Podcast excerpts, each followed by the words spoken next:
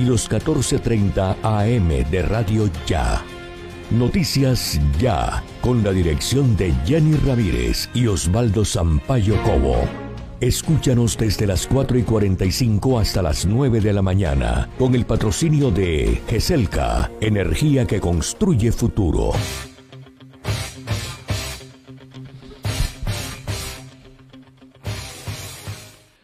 Feliz amanecer, amigos del Caribe colombiano. El día comienza con noticias y hay un abrazo de Carlos Restrepo, Elvis Payares, Jenny Ramírez y quien les habla Osvaldo Sampaio Cobo. Hoy, cuando ya marcamos miércoles 16 de junio de 2021, se abre también la vacunación de colombianos entre 40 y 49 años. La gobernación implementa 50 puntos, en Barranquilla hay 70 que están listos desde hoy para atender a esta población activa y numerosa también.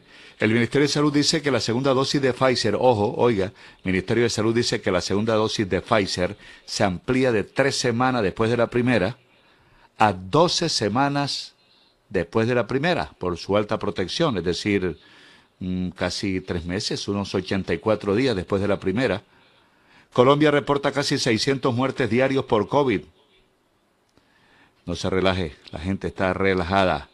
En el Atlántico, Hubo en el reporte de ayer 181 contagios, en Barranquilla 297, cuatro muertos en Barranquilla, Soledad 2, bajó, Palmar de Varela 1, Sabana Larga 1.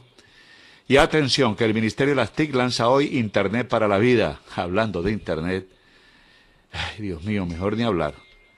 Se va, eso se va, se viene, hay momentos en que hay Internet, hay momentos en que no hay Internet, las empresas de telefonía, de Internet, ni responden. Qué horror, qué horror. No somos competitivos, no somos competitivos. Los servicios públicos deficientes, la energía también se está yendo por largas horas, que se queda una fase, bueno, y no está lloviendo todavía, no hemos entrado a la temporada de, de lluvias fuertes. Más de 50.000 usuarios de Transmetro en Barranquilla, como lo dijo Noticia ya en primicia ayer con Bernardo Sanabria, estuvieron afectados por la suspensión del servicio por parte de los operadores Sistur y Metrocaribe. El déficit ya supera los 22 mil millones de pesos. Estas empresas definieron una hoja de ruta para restablecer el servicio. El alcalde no tenía conocimiento de esa decisión. La ministra de Transporte, Terció, dice que el distrito, la alcaldía, debe velar por la operación del sistema. 4.48 minutos, mucha atención, fue detenido Alzate, jefe militar del Clan del Golfo en el Atlántico. Wilmer Cano tenía bajo su mando 70 hombres desplazados en Barranquilla, Puerto Colombia, Baranoa, Sabana Larga, donde vivía, y Túbara. Vivía en un islote en Sabana Larga. Cayó en la carretera de la cordialidad cuando se desplazaba a una reunión. Ministerio de Educación estudia opciones para recuperar clases perdidas, pero los niños ya están de vacaciones. Hay expectativa mundial por el cara a cara de Biden y Putin. El dólar, ¿sabe cuánto subió ayer, Jenny? 67 pesos 33 centavos, para que sepa. Se cotiza hoy a 3.693, está bordeando los 3.700 con 35 centavos.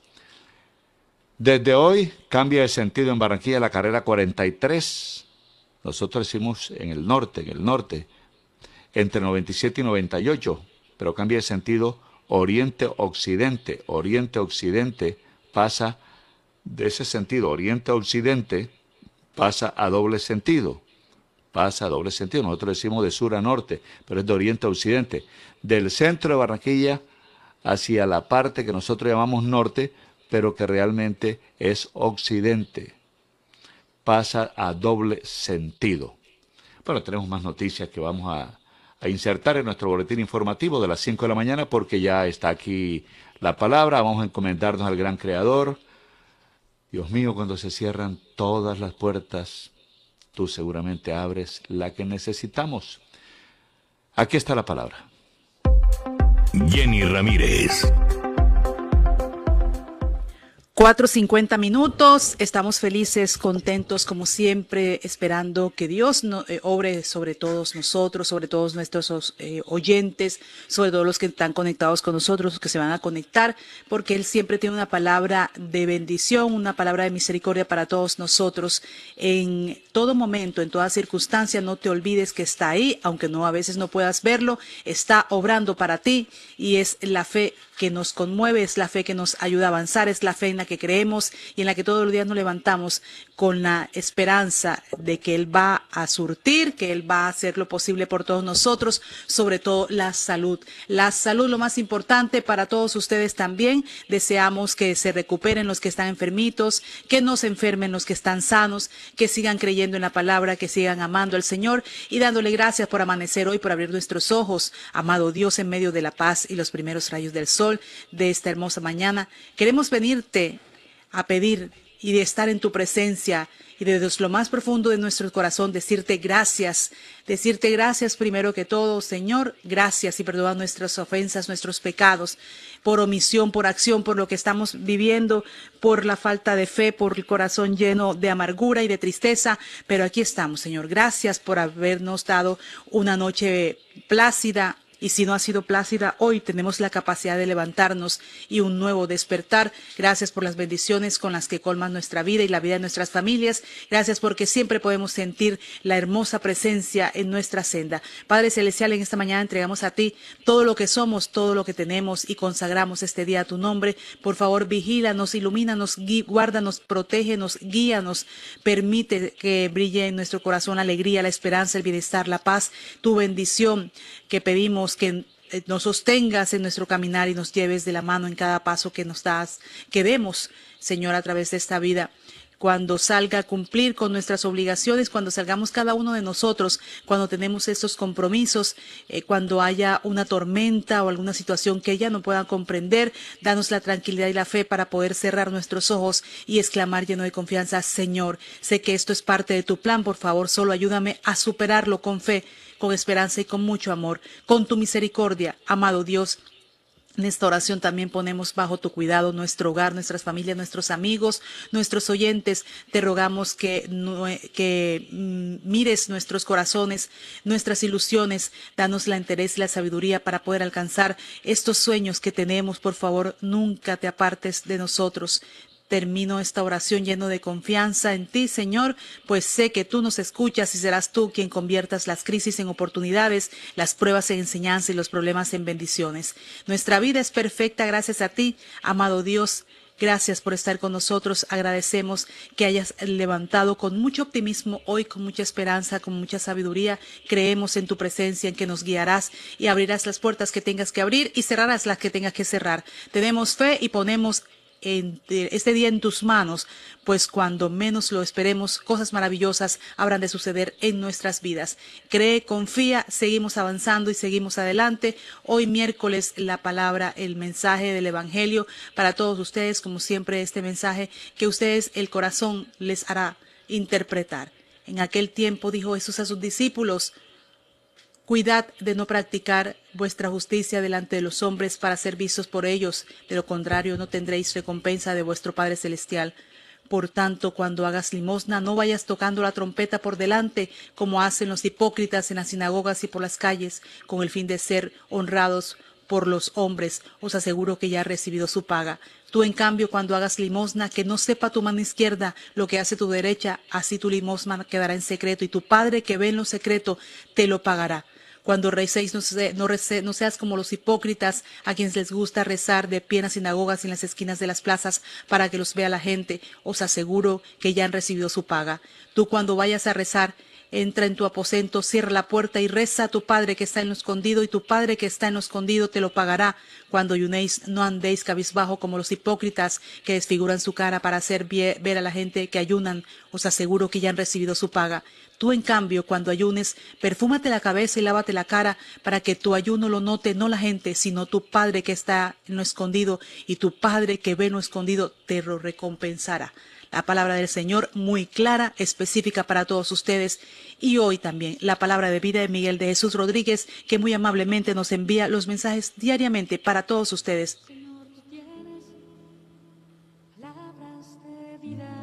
Pues el Señor concede sabiduría, de su boca provienen el saber y el entendimiento.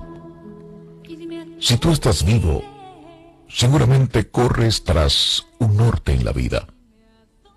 Todos andamos en alguna dirección y los que no avanzan retroceden. La pregunta es, ¿a dónde estás yendo tú? ¿Estás seguro de que el camino que escogiste es el correcto? El poder contestarte estas preguntas con honestidad marcar el destino de tu existencia y el cómo llegarás al final de tus días. Esto es indispensable. Es vital para ti. La vida es corta por tanto necesita ser vivida correctamente. Aprende a ser sabio. Vuelve tus ojos a Dios y a sus enseñanzas. Aplica los principios de vida de tu experiencia. Los sueños sin Dios generalmente terminan en pesadilla y los planes sin Él conducen a una tierra de lágrimas, dolor y cautiverio. No comiences el día sin antes entregar tus caminos y tus planes a Dios. Y recuerda que el Señor da la sabiduría y de su boca provienen el saber y el entendimiento. Estas son las palabras de vida de este día. Yo soy tu locutor, Miguel de Jesús Rodríguez. Y nunca olvides, ánimo arriba, que hoy es el primer día del resto de nuestras vidas. Dios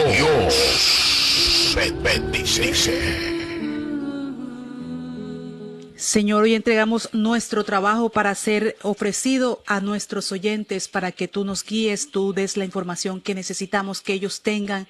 Señor, que seas tú quien nos des el discernimiento para que todo lo que hagamos sea para ti, sea para ayudar siempre, para bendecir. 4.57 minutos, ya regresamos con nuestro avance. Noticias ya. Excelentes noticias para compartir. La Universidad Autónoma del Caribe abre sus inscripciones para el segundo periodo del 2021 totalmente gratis y con el 30% de descuento en la matrícula de primer semestre, reingreso o transferencia externa.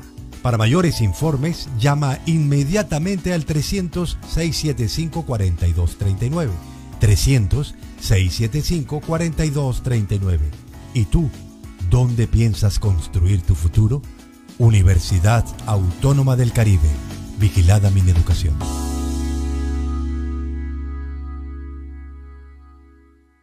La moto, este es el tránsito. El casco no te lo puede quitar. Si tú la vida quieres cuidar, a casa seguro tú quieres llegar y con tu familia volver a disfrutar. Ay, yo no sé cómo vamos a hacer, pero la norma tú tienes que ver. Usa siempre casco y chaleco también. Y no se te olvide que es por tu bien. Te lo dice RTL, el especialista en esto. Un mensaje de la Secretaría de Tránsito y Seguridad Vial, Alcaldía de Barranquilla. Pastas,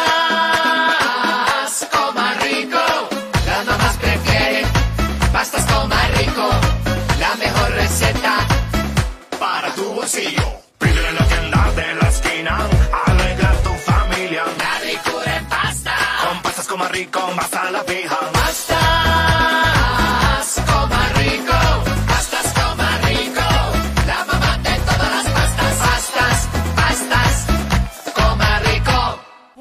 ¿No tienes por ahí el contacto de un eléctrico que me haga un tramullito? Es que me compré un aire nuevo. Ajá, pa' pagarme, ¿no? No, hombre, comadre, evites un dolor de cabeza. Ser legal sale más barato. No des papaya. Ya van más de 70 mil fraudes detectados y 43 capturados. Legalízate y evita denuncias penales, multas y el pago de la energía robada. Si sospechas o sabes que tienes una conexión ilegal, solicita tu revisión voluntaria a través del 115, opción 5. Plazo máximo hasta el 30 de junio. Aire, la energía se sigue transformando.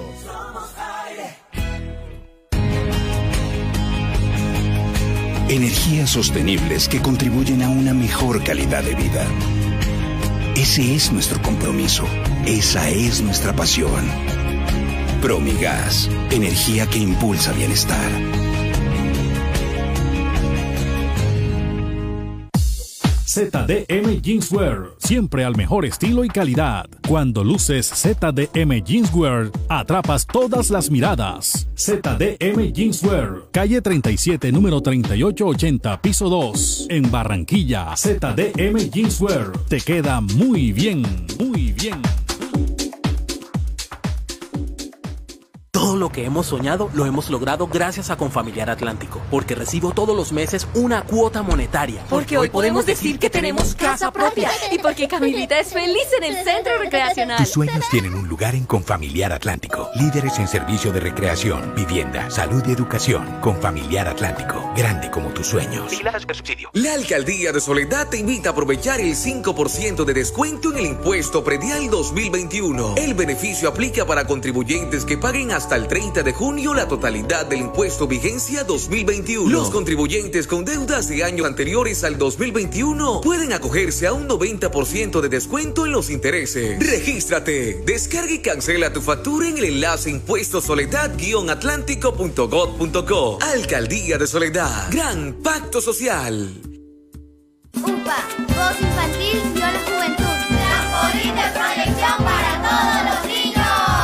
La Unidad Porteña de Aprendizaje UPA, formalización del proceso Voz Infantil o la Juventud en Puerto Colombia, es una institución educativa con énfasis en comunicación y orientada por una filosofía mariana carmelita. Contamos con capilla, emisora virtual y el único observatorio astronómico de la región Caribe. Para mayores informes, comuníquese al teléfono 309-9312 o al 318-3037-246. La Unidad Porteña de Aprendizaje UPA está ubicada ubicada en la calle 4A, número 1328, en Puerto Colombia. Unidad Porteña de Aprendizaje UPA, un proyecto de amor.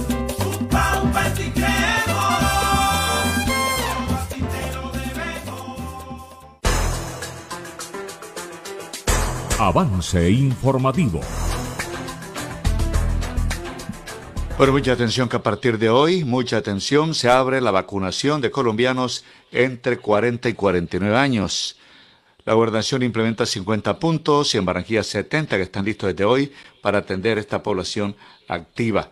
Advirtió el Ministerio de Salud que la segunda dosis de Pfizer se amplía de tres semanas después de la primera a 12 semanas por su alta protección, es decir, son unos 84 días, casi tres meses después de la primera. Son las cinco tres minutos, cinco tres minutos. Aquí está precisamente el ministro de Salud, Fernando Ruiz, explicando en qué consiste esta nueva decisión del gobierno en lo que tiene que ver con el nuevo proceso de vacunación, el otro nivel que se está avanzando. Muy importantes para los colombianos. Hoy queremos anunciar primero la eh, apertura de la fase 2 del Plan Nacional de Vacunación. Iniciamos esta etapa en la cual vamos a buscar generar eh, amplia cobertura de la población más joven de Colombia con eh, la vacunación masiva y extensiva para todos los colombianos. Esto incluye que a partir del día de hoy, 15 de junio de 2021, estaremos abriendo a nivel nacional la vacunación para la población de los grupos priorizados en la etapa 4 y también incluyendo a la población de 45 a 49 años, la cual será vacunada con agendamiento desde el día de hoy hasta el próximo viernes y a partir del sábado, a partir de este fin de semana, se empezará a vacunar sin agendamiento. Esto lo deben atender todas las EPS e IPS de departamentos y distritos y municipios a nivel nacional. Esta decisión fue tomada por el Comité Asesor de Vacunación el día de ayer. Segundo anuncio importante, para lograr una mayor cobertura de vacunación y de acuerdo con la evidencia científica presentada por los comités de expertos, por la sociedad Colombia, el consenso técnico la Sociedad Acción Colombiana de Infectología, eh, a partir de hoy también y con este grupo, para este grupo especial de la etapa 4, el agendamiento eh, la vacunación con la vacuna de Pfizer, la segunda dosis, se extiende a la semana 12. Quiere decir que la segunda dosis se aplicará 12 semanas después de la primera dosis. Esto nos permitirá ampliar de manera, eh, de manera extensa la capacidad de vacunación en esta población más joven, dados también los muy buenos indicadores que ha mostrado la evidencia científica en términos de protección de la vacuna Pfizer con una única dosis. De manera que continuaremos con la vacuna de Sinovac con el mismo esquema de, segunda dosis a 28 días, AstraZeneca, igualmente vacunación a las 12 semanas y Pfizer a las 12 semanas. Muy importante también, continuar el esfuerzo de vacunación en la población mayor de 60 años, que es la población con mayor riesgo. Tenemos unos índices de cobertura bastante amplios, bastante extensos, que nos permitirán de manera importante poder, eh, poder mantener inmunidad, pero necesitamos lograr crecer en coberturas a, hasta lo posible cubrir la, totalidad de la población Ahí está el ministro de Defensa, Fernando Ruiz, entonces dando estos anuncios importantes para todos los colombianos.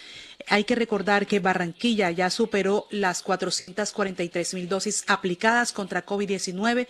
El fin de semana se aplicaron en jornada masiva de vacunación más de 13 mil dosis y es lo que se espera eh, porque Barranquilla en materia logística ha dado ejemplo en esta clase de procesos de vacunación y de eh, inoculación, Osvaldo, de estos biológicos. Mire, Y Jenny, por- perdón, este, aclarar un poco. Se había dicho desde ayer que sería en el rango de 40 a 49 años. El ministro dijo clarito, 45 a 49, o sea, eh, 4, 45, 46, 47, 48, 49 años, 5. Así es. Y se sigue con ese proceso que se venía de los que son priorizados, de los niños de 12 años en adelante, que tienen citas, porque, bueno, están priorizados porque tienen comorbilidades. Y recordemos también una, una cifra muy importante, y es que Colombia se está acercando a las 600 muertes diarias por COVID-19. Por eso el gobierno constantemente está hablando de la vacunación y está abriendo grupos poblacionales todo el tiempo. Eh, se inició la etapa 4 de vacunación contra el coronavirus, pero esto también en el marco de la cantidad de personas que han sido contagiadas y el número de fallecidos que están diariamente presentándose a nivel nacional. Entonces, el Ministerio de, Salud, en su más reciente balance de caso de coronavirus, informó que en las últimas 24 horas se registraron 24.452 nuevos contagios y 599 personas fallecidas tras procesar las pruebas con las que se eleva la cifra total de contagios a 3.852.000 y estamos superando fallecidos los 96.000 fallecidos en Colombia. Y mucha atención, 36 heridos deja la, explosión del carro bomba de ayer en la brigada del ejército en Cúcuta. El ministro de Defensa, Diego Molano, ha dicho que las FARC y el ELN estarían comprometidos en este atentado. Y Son por- las 5 8 minutos. Ovalo, el gobierno está ofreciendo 500 millones de pesos precisamente de recompensa por información sobre el atentado contra el ejército. El jefe de Estado ofrece el pago de recompensa de 500 millones de pesos para quienes brinden información de lo sucedido en Cúcuta. El presidente lideró el Consejo Extraordinario de Seguridad en Cúcuta, en donde al finalizar envió este mensaje de solidaridad al personal del ejército y fiscalía y al gobierno de Estados Unidos afectados por la activación de carro bomba al interior de la Brigada 30 del ejército. Eh, militares, 11 de estos 11 militares de Estados Unidos se encontraban en la Brigada 30 del Ejército en el momento de la activación del carro bomba, quienes realizaban un entrenamiento con militares colombianos. Una comisión de la Fiscalía realiza las investigaciones pertinentes al detectar que la explosión se registró muy cerca de las instalaciones de inteligencia del Gaula, el batallón de operación y del lugar en donde se hospeda un grupo de militares de Estados Unidos. Estamos enviándole un abrazo al médico torrino laringólogo Iván Mercado, su señora esposa, su familia, nos están sintonizando a esta hora. Y atención, Migración Colombia habilita nueve puntos visibles en el Departamento Atlántico para atender a los venezolanos que no tienen acceso a Internet, pero que deben realizar el registro único de migrantes como primer paso para la expedición del Estatuto Temporal de Protección. También hoy lamentamos la muerte de un amigo, Víctor Huitrago Moré, el sensible fallecimiento de este profesional y político también, barranquero Víctor Huitrago Moré. Eh, también lamentamos la muerte del colega Omar García Ensuncho, colega periodista que murió en las últimas horas también. En otras informaciones, cae otro del cartel de los más buscados en La Guajira. Isidro José Iguarán, había sido incluido desde el pasado 31 de mayo en el cartel de los más buscados de La Guajira. Las autoridades están ofreciendo recompensa por información de su paradero. Cayó otro del cartel de los más buscados en La Guajira. Desaparecen madre e hija cancuamas en Río Seco, departamento del Cesar.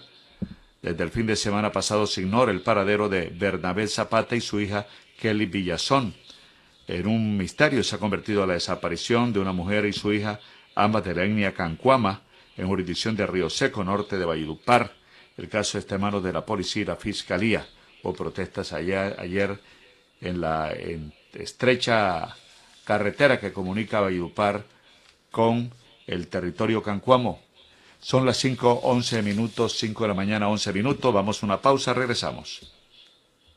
Noticias ya para que en sus obras la mirada pueda pasar con libertad, manteniendo la seguridad y el buen diseño, controlando la temperatura y el ruido externo. Su mejor opción es Tecnoglass. Transformamos el vidrio según sus necesidades. Llámenos 373-4000 Tecnoglass, el poder de la calidad, certificado por gestión ambiental y calidad y Contec.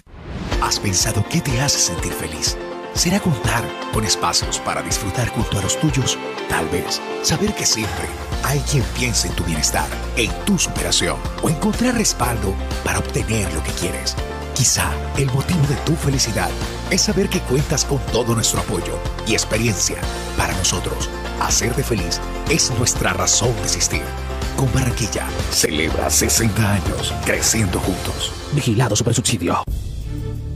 En Clínica Porto Azul seguimos creciendo. Ahora somos parte de AUNA, una red de clínicas con presencia en Latinoamérica. Son más de 30 años de experiencia que nos respaldan en el cuidado de la vida. Nuestra misión es transformar el cuidado de la salud. Conoce más en nuestras redes sociales. Clínica Porto Azul AUNA. Cuidamos la vida para vivirla mejor. Siempre. Llegó el ganatón de premios Superhero. Registra tus transacciones en nuestra red de puntos para ganar. Si eres un usuario nuevo, reclama tu tarjetón y regístralo en supergirosatlántico.com.co y listo. La ganatón de Supergiros espera por ti. Colaborador autorizado utilizado Mintic. Aplican condiciones y restricciones. Lo mejor de los últimos 35 años es que los mejores momentos de la vida permanecieron intactos. Cada paso que das siempre ha sido un motivo para celebrar. Comer sigue siendo uno de los mejores placeres de la vida. Sonreír siempre ha sido posible cuando estás junto a quienes más amas. Durante estos años hemos aprendido que protegerte vale la pena cuando logras disfrutar de esos momentos de tu vida que permanecerán para siempre. Central Colimitada, Los Olivos, 35 años brindando un homenaje al amor. Restaurante Ciudad Bonita, un pedazo de Santander en Barranquilla. Asados, carne a la llanera, zancochos y tamales, pan de bono artesanal, almohábanas y arepas de choclo. Vía a Puerto Colombia, kilómetro 2, después de la clínica Porto Azul. El anfitrión Edinson Hurtado los espera. La noticia express. Bueno, mucha atención, Radamel Falcao García dio positivo por coronavirus. Está bajo observación. El delantero Samario dio positivo en un control de COVID-19 y está bajo observación médica, ha informado su club, el Galatasaray, turco.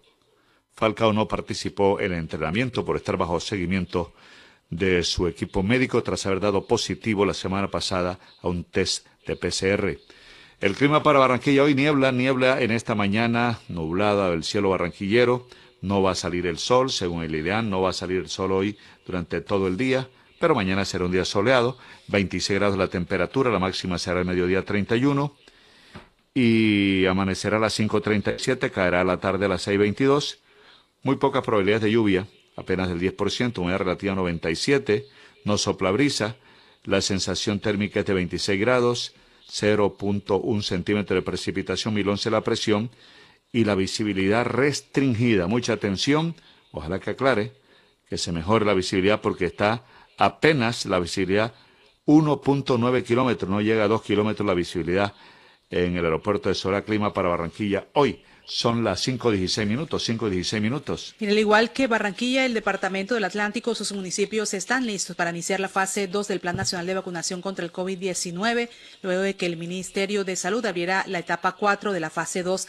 Las personas entre los 45 y 49 años sin comorbilidades ya pueden vacunarse presentando su cédula en el punto más cercano a su lugar de residencia. En el Departamento del Atlántico, al corte del 14 de junio, se han aplicado 247 mil 921 vacunas contra el COVID-19, de las cuales 67.026 corresponden a segunda dosis. Así que en el Departamento del Atlántico, en los municipios, solamente tiene usted que llegar, si está entre este rango, 45 y 49 años, a los puestos de vacunación con su cédula. Mucha atención, también información judicial, lamentable datos y, y noticias, víctimas del ataque a bala que se fueron identificados una pareja de jóvenes de 18 y 19 años.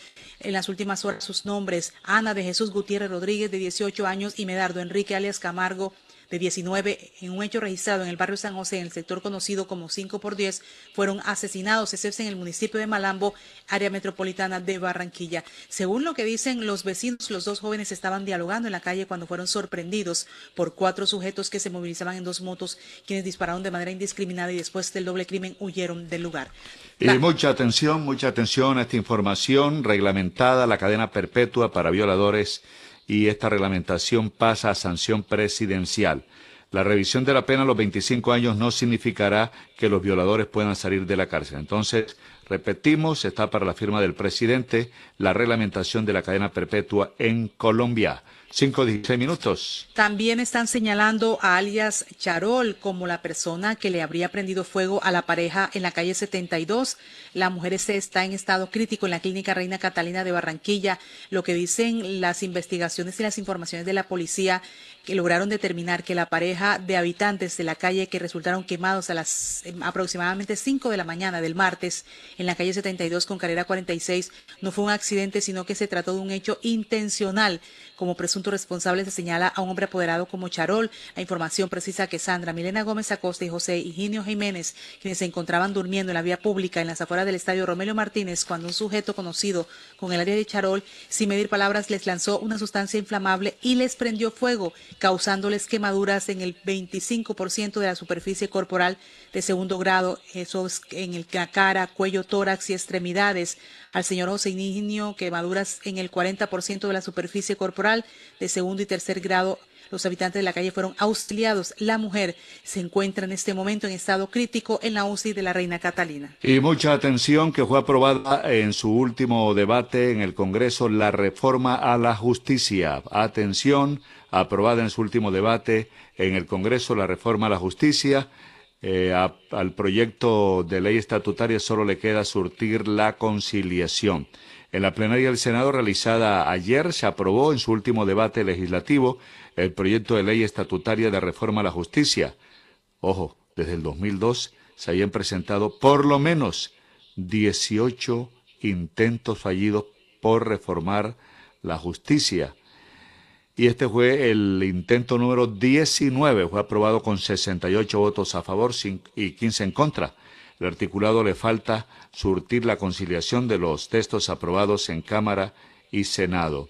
El texto discutido surgió de la unificación de proyectos que individualmente habían presentado el Ministerio de Justicia, el Consejo Superior de la Judicatura y unos congresistas. 5.19 minutos, 5.19 minutos. Conocieron declaraciones que hace alias El Iguano.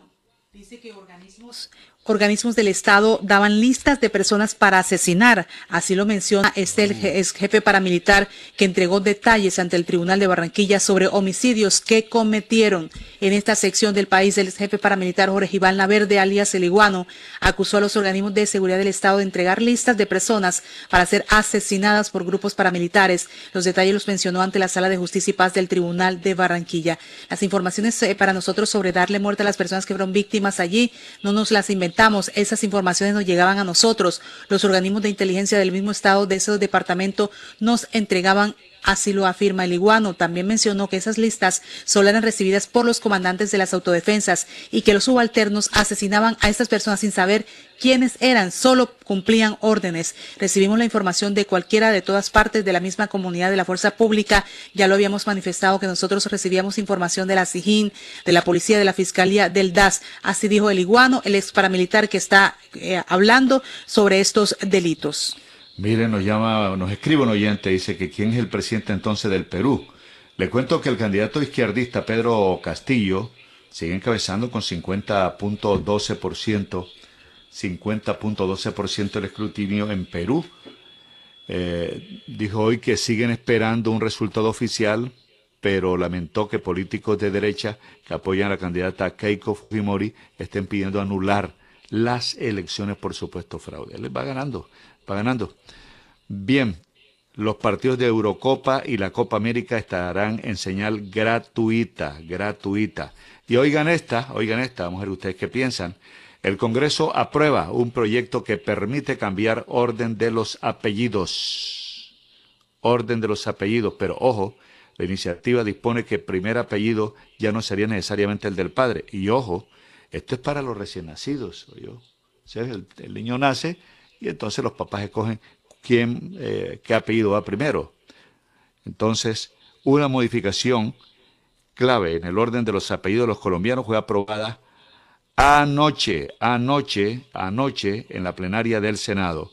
La iniciativa dispone que en el registro civil de nacimiento se inscribirán como apellidos del inscrito o la inscrita el primer apellido de la madre y el primer apellido del padre en el orden que decidan de común acuerdo. En caso no existir acuerdo, el funcionario encargado de llevar el registro civil de nacimiento resolverá el desacuerdo mediante sorteo, será, de conformidad con el procedimiento que para tal efecto establezca la Registraduría Nacional del Estado Civil. Reza el proyecto aprobado en el Senado en el último debate, repetimos, anoche, anoche, que dirá Jorge del Gordo, una notaría, bueno, Caricello, el apellido tuyo o el mío.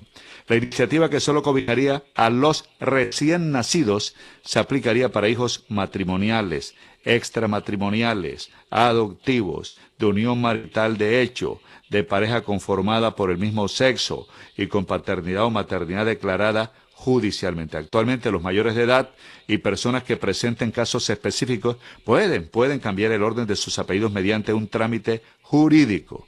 La idea con esta iniciativa es que el orden de los apellidos sea escogido de común acuerdo desde el momento de registrar al recién nacido.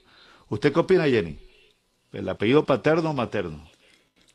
Yo creo que el apellido materno también es posible. Usted lo, es su decisión, ¿no? Lo que usted considere eh, o por ejemplo si son, son madres que son cabeza de familia y que les ha tocado duro mantener a sus hijos y sacarlos adelante y hay un padre ausente, podría ser una posibilidad. La gente puede tener en cuenta, además muchos de pronto tienen eh, mayor afinidad o como diremos, como que agradece mucho más a la madre que la que los tuvo, a la que tuvo todo ese tiempo en el vientre y que también les toca luchar porque desde el primer momento las mujeres estamos expuestas Está duro, siempre duro, duro, les toca duro. Y hay un dicho viejo que dice, mi nieto, los hijos de mi hija. Nieto, el nieto, el nieto, mi nieto es el hijo de mi hija. Porque, por ustedes saben. Entonces, ayer le preguntamos anoche, cuando se dio la información, esto se aprobó anoche en plenaria del Senado, le preguntamos a nuestros oyentes si optarían por el primer apellido del padre o el primer apellido de la madre. El primer apellido del padre es el que se, se estila. Eh, incluso en Estados Unidos se pone el apellido de, del esposo. Mire cómo esto, primer apellido del padre, 73%. Primer apellido de la madre, 27%. Por lo que dice Jenny, por el esfuerzo, aun cuando estén juntos, no solamente cuando sea la madre cabeza de hogar, aun cuando estén juntos, yo creo que tiene todos los méritos mamá para llevar el primer apellido. Yo diría primer apellido de la madre. Primer apellido de la madre. Si me tocara definir y naciera, yo sería Osvaldo Cobo Sampaio. Pero bueno, Osvaldo Sampaio Cobo. Primer apellido del padre, dicen los, los seguidores, 73%, primer apellido de la madre, 27%. Son las 5.24 minutos. ¿Tiene algo más, Jenny? Sí, claro. Eh, Osvaldo, Elvi nos está pidiendo participación, pero antes le quiero... Sí, también, pero antes le quiero decir, el sistema de transporte masivo está presentando un plan. Después de esa reunión hasta altas horas de la noche ayer, se decidió disponer los las troncales de Transmetro a la operación de transporte público colectivo habilitado por el área metropolitana para garantizar el servicio a los usuarios. Entonces, plan de contingencia tendrá nuevas rutas temporales dispuestas para cubrir la demanda insatisfecha por la decisión del cese de los operadores del sistema masivo. Entonces, entonces mediante resoluciones expedidas por el área metropolitana, se les concede un permiso especial y transitorio a las empresas Sobusa, La Carolina y Transmecar con recorrido por el troncal Murillo y Olaya Herrera en sentido Soledad Barranquilla y viceversa. Entonces, este plan de contingencia adoptada de manera temporal por Transmetro y Área Metropolitana de Barranquilla busca atender esos cerca de 58 mil pasajeros que utilizan el sistema de transporte masivo. Bueno, vamos con Boris, iremos a comerciales, tendremos a Elvis Payares y la conexión con nuestros municipios. ¿Sabe cuántos contagiados de COVID en la Copa América? 52. 52 casos de COVID en la Copa América según el Ministerio de Salud. Se han hecho 3.045 pruebas PCR. Eh, Boris Páez, buenos días. ¿Cómo fue ayer la Eurocopa? Muy buenos días. Estos son los sucesos más importantes para hoy en los deportes de Noticias Ya. El lateral Fan Fabra se une a la selección Colombia tras el positivo al COVID-19 de Juan Ferney Otero. Colombia lista su equipo para enfrentar mañana a Venezuela. Caterina Ibarwen será la abanderada de Colombia para la inauguración de los Juegos Olímpicos de Tokio. El gerente deportivo de Junior, Héctor Fabio Báez, dio a conocer su molestia por el informe arbitral luego de la pelea que tuvieron varios jugadores de Junior y Millonarios. En la Eurocopa de Naciones, Portugal y Francia ganaron sus juegos en la fecha de ayer. El colombiano Radamel Falcao García resultó positivo al COVID-19. Estas y informaciones más adelante en la sección deportiva, porque la noticia ya y confirmada. Noticias ya. Afuera. Adentro. Si sus obras tienen ventanería y fachadas de aluminio y vidrio de CI Energía Solar, usted está adentro. Tecnología de punta, máxima calidad y precios competitivos nos distinguen. Llame al 366-4600 CI Energía Solar y es Windows, certificado por gestión ambiental y calidad y Contec. Excelentes noticias para compartir. La Universidad Autónoma del Caribe abre sus inscripciones para el segundo periodo del 2021 totalmente gratis y con el 30% de descuento en la matrícula de primer semestre, reingreso o transferencia externa. Para mayores informes, llama inmediatamente al 300-675-4239. 300-675-4239. ¿Y tú, dónde piensas construir tu futuro? Universidad Autónoma del Caribe Vigilada mi educación.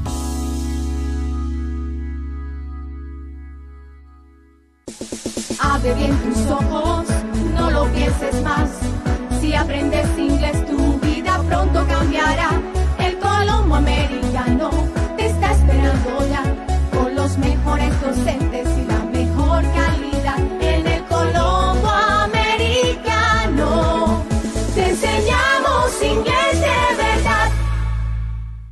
Jardín Central de Flores. Exprese sus sentimientos con flores. Las flores que hablan.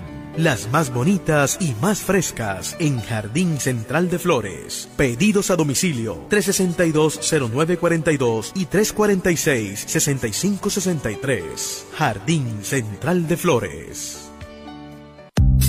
Farmanat droguería y tienda naturista, proveedora de tu bienestar, medicamentos reconocidos y productos naturales, nacionales e importados. Farmanat, plantas medicinales que relajan y mejoran el sueño. Sube tus defensas con NutriTransfer, Colostrum, vitamina C, vitamina D. Farmanat, atención personalizada de Israel Castilla Gamarra. Domicilios por el 332 4177 al 300 807 7687. Estamos en la calle 76, número 3949, diagonal al Colegio Militar Acolsure. Atendemos en jornada continua de 8 de la mañana a 9 de la noche.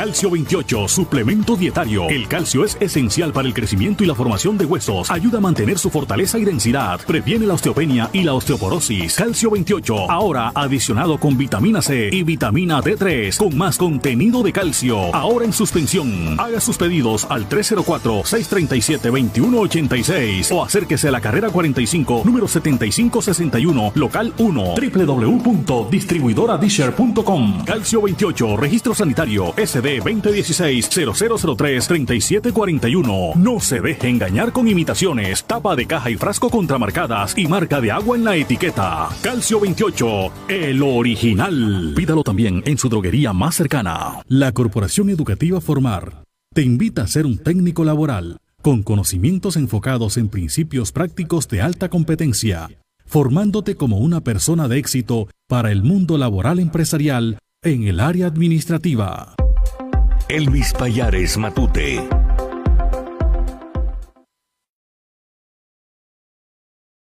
Cinco de la mañana, 30 minutos. Muy buenos días a todos nuestros oyentes.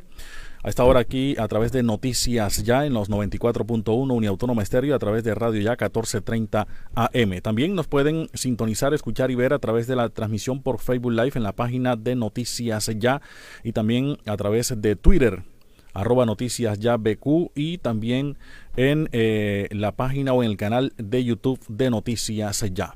Mucha atención que las empresas Sobusa, La Carolina y Transmecar han sido autorizadas por parte del área metropolitana de Barranquilla y la gerencia de Transmetro para eh, prestar el servicio en Troncales Murillos y la carrera 46 entre Soledad y Barranquilla. Esto mientras tanto se logra eh, un acuerdo con los operadores del sistema de transporte masivo Transmetro. Tratamiento contra la COVID-19 descubren una nueva terapia que salva la vida de pacientes con COVID-19 grave. Exactamente un año después de que se descubriera que un fármaco esteroide barato podía evitar las muertes por COVID-19, los investigadores afirman haber encontrado otra terapia que salva vidas. Sin embargo, es costosa. Se trata de una potente infusión de anticuerpos que se aplica de manera intravenosa para neutralizar el virus, en lugar de amortiguar la respuesta inflamatoria del cuerpo ante la enfermedad. Los resultados logrados por el llamado Recovery Trial, un ensayo clínico internacional que busca tratamientos que pueden ser beneficiosos para pacientes hospitalizados con COVID-19 sugieren que podría ayudar a una de cada tres personas hospitalizadas con COVID-19 grave. En otras informaciones, China admitió una fuga radiactiva en su central nuclear de Taishan luego de ocultar el incidente. Más de nueve especies silvestres se dejaron ver durante estos 15 días de cierre del parque eh, Tairona. En otras informaciones, el presidente Iván Duque ofreció 500 millones de pesos de recompensa por información sobre atentado contra el ejército. El jefe de Estado ofrece el pago de recompensa de 500 millones de pesos para quienes brinden información de lo sucedido en la ciudad de Cúcuta. Reglamentación de la cadena perpetua para violadores pasa sanción presidencial. La revisión de la pena a los 25 años no significará que los violadores puedan salir de la cárcel. Las 5 de la mañana 33 minutos. China envió vacunas para los ensayos clínicos en América Latina, pero fueron utilizados de manera irregular en una nueva prueba de la estrategia china que busca utilizar la pandemia para aumentar su influencia en la región. Tres laboratorios chinos enviaron más dosis de vacunas contra el COVID-19 de las que se requerían para los estudios clínicos realizados en cuatro países latinoamericanos, según reveló una investigación periodística transnacional. Según detalló un artículo publicado en el medio de investigación peruano Ojo Público, los envíos ocurrieron en 2020 cuando los laboratorios CanSino, Sinopharm y Sinovac enviaron dosis a México, Argentina, Perú y Chile para la realización de los ensayos necesarios para lograr la aprobación de las vacunas actualmente usadas en varios países del mundo. El diario La Libertad destaca en su primera página en territorio, el, el, terrorismo contra nuestras fuerzas militares atenta contra todos los colombianos. Jóvenes de la primera línea advierten que seguirán en las manifestaciones. Por su parte, el diario Hoy del Magdalena titula Fallo ordena excluir a aspirante a cargo de director del ICBF en el Magdalena. Titula también Comité de Paro no nos representa tras el anuncio del Comité de Paro sobre suspender todo tipo de movilizaciones y bloqueos en todo el país. Jóvenes dicen que el Comité de Paro no los representa. 5.34 minutos. Saludo cordial a esta hora para nuestros oyentes en sintonía. Saludamos a Julián Ávila o Juan Ávila Verdugo Igualmente a Manuel Julián Rolón Torres. Buenos días, bendiciones. Nuestro Padre me los eh, guarde a todo el equipo de trabajo. Yadi Paz Hernández también buenos días, bendiciones, saludos para Noticias Ya. Carlos Alberto Arias también nos saluda desde el municipio de Soledad, bendiciones en este nuevo día. Tulia Martínez Torres, buenos días, bendiciones. Pastora Marta Escobar Guete, bendiciones, maravilloso día, equipo de Noticias Ya. Saludos también para Romualdo Olmos Rojas. Jorge del Gordo también reportándonos sintonía esta hora a través de nuestra transmisión por Facebook Live. A las 5.35 minutos, las efemérides, un día como hoy. Las efemérides de hoy en Noticias Ya. Colombia, tierra querida, himno de fe y armonía. Hoy es 16 de junio. Un día como hoy de 1934, nació en Jamundí Leonor González Mina conocida como la Negra Grande de Colombia, cantante, actriz, folclorista y ex representante a la Cámara. Su suelo es una oración. Un día como hoy de 1955 en Buenos Aires, Argentina, la Armada bombardeó la Plaza de Mayo en frustrado golpe de Estado contra el presidente Juan Domingo Perón, dejando un saldo de 300 muertos y unos 2.000 heridos.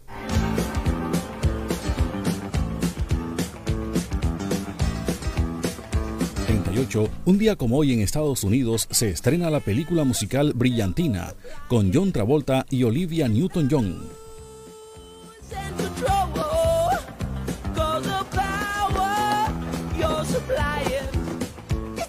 Messi, defina que es un golazo, Messi, defina que es un golazo, Messi, golazo, Un día como hoy de 2006, Lionel Messi convierte su primer gol en mundiales con victoria ante Serbia 6 por 0. En 1972 murió Pedro Biava Ramponi, músico colombiano de origen italiano. Fue director de la banda del departamento. Pasaron las efemérides con el apoyo documental de Antonio Cervantes Mesa. Les habló Elvis Payares Matute.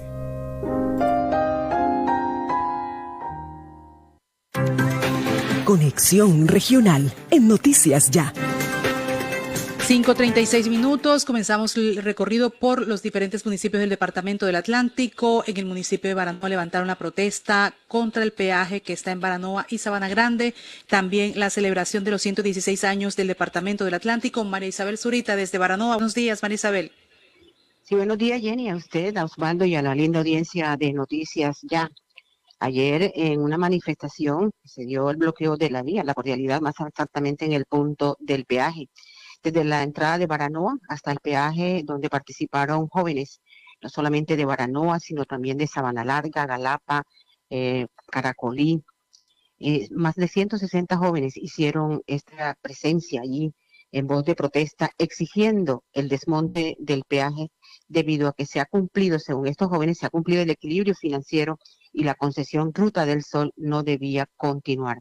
Esta actividad, que comenzó desde bien temprano en la mañana y culminó en las horas de la tarde, se logró a partir de la concertación y la negociación con lo que se abriera la caseta del peaje y se permitiera la circulación de vehículos sin pagar peaje en todo lo que aconteció durante la jornada.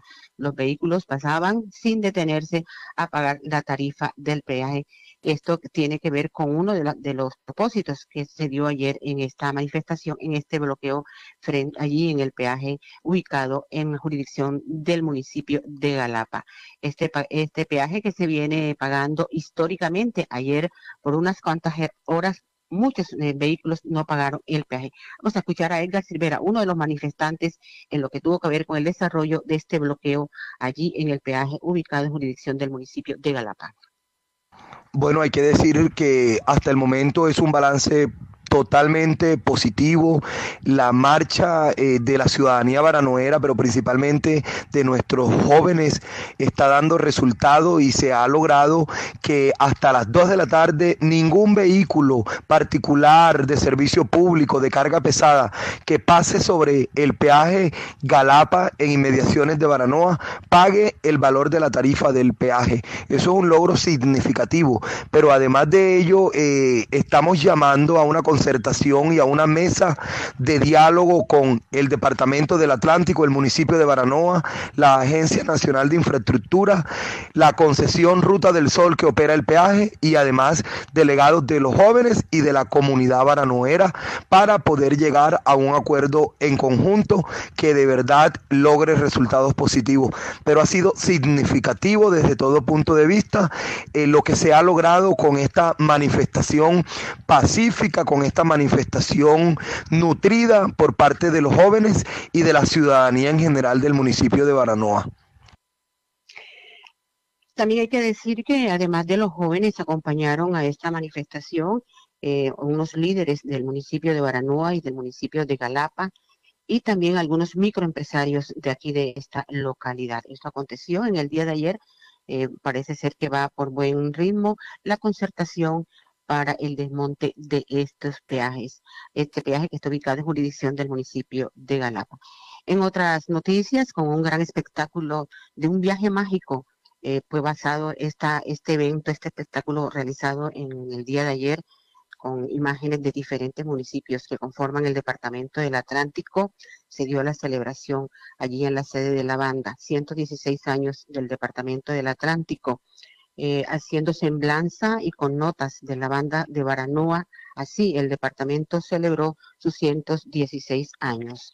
Diana Acosta, la, sec- la secretaria de Cultura Departamental, eh, fue quien dio las palabras a nombre de la gobernadora, expresando el sentimiento de gratitud por todo el departamento y por estos 16 años de celebración. Escuchemos. a todos los que nos acompañan aquí, a la banda, a los artistas, a los logísticos, que nos han enseñado que teníamos que adaptarnos. Hoy llovió fuertemente, pero logramos salir adelante. Esta fue la gran enseñanza que en este último año hemos tenido en el Atlántico, que nos hemos adaptado. Nuestra gobernadora me ha pedido que en nombre de ella dé las palabras. Muchísimas gracias, gobernadora.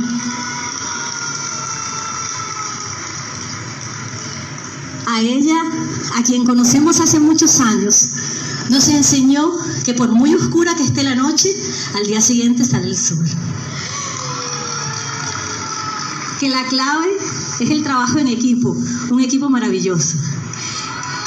Que no hay que tener miedo, que hay que salir adelante.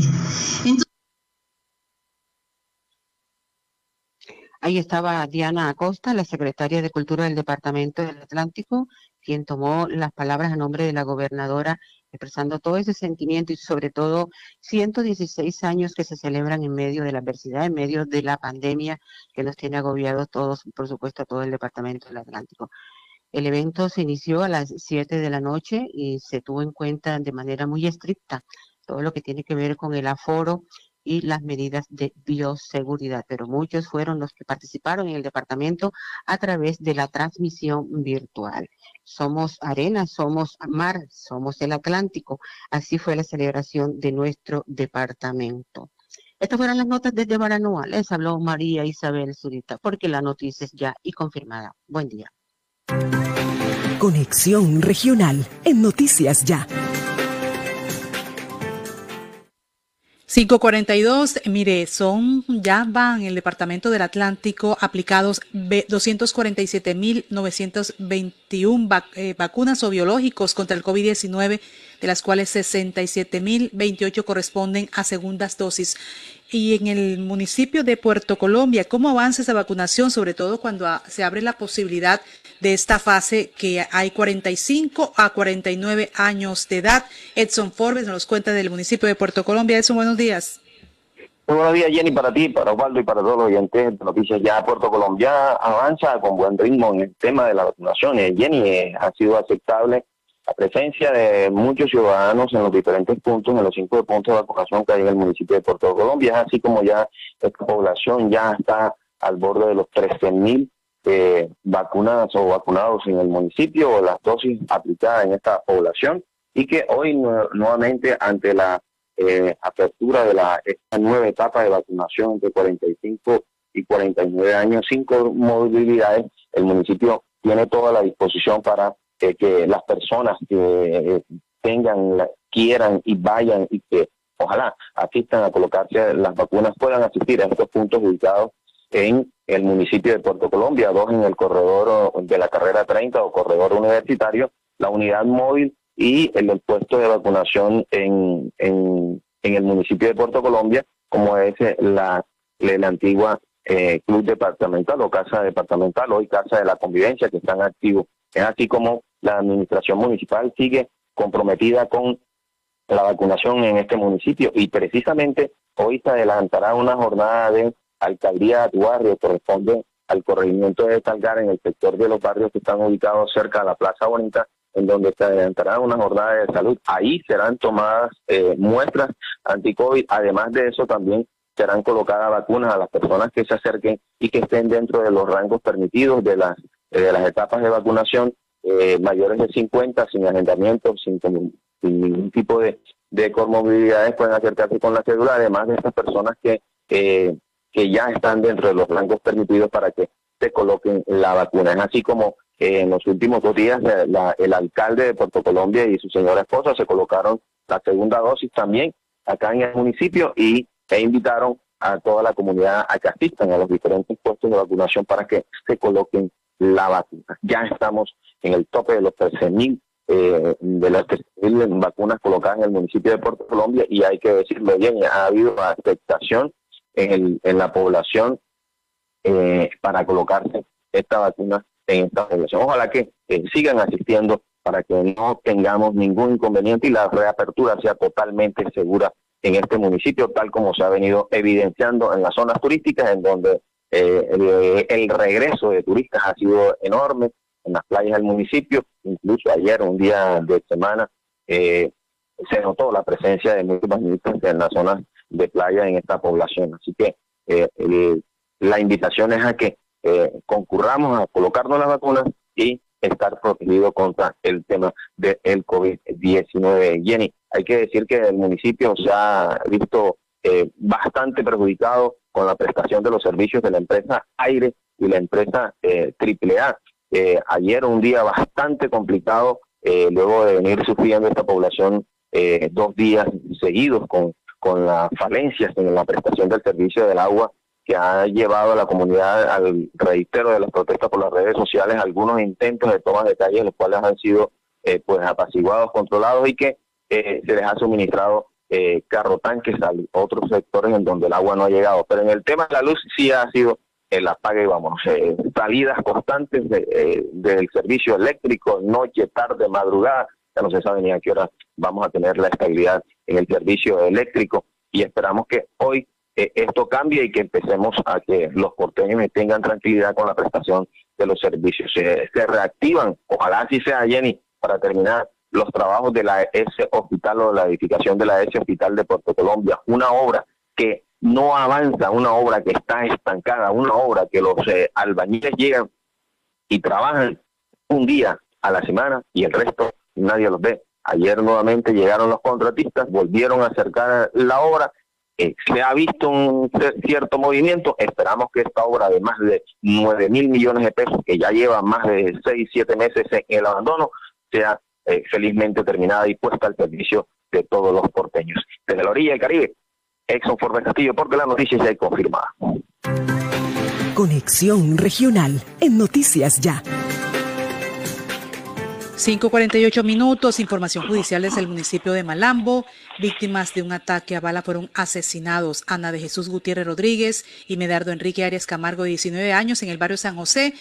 En, a esta hora, Hugo Rivera, desde el municipio de Malambo. Hugo, hechos judiciales y también qué está pasando en el municipio. Buenos días.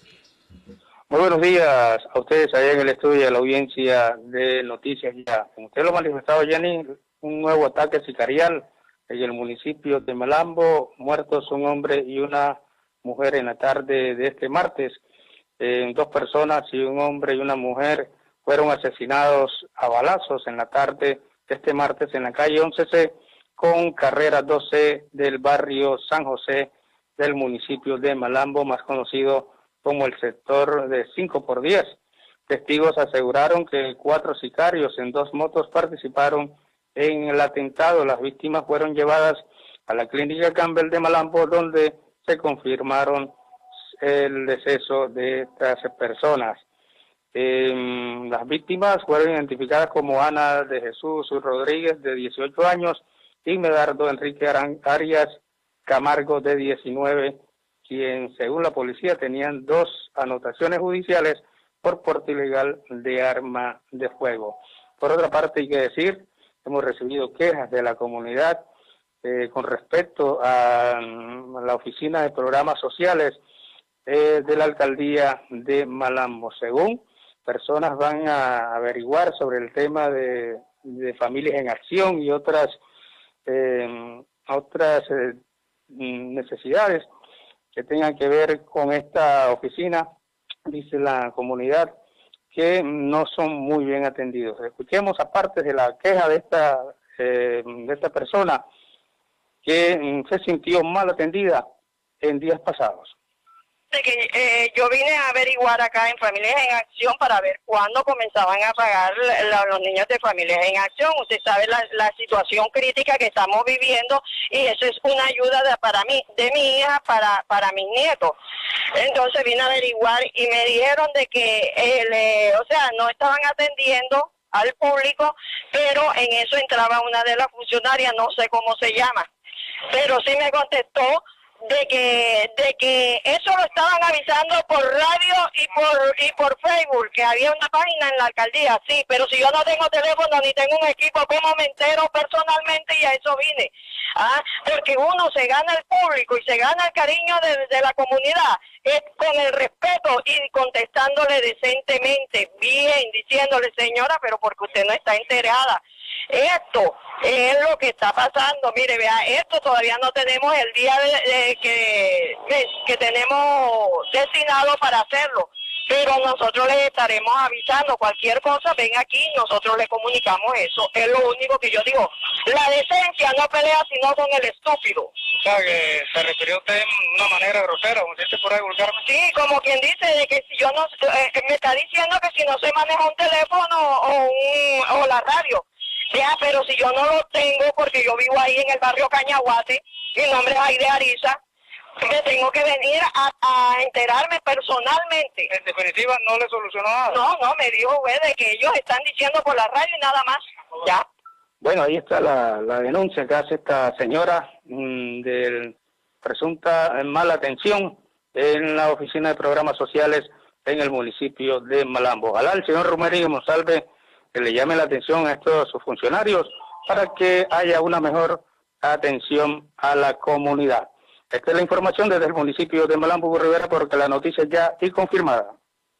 Noticias Ya. ¿Ya viste el poco de gente que han cogido con fraudes? Salen las noticias todos los días. Yo de ti me evito un dolor de cabeza. Legaliza tu servicio. Si te pillan, hasta la cárcel puedes ir. Ya van más de 70 mil fraudes detectados y 43 capturados. Legalízate y evita denuncias penales, multas y el pago de la energía robada. Si sospechas o sabes que tienes una conexión ilegal, solicita tu revisión voluntaria a través del 115, opción 5. Plazo máximo hasta el 30 de junio. Aire, la energía se sigue transformando.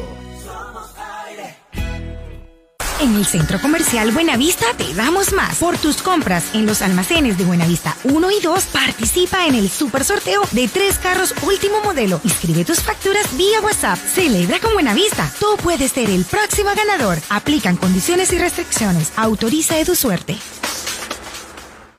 Hotel Araguat Plaza, su casa en Cincelejo. 70 habitaciones diseñadas para el confort de nuestros huéspedes, bienestar y descanso durante su estadía de negocios o de placer. Cumplimos con todos los protocolos de bioseguridad. Reservas 318-330-9737. Visita nuestra página web hotelaraguatplaza.com. Araguat Plaza, su casa en Cincelejo. Los deportes en acción con Boris Eduardo Páez en Noticias Ya. En Noticias Ya. Ya estamos con Boris Eduardo Páez, la derrota de Alemania ayer ante Francia 1 a 0, autogol alemán, y Cristiano Ronaldo, que bueno, agranda su historia, su leyenda, anotó dos goles en la victoria de Portugal 3-0 sobre Hungría. Bueno, Boris Eduardo Páez, buenos días, ¿cómo amanece? Osvaldo, ¿qué tal? Un saludo a usted, a toda la audiencia a esta hora de la mañana. Muy bien, aquí listo para eh, todo este eh, cóctel de noticias deportivas que hay a esta hora de la mañana. El cuerpo técnico de la Selección Colombia anunció que el jugador Jairo Moreno fue desconvocado para disputar la Copa América de Brasil por una lesión muscular grado 1B, la cual sufrió en el partido ante Ecuador. Por otro lado, Fan Fabra de Boca Juniors fue convocado para esta competencia. El lateral izquierdo llega en sustitución de Juan Ferney Otero, que no pudo viajar con el equipo a Brasil debido a que su prueba PCR de COVID-19 dio positivo. Este cambio se realiza siguiendo el reglamento de la Conmebol, el artículo 30.1, el cual dice antes de que se inicie la competición o durante el transcurso de la misma, atendiendo a la situación de pandemia eh, en la cual se desarrolla el torneo, se podrá permitir la sustitución de jugadores sin limitaciones, incluido en la lista definitiva de jugadores cuya prueba PCR realizada por la Conmebol arrojara un resultado positivo de COVID-19. De esta manera, el defensor Fran Fabra es esperado hoy miércoles en Brasil para unirse al grupo de convocados que se encuentra en la ciudad de Goiânia. La Copa América se reanuda mañana cuando Colombia enfrente a Venezuela en la segunda fecha del grupo A. Luego del entrenamiento, dos jugadores del combinado nacional atendieron la prensa, William Tecillo y el atacante Luis Fernando Muriel. Escuchemos al delantero Tomasino hablando del rival de mañana, la selección venezolana. Aquí está Luis Fernando, Muriel, a esta hora en Noticias. Bien lo dijiste, un equipo que de pronto eh, deja jugar un poco más. Eh, yo me preparo siempre de la mejor manera, siempre quiero jugar, siempre quiero estar, eh, prepararme de la mejor manera, tratar de encontrar los espacios libres, recibir, eh, estar siempre bien ubicado y, y, y a partir de allí eh, dar siempre lo mejor de mí, eh, aportar a la selección eh, lo que es ese juego, eh, tratar de, de- de marcar goles y, y conseguir esa victoria que prácticamente nos dejaría en la otra ronda. Así es, Así es, Luis Fernando Luis Fernando. Muriel, el atacante Tomasino de nuestro combinado nacional. Efectivamente, si Colombia gana, pues ya tendría su paso a la segunda ronda de esta Copa América. Mañana enfrentará a la selección de Venezuela. Se conoció una excelente noticia, la atleta antioqueña múltiple campeona mundial y medalla de oro olímpica en el salto triple será la banderada de Colombia para la inauguración de los Juegos Olímpicos de Tokio que se iniciarán este 23 de julio. El anuncio fue oficializado por el sabanero Ciro Solano, presidente del Comité Olímpico Colombiano. Cuando el doctor Ciro Solano me llama, dijo Caterine, eh, y me manifiesta el tema del abanderado, yo no tuve palabras, lloré porque eh, la verdad es una, una gran responsabilidad, un gran compromiso que me hayan escogido a mí y de verdad me llena de gran motivación y de compromiso. La campeona mundial y olímpica en la prueba del salto triple anunció que ya se encuentra recuperada de su eh, fascitis y que los eh, discretos resultados que ha conseguido en las últimas competencias no la van a milanar. Estoy en Portugal haciendo todo lo que es la preparación y los últimos ajustes para estar en óptimas condiciones en estos Juegos Olímpicos, dijo Caterine, de 35 años de edad. Colombia tiene 52 deportistas clasificados hasta el momento en los Juegos Olímpicos de Tokio. Mucha atención al gerente deportivo de Junior Héctor Fabio Báez, dio a conocer su molestia por el informe arbitral del juez eh, Jorge Tavares sobre la pelea que tuvieron varios jugadores de Junior y Millonarios al final de su partido el pasado domingo, luego una provocación de Ricardo Márquez, futbolista del equipo eh, de los Millonarios. Baez dijo que no fueron notificados sobre las expulsiones de Homer Martínez, Willer Dita, Didier Moreno y Sebastián Viera, quienes fueron reportados con roja eh, por parte en, en, el informe arbitral para, por agredir a rivales. No recibieron notificaciones de los expulsados ni por parte del cuarto árbitro, que es el que tiene la comunicación con los clubes, ni por parte del comisario tuvimos información alguna. Eh, por parte de los jugadores expulsados en el encuentro. También son, nos sorprendió que los medios de comunicación ya tuviesen el informe arbitral porque los clubes no tenemos acceso a él. Para tenerlo debemos mandar una notificación por escrito para tener una copia. Eso nos pareció extraño y hay una fuga de información. Por eso, pero eso no debió suceder, dijo el gerente deportivo de Junior. Lo que pasa es que hay unos alineamientos que uno se acoge deberíamos ver el reglamento con lupa y ver si el árbitro actuó de mala forma. Eso lo vamos a revisar en el club y si el árbitro cometió un error, no tendría derecho a que los jugadores sean sancionados. Vamos a ver un reclamo o vamos a hacer un reclamo a la comisión disciplinaria y al presidente de la DIMAYOR, Fernando Jaramillo, para que estén eh, enterados de una situación que a nuestro criterio fue bastante anómala. compleja pues la situación de ver en qué termina esta situación. En la Eurocopa de Naciones, Portugal consiguió un sufrido triunfo ante Hungría 3 por 0, sufrido porque solo hasta el minuto 84 pudieron abrir el marcador con Rafael Guerreiro tras enfrentar a una cerrada defensa húngara. Cristiano Ronaldo se convirtió en el máximo goleador de la historia de la Eurocopa con un doblete, certificó la victoria 3 por 0 de su selección Portugal. Luego del partido eh, se presentó un hecho curioso. Cristiano Ronaldo quitó, los dos envases de Coca-Cola que estaban en la mesa donde los futbolistas iban a atender a la, la rueda de prensa. El gesto lo hizo tomando también una botella de agua, como diciendo, es mejor el agua que la bebida azucarada. Lo cierto es que el gesto causó revuelo a nivel mundial, tanto que algunos medios hablan de un descenso grande en las ventas de esta bebida gaseosa. En otro juego de la jornada, considerado la final adelantada de este certamen entre Francia y Alemania, finalizó con triunfo para los galos 1 por 0 tras un autogol de Mats Hummel al minuto 20 de este compromiso. Y el equipo Galatasaray de Turquía informó que el delantero colombiano Radamel Falcao García dio positivo para COVID-19. Por esta situación, Falcao no había participado en los últimos entrenamientos. Radamel, cuya prueba PCR para COVID-19 dio positivo la semana pasada, está en seguimiento por nuestro equipo en salud. Bueno, vamos a ver qué pasa con Radamel Falcao García. 6 de la mañana en punto. Hasta aquí toda la acción de los deportes en Noticias Ya. Que tengan todos un feliz día. Cuídense mucho.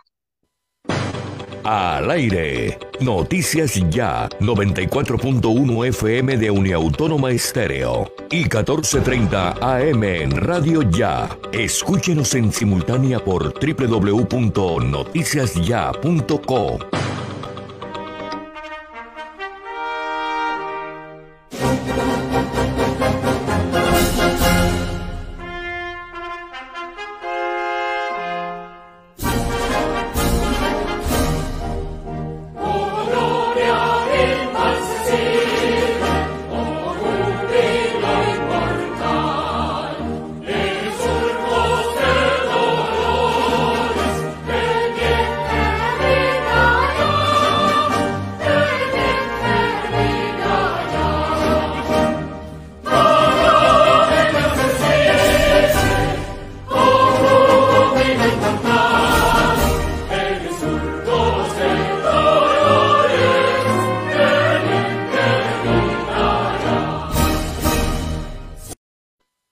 Noticias Ya.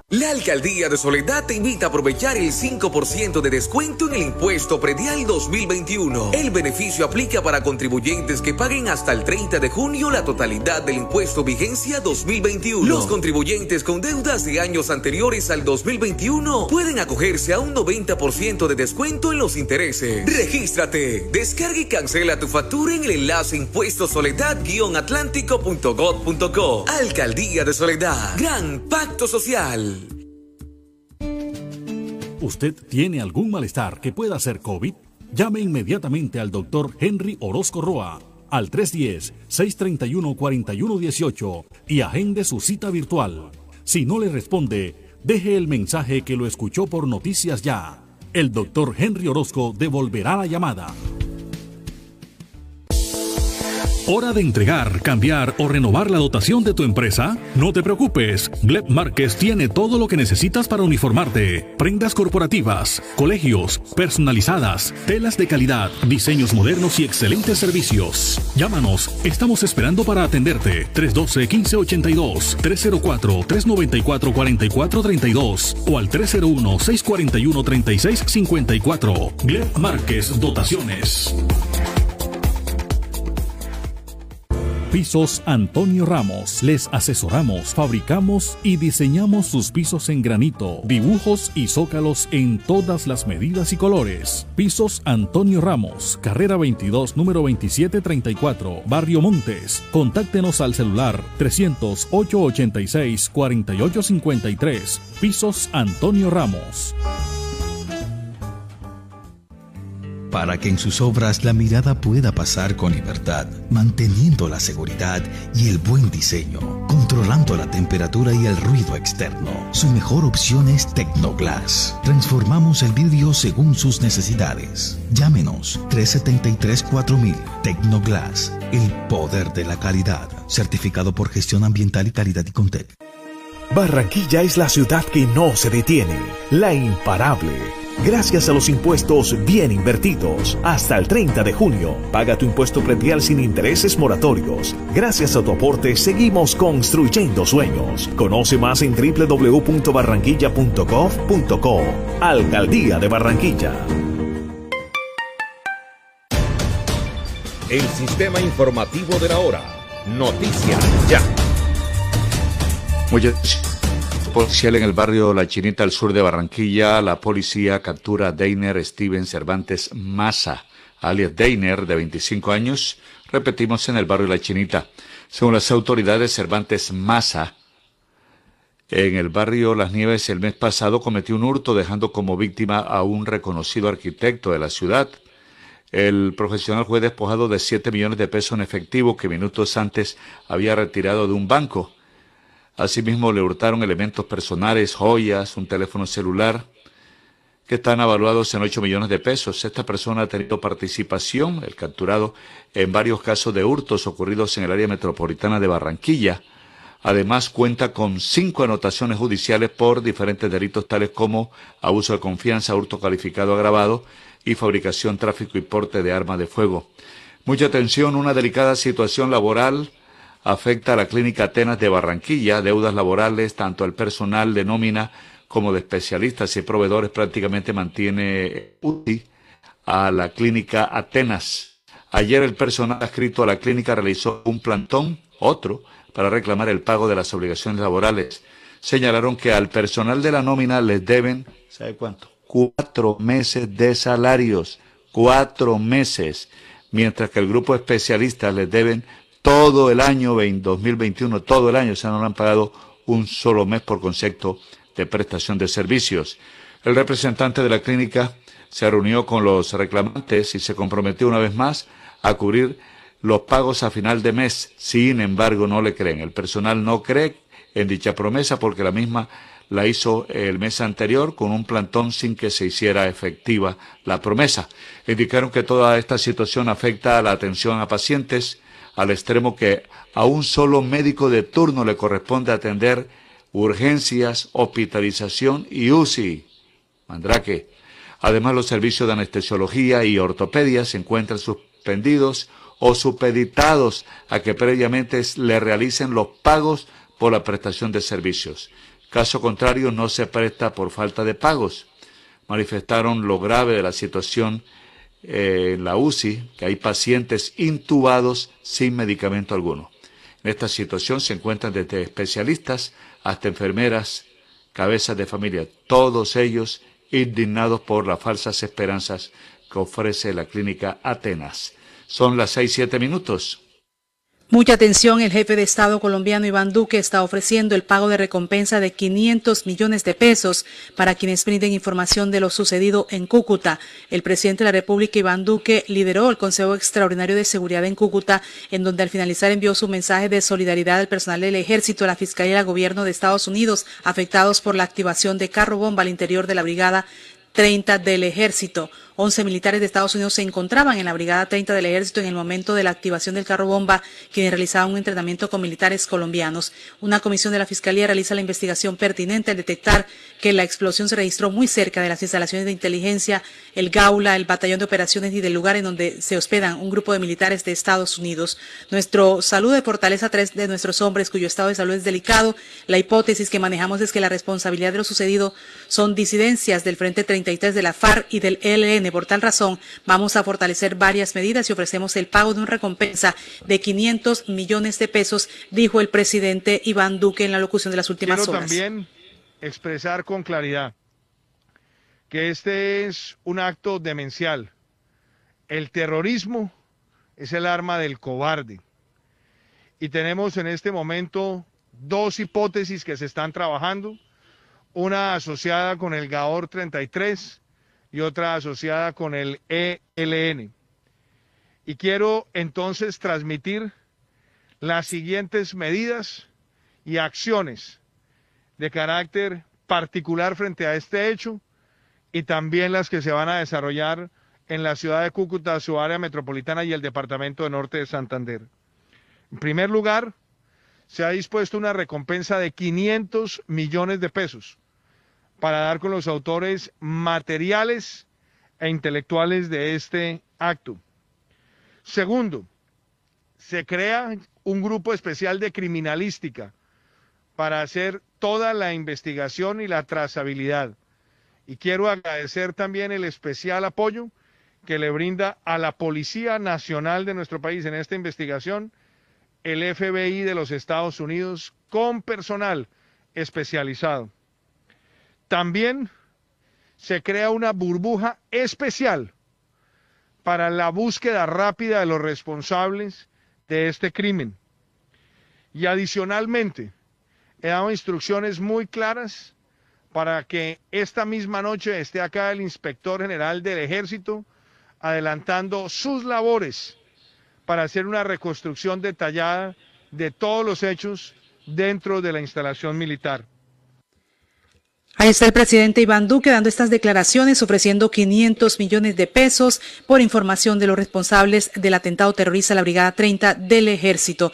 También dice ampliarán los puntos de control y monitoreo en Cúcuta y municipios del departamento con asistencia militar para apoyar a la policía y se aumentará la red cívica de apoyo, redoblando el plan muralla de control fronterizo y habrá restricción de parrilleros, anunció el propio presidente de la República. Vamos a una pausa. Cuando regresemos les contaremos que ha sido ya identificado alias Charol, quien habría prendido fuego a una pareja de habitantes de la calle en el Romelio Martínez, en la calle 72 con carrera 46.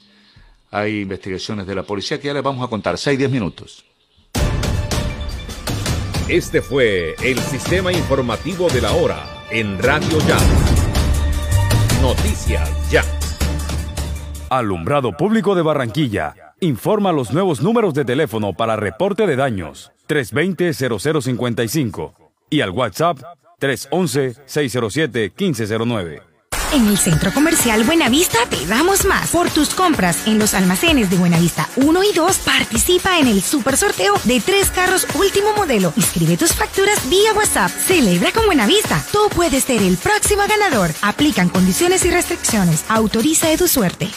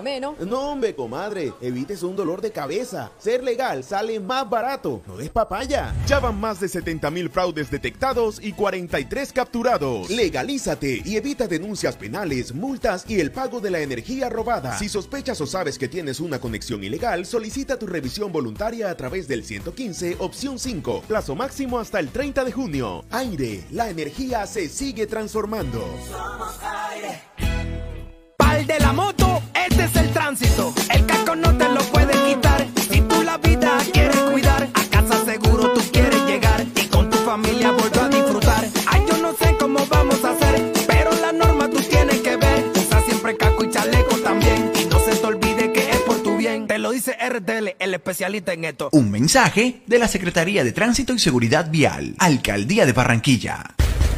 La noticia express.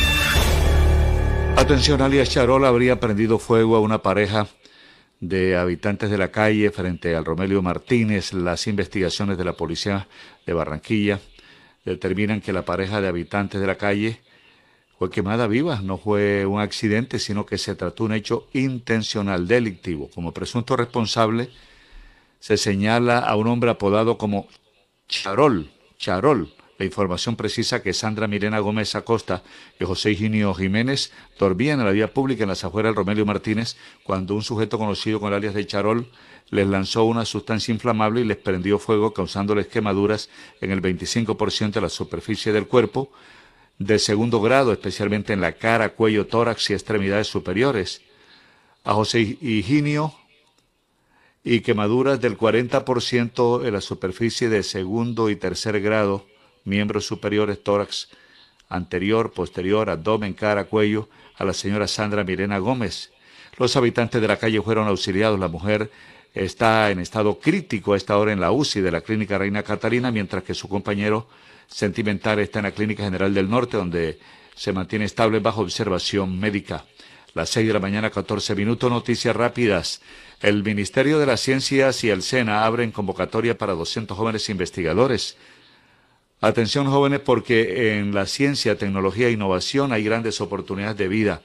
A 200 investigadores se les financiará el 100% de sus pasantías a través de esta convocatoria del Ministerio de Ciencias junto con el SENA, precisó la viceministra de Talento y Apropiación Social del Conocimiento, Ana María Aljure.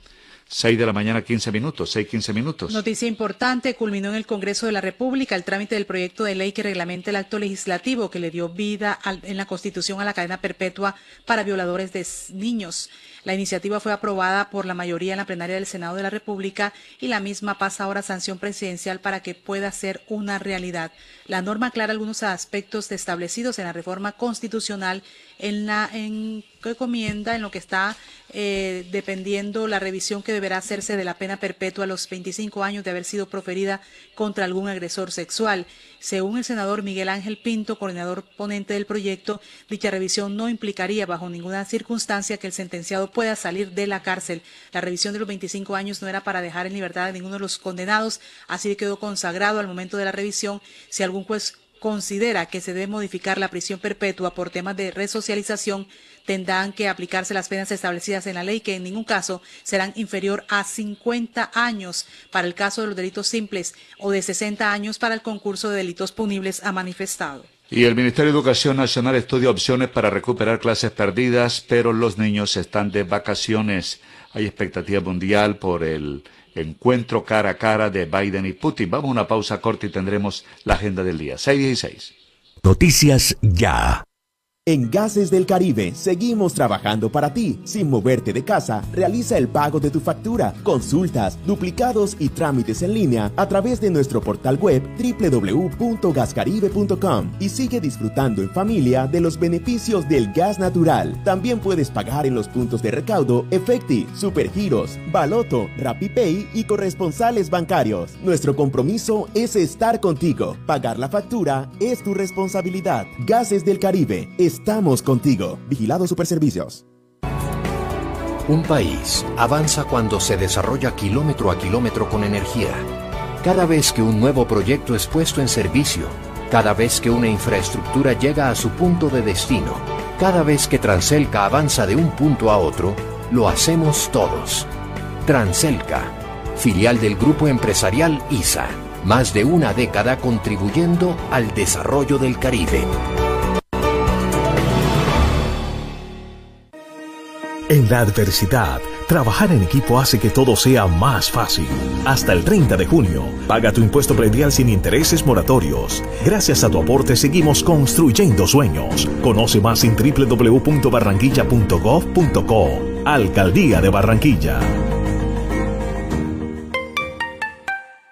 Lo que hemos soñado lo hemos logrado gracias a Confamiliar Atlántico, porque recibo todos los meses una cuota monetaria. Porque hoy podemos decir que tenemos casa propia y porque Camilita es feliz en el centro recreacional. Tus sueños tienen un lugar en Confamiliar Atlántico. Líderes en servicio de recreación, vivienda, salud y educación. Confamiliar Atlántico, grande como tus sueños. subsidio. Restaurante Los Helechos, el sabor colombiano que te invita a volver, reabre al público con la mejor comida colombiana, auténtica bandeja paisa y los nuestros exquisitos buffet ejecutivos. Mil metros cuadrados de atención y seguridad. Teléfono 309-3202. Carrera 52, número 7070. Búsquenos en la web www.restauranteshowloselechos.com. Entérese, ¿qué hay para hoy? Bueno, mucha atención porque desde hoy se abre la vacunación de colombianos en edades entre 45 y 49 años. Eh, ¿Cuántos puestos o puntos de vacunación se implementan en Barranquilla? ¿Qué protocolos, qué orientación tiene a esta hora el secretario de Salud del Distrito de Barranquilla, Humberto Mendoza, quien saludamos desde Noticias Ya. Médico, buenos días. Osvaldo, Jenny, buenos días. Un saludo a todos los oyentes. El día de ayer el Ministerio de Salud ha aperturado el quinquenio de 45 a 49 años. Esto quiere decir que las personas que tienen estas edades pueden empezar a vacunarse sin comorbilidades. Seguirán vacunándose con comorbilidades las edades entre 16 a 44 años, previo agendamiento y previo a eh, que se encuentren en mi vacuna. Mi vacuna app los que tienen de 50 años en adelante siguen sin agendamiento. De aquí al viernes, por orden del Ministerio de Salud, debe estar por agendamiento 45 a 49. Los oyentes reiterarle que cada vez que se abren estas, estos quinquenios, el agendamiento es un mecanismo para evitar aglomeraciones. Por lo tanto, los de 45 a 49 años tienen que entrar a la página de la alcaldía y agendarse en cada uno de los puntos que tenemos. Hay suficiente agendamiento, tenemos una capacidad de 16 mil dosis diarias, tenemos vacunas suficientes, entonces eh, invitar a los de 45 a 49 años sin comorbilidad que pueden agendarse y empezar a vacunarse desde el día de hoy.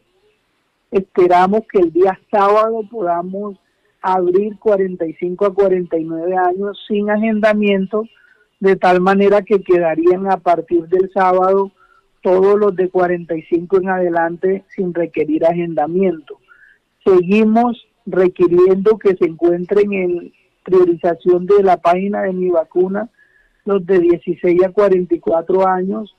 Seguimos haciendo priorización en punto para patologías de alto costo, para comorbilidades en niños y, eh, y seguimos exigiendo priorización para todos los demás eh, de 16 a 44 años deben necesariamente aparecer en mi vacuna. Secretario Humberto Mendoza, el secretario de Salud del Distrito de Barranquilla, todavía entonces también comprende los chicos de 12 años que tienen comorbilidades. ¿Cómo ha sido la afluencia de, esta población? ¿Ha llegado, ha asistido a esta cita eh, de la vacunación? Los niños de 12 a 16 años todavía no están, eh, no han ingresado. Se ha autorizado ya que sean beneficiarios del Plan Nacional de Vacunación pero no han iniciado. Lo que hemos atendido son casos de patologías especiales que estando priorizados o no, esos casos sí los hemos estado vacunando. Es decir, con comorbilidades hemos hecho esa priorización en pacientes con síndrome de Down, con autismo, con patologías cognitivas. Médico Humberto Mendoza, el ministro de Salud dijo eh, anoche que la segunda dosis de Pfizer se amplía de tres semanas después de la primera a 12 semanas después de la primera. Dice que por su alta protección, o sea, son que 84 días, casi tres meses después de la primera. Eh, ¿Por qué no explica un poco sobre esta determinación del Ministerio de Salud? Bueno, hemos escuchado efectivamente eso, digamos que seguramente eh, en el día de hoy habrá mayores detalles eh, públicos al país sobre eh, la decisión. Eh, de fondo seguramente es para hacer mayor disponibilidad y aprovechamiento de vacunas en unas poblaciones que vienen y segundo seguramente también eh, haciendo uso de algún criterio técnico y científico que le esté sugiriendo eh, la, la, o la industria o las mismas o los mismos estudios internacionales. Solamente puedo decir que efectivamente esa es la instrucción que, que salió el día de ayer, semana 12, 12 semanas después de la primera dosis para la segunda vacuna de Pfizer, para la segunda dosis de Pfizer. Lo cierto es que las vacunas, las dosis, eh, los ensayos, las investigaciones están a tres meses de la vacuna de AstraZeneca, están dando unas inmunidades también muy importantes. Probablemente están utilizando el principio de biológicos de que espaciar la, los refuerzos puede también tener mejor respuesta inmunitaria. Estos son comentarios que, que hago en realidad. Lo único que tenemos claro es el lineamiento ministerial, así como usted dice, Osvaldo. Dígame, secretario, me están diciendo que si hay alguna de las instituciones en el distrito de Barranquilla que tiene la capacidad al tope, que si existe eh, esa institución, me hablan de una institución, no quiero decir el nombre obviamente porque no sé y quiero constatarlo con usted.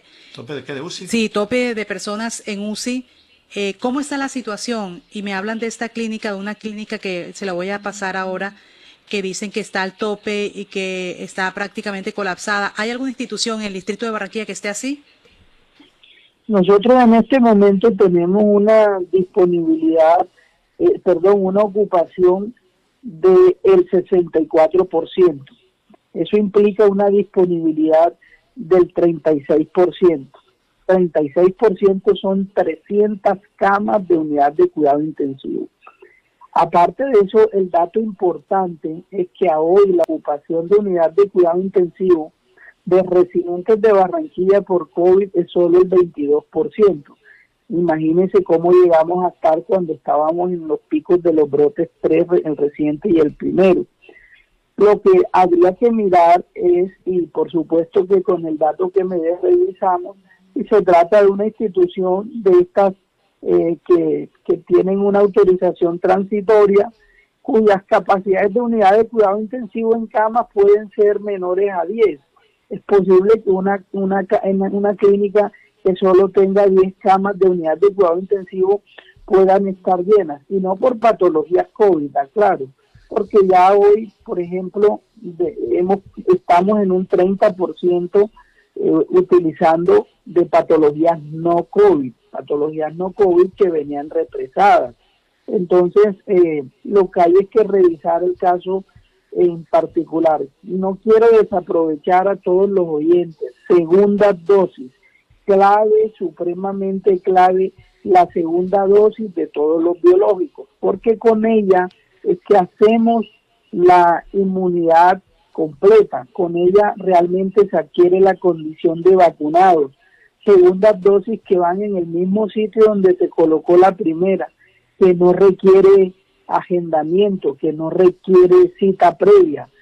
Clave la segunda dosis en los mayores de 50 años, ya no solo en los mayores de 80, mayores de 70, sino los que se están aplicando las segundas dosis mayores de 50.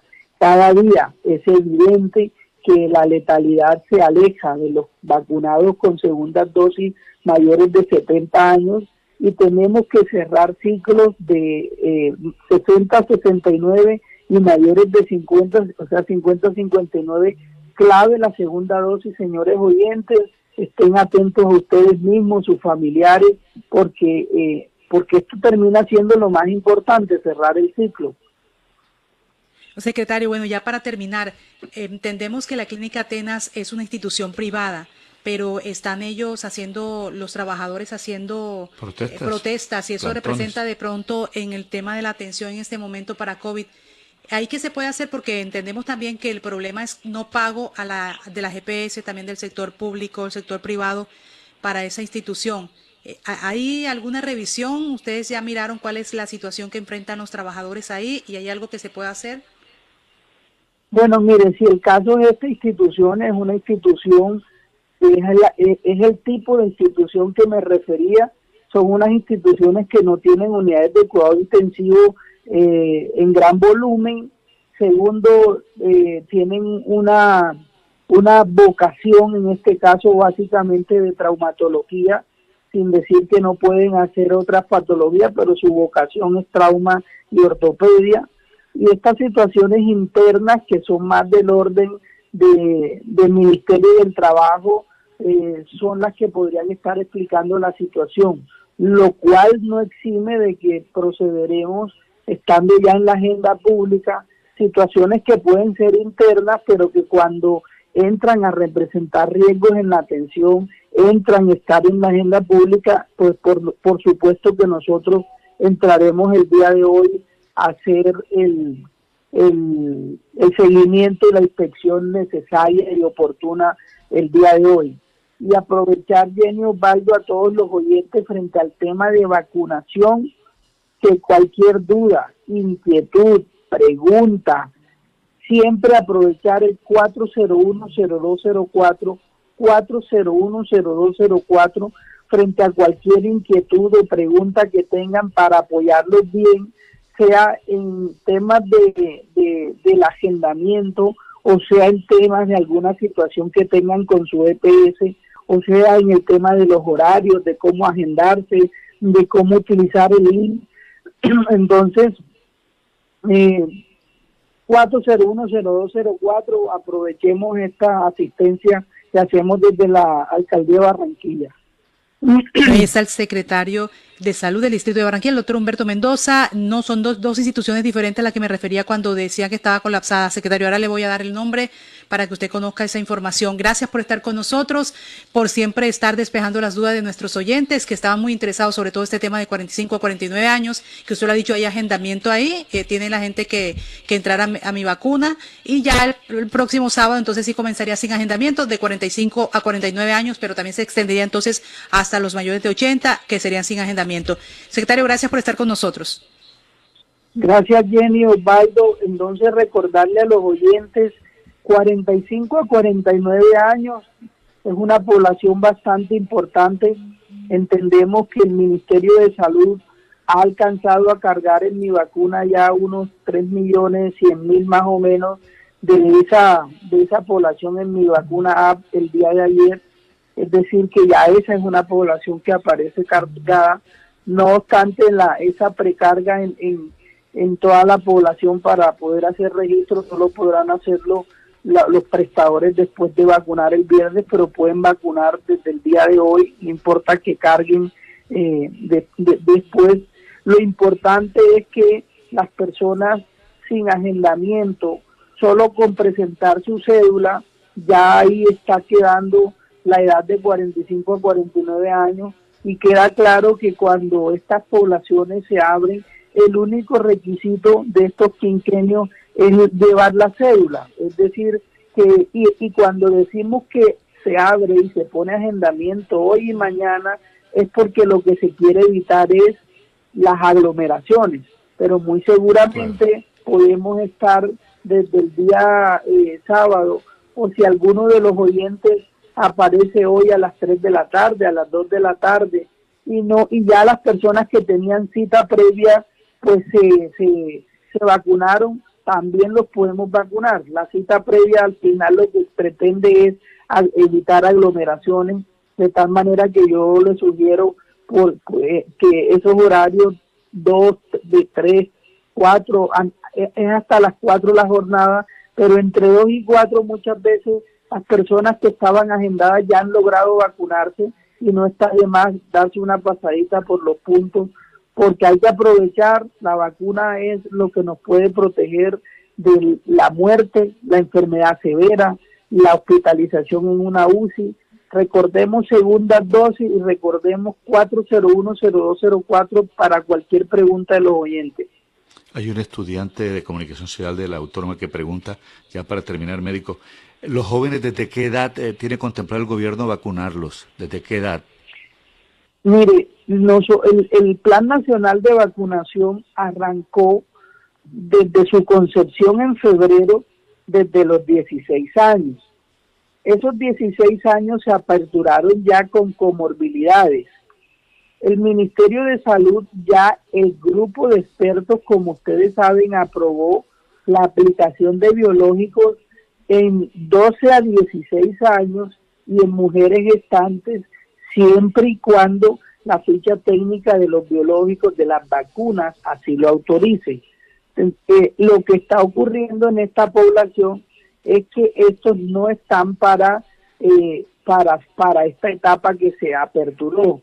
Esos están en mitigación, están ya en la, en, en la última población, a menos que tuviesen comorbilidades, que es lo que se está vacunando. Entonces la pregunta para, la respuesta para el oyente es que esos eh, jóvenes preadolescentes de 12 a 16 años tienen que esperar que llegue a la población general a la última etapa sin comorbilidades me refiero y con comorbilidades siempre vamos a estar atentos a que eh, cumplan los requisitos de las enfermedades que han sido definidas. Bueno, muchas gracias, médico Humberto Mendoza, secretario de Salud de Barranquilla. Que tenga buen día. Un buen día y saludo a todos los oyentes. Pero vamos a una pausa corta porque estamos en la agenda del día y hay abundante información. Tendremos que hablar en algunos minutos de la cumbre entre el presidente ruso Vladimir Putin y su par estadounidense Joe Biden. Hoy en Ginebra, Suiza, su primer encuentro cara a cara que realmente no será amistoso. Le contaremos también que subió 67 pesos 33 centavos el dólar. En un minutico les contamos. Noticias ya.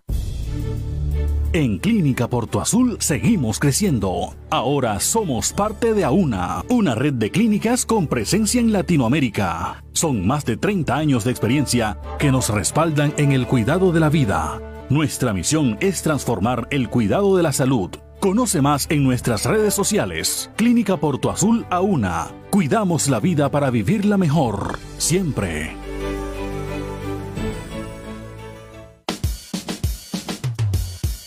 Excelentes noticias para compartir. La Universidad Autónoma del Caribe abre sus inscripciones para el segundo periodo del 2021 totalmente gratis y con el 30% de descuento en la matrícula de primer semestre, reingreso o transferencia externa. Para mayores informes, llama inmediatamente al 300-675-4239. 300-675-4239. ¿Y tú? ¿Dónde piensas construir tu futuro? Universidad Autónoma del Caribe. Vigilada mi educación.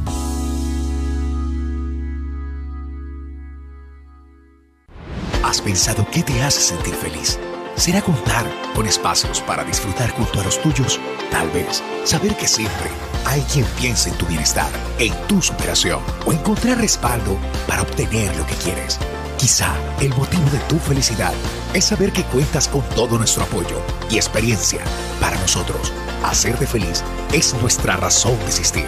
Con Barranquilla, celebra 60 años creciendo juntos. Vigilado Supersubsidio. Pal de la moto, este es el tránsito. El casco no te lo puedes quitar. Si tú la vida quieres cuidar, a casa seguro tú quieres llegar y con tu familia volver a disfrutar. Ay, yo no sé cómo vamos a hacer, pero la norma tú tienes que ver. Usa siempre casco y chaleco también. Y no se te olvide que es por tu bien. Te lo dice RTL, el especialista en esto. Un mensaje de la Secretaría de Tránsito y Seguridad Vial, Alcaldía de Barranquilla.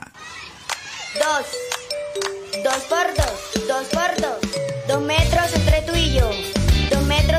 nos salvan. Lejos para cuidarnos. No podemos bajar la guardia. No podemos bajar la guardia. Por mis papás, por mi abuelita y por toda la comunidad. Recuerda que tu autocuidado es clave para ganar. Con GESELCA juntos contra el coronavirus lo vamos a lograr. Pellizcate.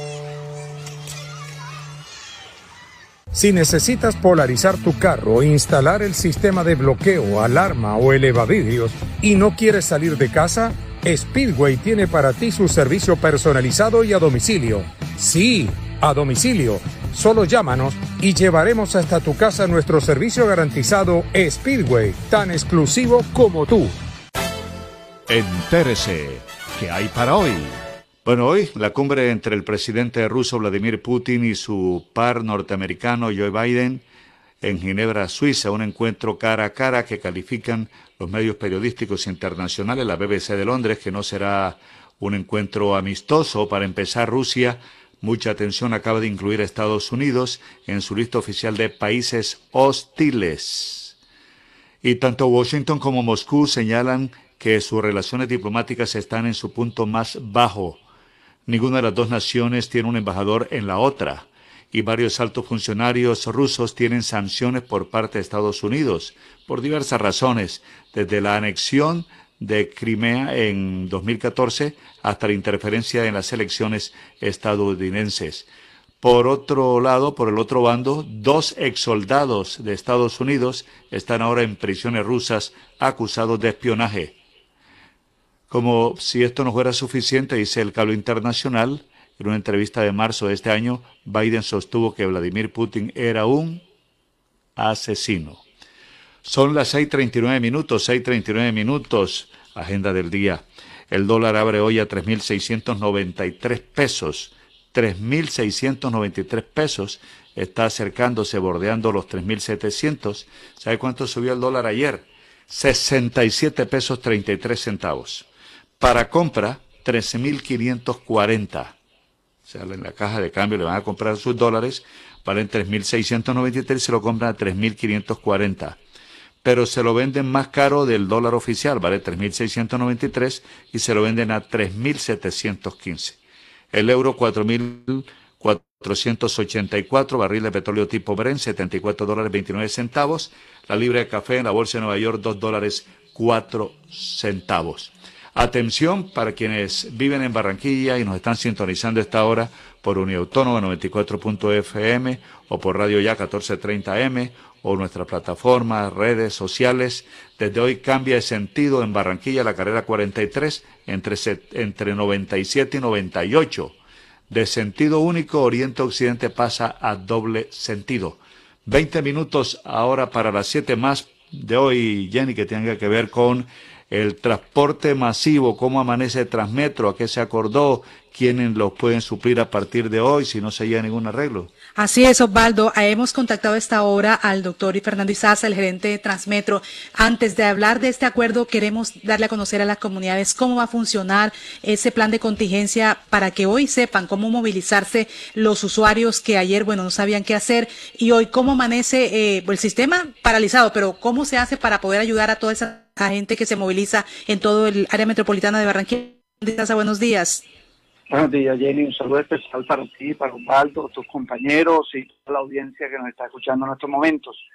Bueno, así como informamos el día de ayer, en la noche, eh, Transmetro con el área metropolitana implementaron un, eh, o implementamos un plan de contingencia para garantizar los servicios de nuestros usuarios, teniendo en cuenta que la prioridad es que se puedan movilizar. En ese sentido, el área pidió unas resoluciones habilitando de manera especial y transitoria a las empresas Sousa, La Carolina, Transmecar, con, recursos, eh, con recorridos, eh, digámoslo así, en la troncal de Murillo La Herrera, en el sentido Soledad Barranquilla y al final de la tarde o viceversa durante todo el día.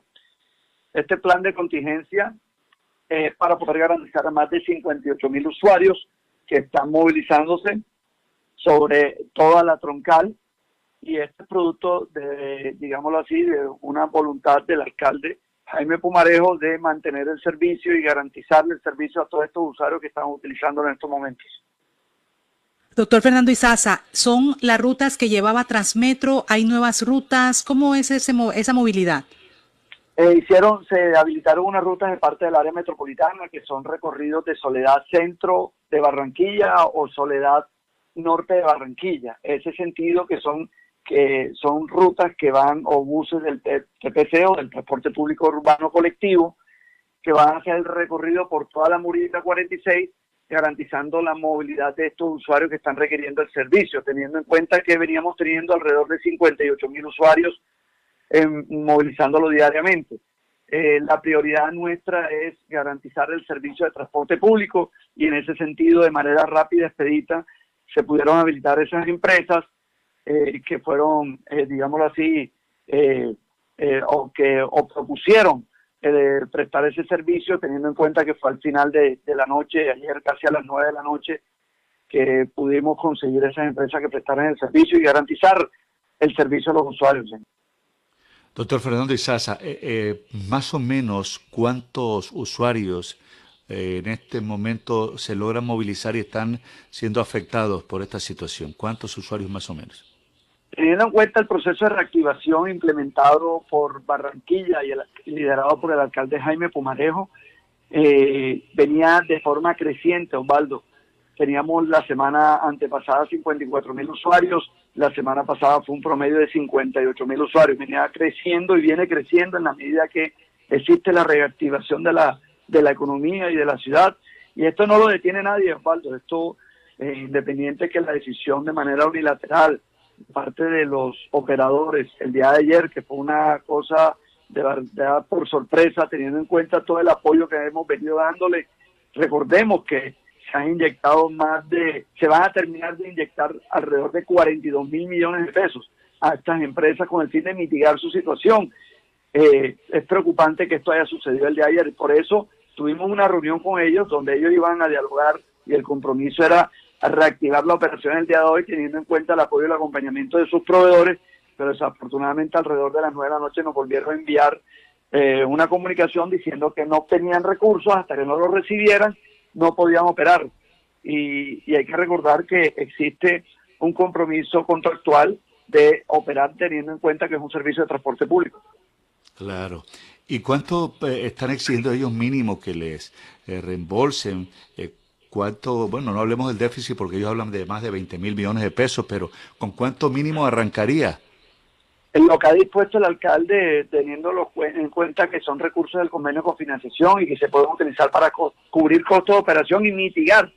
Ojo a esa palabra importante, es mitigar. Mitigar es tratar de apoyar, pero no va a ser una solución final a los requerimientos y las necesidades de ellos, teniendo en cuenta que existe un compromiso tácito que deben cumplir con la operación y a lo cual ellos han contratado.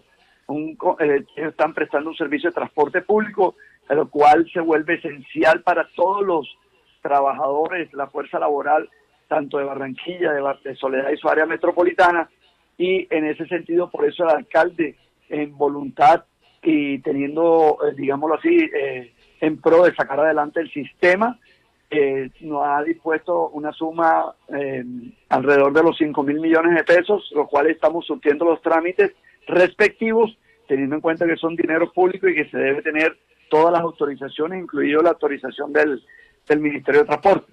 En ese sentido, eh, estamos apoyando y ayudando, pero vuelvo y repito, eh, hay que hay que garantizarle el servicio a nuestros usuarios y por eso ese plan de contingencia de manera expedita y rápida con el área metropolitana y esa fue una directriz directa del alcalde Jaime Pumarejo de que los usuarios tenían que tener hoy un sistema de transporte público o una forma de movilizarse de- desde su lugar de residencia hacia su lugar de trabajo y regresar a sus casas al día de la tarde, el día en la tarde o en la noche, porque ayer de verdad los afectó mucho y ustedes lo pudieron evidenciar por todos los medios de comunicación y de todas las redes el descontento por esa situación que pasó ayer desafortunada y decisión de manera unilateral de parte de los operadores de buses. Doctor Fernando Izaza, gerente de Transmetro. Bueno, y la inquietud que surge entonces es, bueno, si le dan estos recursos y hasta cuándo ellos van a decir, no, nos alcanzó estos recursos hasta dos meses, tres meses, cinco meses y otra vez paralizamos. Es un círculo vicioso. ¿Qué va a pasar con esa situación de entregarle los dineros y de pronto decir, no somos autosuficientes y otra vez? Además, otra la comunicación que se entregó por parte del ministro, de la administración distrital decía que se iba a ampliar el aforo al 100%. Estas dos preguntas, doctor Fernando Izaza. Jenny, eso es lo que estamos evaluando eh, con la directriz y el, liderazgo del alcalde, qué, qué acciones tomar y qué, y qué va a ser un paso a seguir, porque como tú lo dices, la obligación es que ellos presten el servicio de transporte público y no puede estar supeditada que les demos recursos. Esa es su obligación y a eso a lo cual ellos contrataron un servicio de transporte público y ese se vuelve hoy en día un sistema un sistema de transporte público esencial. Entonces, no puede estar supeditado la prestación del servicio a recursos. Ellos tienen que hacer un esfuerzo como lo vienen haciendo y entre todos buscar alternativas. La invitación ayer en la reunión era, hombre, unámonos, busquemos alternativas, no solamente supeditemos el tema a, tema económico, que sí es importante, pero pensemos también en nuestros usuarios. Yo creo que la, lo que hay que pensar es en los usuarios que requieren y teniendo en cuenta hoy eh, el tiempo que está viviendo Barranquilla como empresa modelo de reactivación y que esto va a, seguir creciendo. Ya el alcalde viene haciendo las gestiones para aumentar el aforo dentro de los buses, de pasar del 70 al 100%. Recordemos que, se está buscando el tamizaje, el, el tema de la vacunación y que aspiramos y esperamos que no se vuelva a dar otra ola, teniendo en cuenta todos los estudios que se han desarrollado y por eso es importante el trabajo en equipo. O sea que todavía no se define cuándo se amplía el aforo, doctor Fernando Izaza. Sí, o sea, ¿el cuál del de qué? ¿El aforo? Perdón. El aforo del 100%. Eh, ya el alcalde, yo creo que este mes ya debería el Ministerio del Interior, de Transporte, el Gobierno Nacional autorizar a, a que nuestro alcalde nos dé esa directriz de aumentar del 70% al aforo al 100%. Yo creo que eso está en cuestión de días. Lo que usted ha dicho es importante, la regularidad del servicio, si iba en aumento, si se iba incrementando 50, 54, 58 mil usuarios, eso era un, buen aliciente, un buen estímulo, una nueva motivación. No se puede perder esa clientela porque, porque entran también otros sistemas alternativos que, que uno no desearía porque este es el transporte formal que se requiere y el que la gente espera. Entonces no es un buen mensaje. Muchas gracias al gerente de Transmetro, al doctor Fernando Izaza, por estar con nosotros explicándole a los usuarios, a la gente que utiliza el servicio, qué está pasando.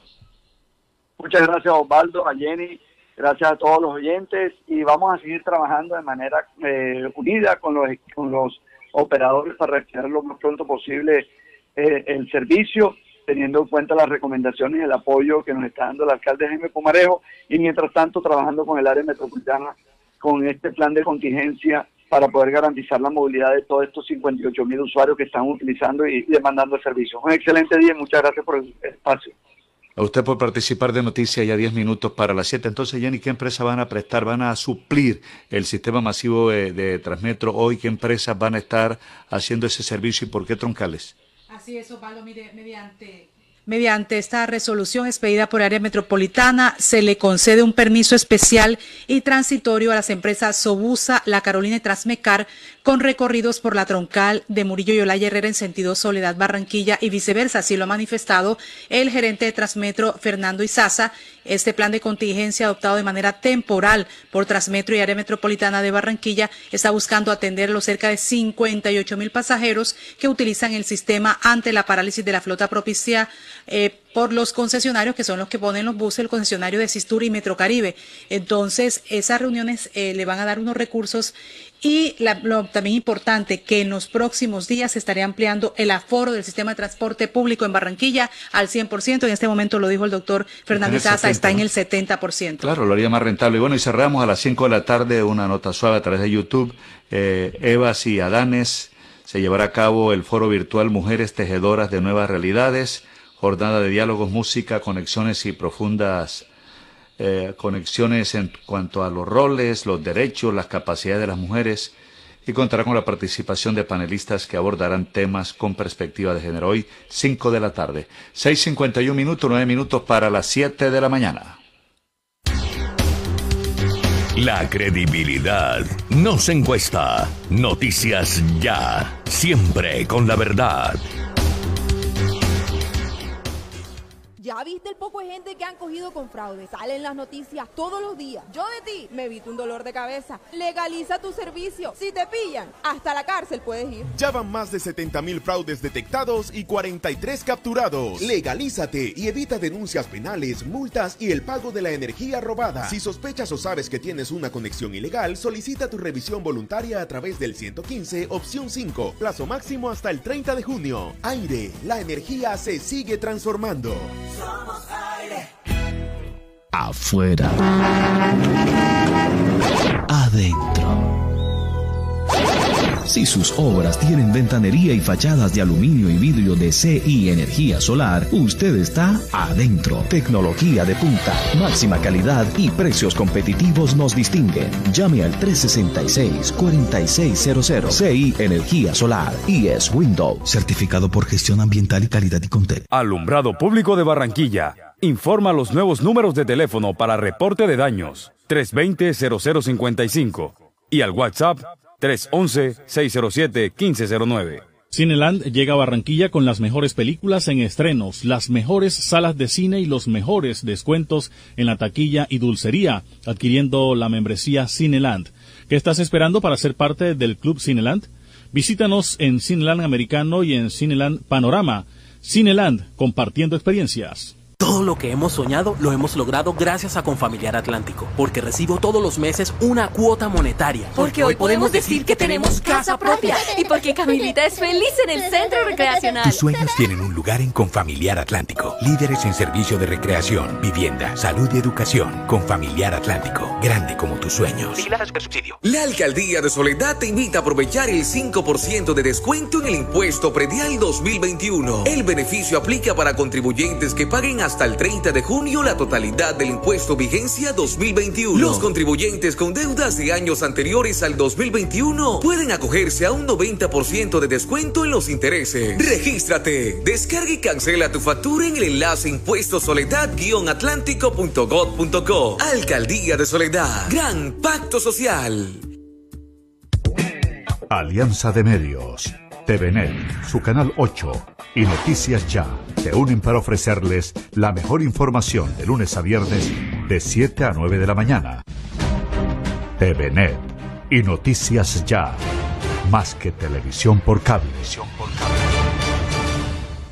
En el Centro Comercial Buenavista te damos más. Por tus compras en los almacenes de Buenavista 1 y 2, participa en el super sorteo de tres carros último modelo. Inscribe tus facturas vía WhatsApp. Celebra con Buenavista. Tú puedes ser el próximo ganador. Aplican condiciones y restricciones. Autoriza de tu suerte. Un país avanza cuando se desarrolla kilómetro a kilómetro con energía.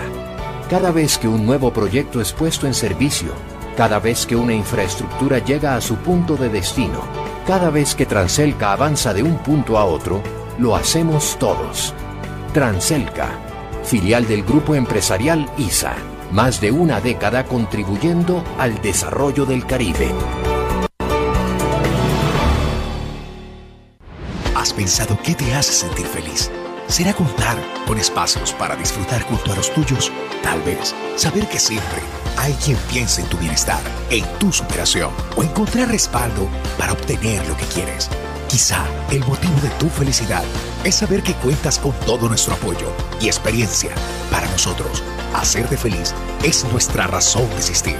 Con Barranquilla, celebra 60 años creciendo juntos. Vigilado Supersubsidio. Se siente la vista fresca, un ambiente de armonía, porque cuidamos del aire que respiras cada día y traemos la alegría que traen los viejos amigos. En familia y en tu casa siempre estaremos contigo.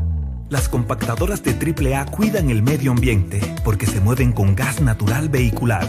Donde estés, estamos cuidando el aire que respiras. Gases del Caribe y AAA. Vigilado Superservicios. Pal de la moto, este es el tránsito. El casco no te lo puede quitar. Si tú la vida quieres cuidar, a casa seguro tú quieres llegar y con tu familia volver a disfrutar. Ay, yo no sé cómo vamos a hacer, pero la norma tú tienes que ver. Usa siempre casco y chaleco también. Y no se te olvide que es por tu bien. Te lo dice RTL, el especialista en esto. Un mensaje de la Secretaría de Tránsito y Seguridad Vial, Alcaldía de Barranquilla. Restaurante Ciudad Bonita. Un pedazo de Santander en Barranquilla. Asados, carne a la llanera, zancochos y tamales, pan de bono artesanal, almohábanas y arepas de choclo. Vía a Puerto Colombia, kilómetro 2, después de la clínica Porto Azul. El anfitrión Edinson Hurtado los espera. Las oportunidades son para aprovecharlas. Hasta el 30 de junio, paga tu impuesto predial sin intereses moratorios. Gracias a tu aporte, seguimos construyendo sueños. Conoce más en www.barranquilla.gov.co. Alcaldía de Barranquilla.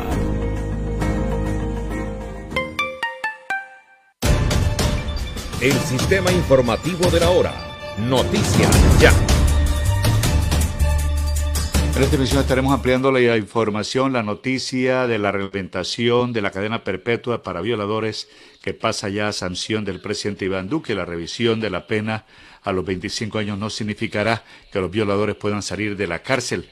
Esta es la noticia importante que vamos a estar ampliando en esta información. Esto fue una sesión plenaria mixta ayer en el Senado de la República, la reglamentación de la cadena perpetua para violadores que pasa a sanción presidencial. Son las 6.58 minutos, 6.58 minutos. Así es, Osvaldo, hablando de este tema, eh, este proceso que ha llevado mucho tiempo, muchos años para ser concebido, al parecer es una realidad. Estamos tratando de hacer este contacto para que nos hable y nos amplíen eh, bueno, la magnitud de esta reglamentación de la cadena perpetua que pasa a sanción del presidente Iván Duque. La revisión de la pena, como usted lo menciona, a los 25 años no significará que los violadores puedan salir de la cárcel. Eh, culminó en el Congreso de la República este trámite del proyecto de ley que reglamenta el acto legislativo que le dio vía libre en la constitución de la cadena perpetua para violadores de niños. La iniciativa fue aprobada por las mayorías en la plenaria del Senado de la República y la misma pasa ahora sanción presidencial para que pueda ser una realidad. La norma aclara algunos aspectos establecidos en la reforma constitucional en lo concerniente a la revisión que deberá hacerse de la pena eh, perpetua a los 25 años de haber sido proferida contra algún agresor sexual. Según el senador Miguel Ángel Pinto, coordinador ponente del proyecto, dicha revisión no implicaría bajo ninguna circunstancia que el sentenciado pueda salir de la cárcel. La revisión de estos 25 eh, años entonces es lo que se está planteando, pero no tiene ninguna injerencia en el sentido de que vaya a salir después que haya sido sometido esta persona a la cadena perpetua. Bueno, levantamos ya a César Lordi, que es representante atlanticense, para que nos hable sobre este tema tan importante, que es una excelente noticia. Hasta anoche creo que estuvieron debatiendo el tema y ya está para sanción presidencial. Así es, Osvaldo. Entonces, para que le explique a nuestros oyentes cómo queda, cómo quedaría entonces ya la legislación en este tema del abusador de menores, eh, en, en, cuanto el tiempo en que quedaría la persona, eh, si hay algún tipo de modificación en algún momento por comportamiento, para que nos lo explique el representante César Lorduy. Doctor César Lorduy, buenos días, bienvenido al Caribe colombiano, a Barranquilla, Noticia Ya, ¿cómo está? Muy buenos días, Osvaldo. Eh, muchísimas gracias por la llamada. Siempre es un placer saludarte a ti, a tu equipo de trabajo, a mi amada Barranquilla y a mi querido Caribe. ¿Cómo se desarrolló el debate? Y los detalles.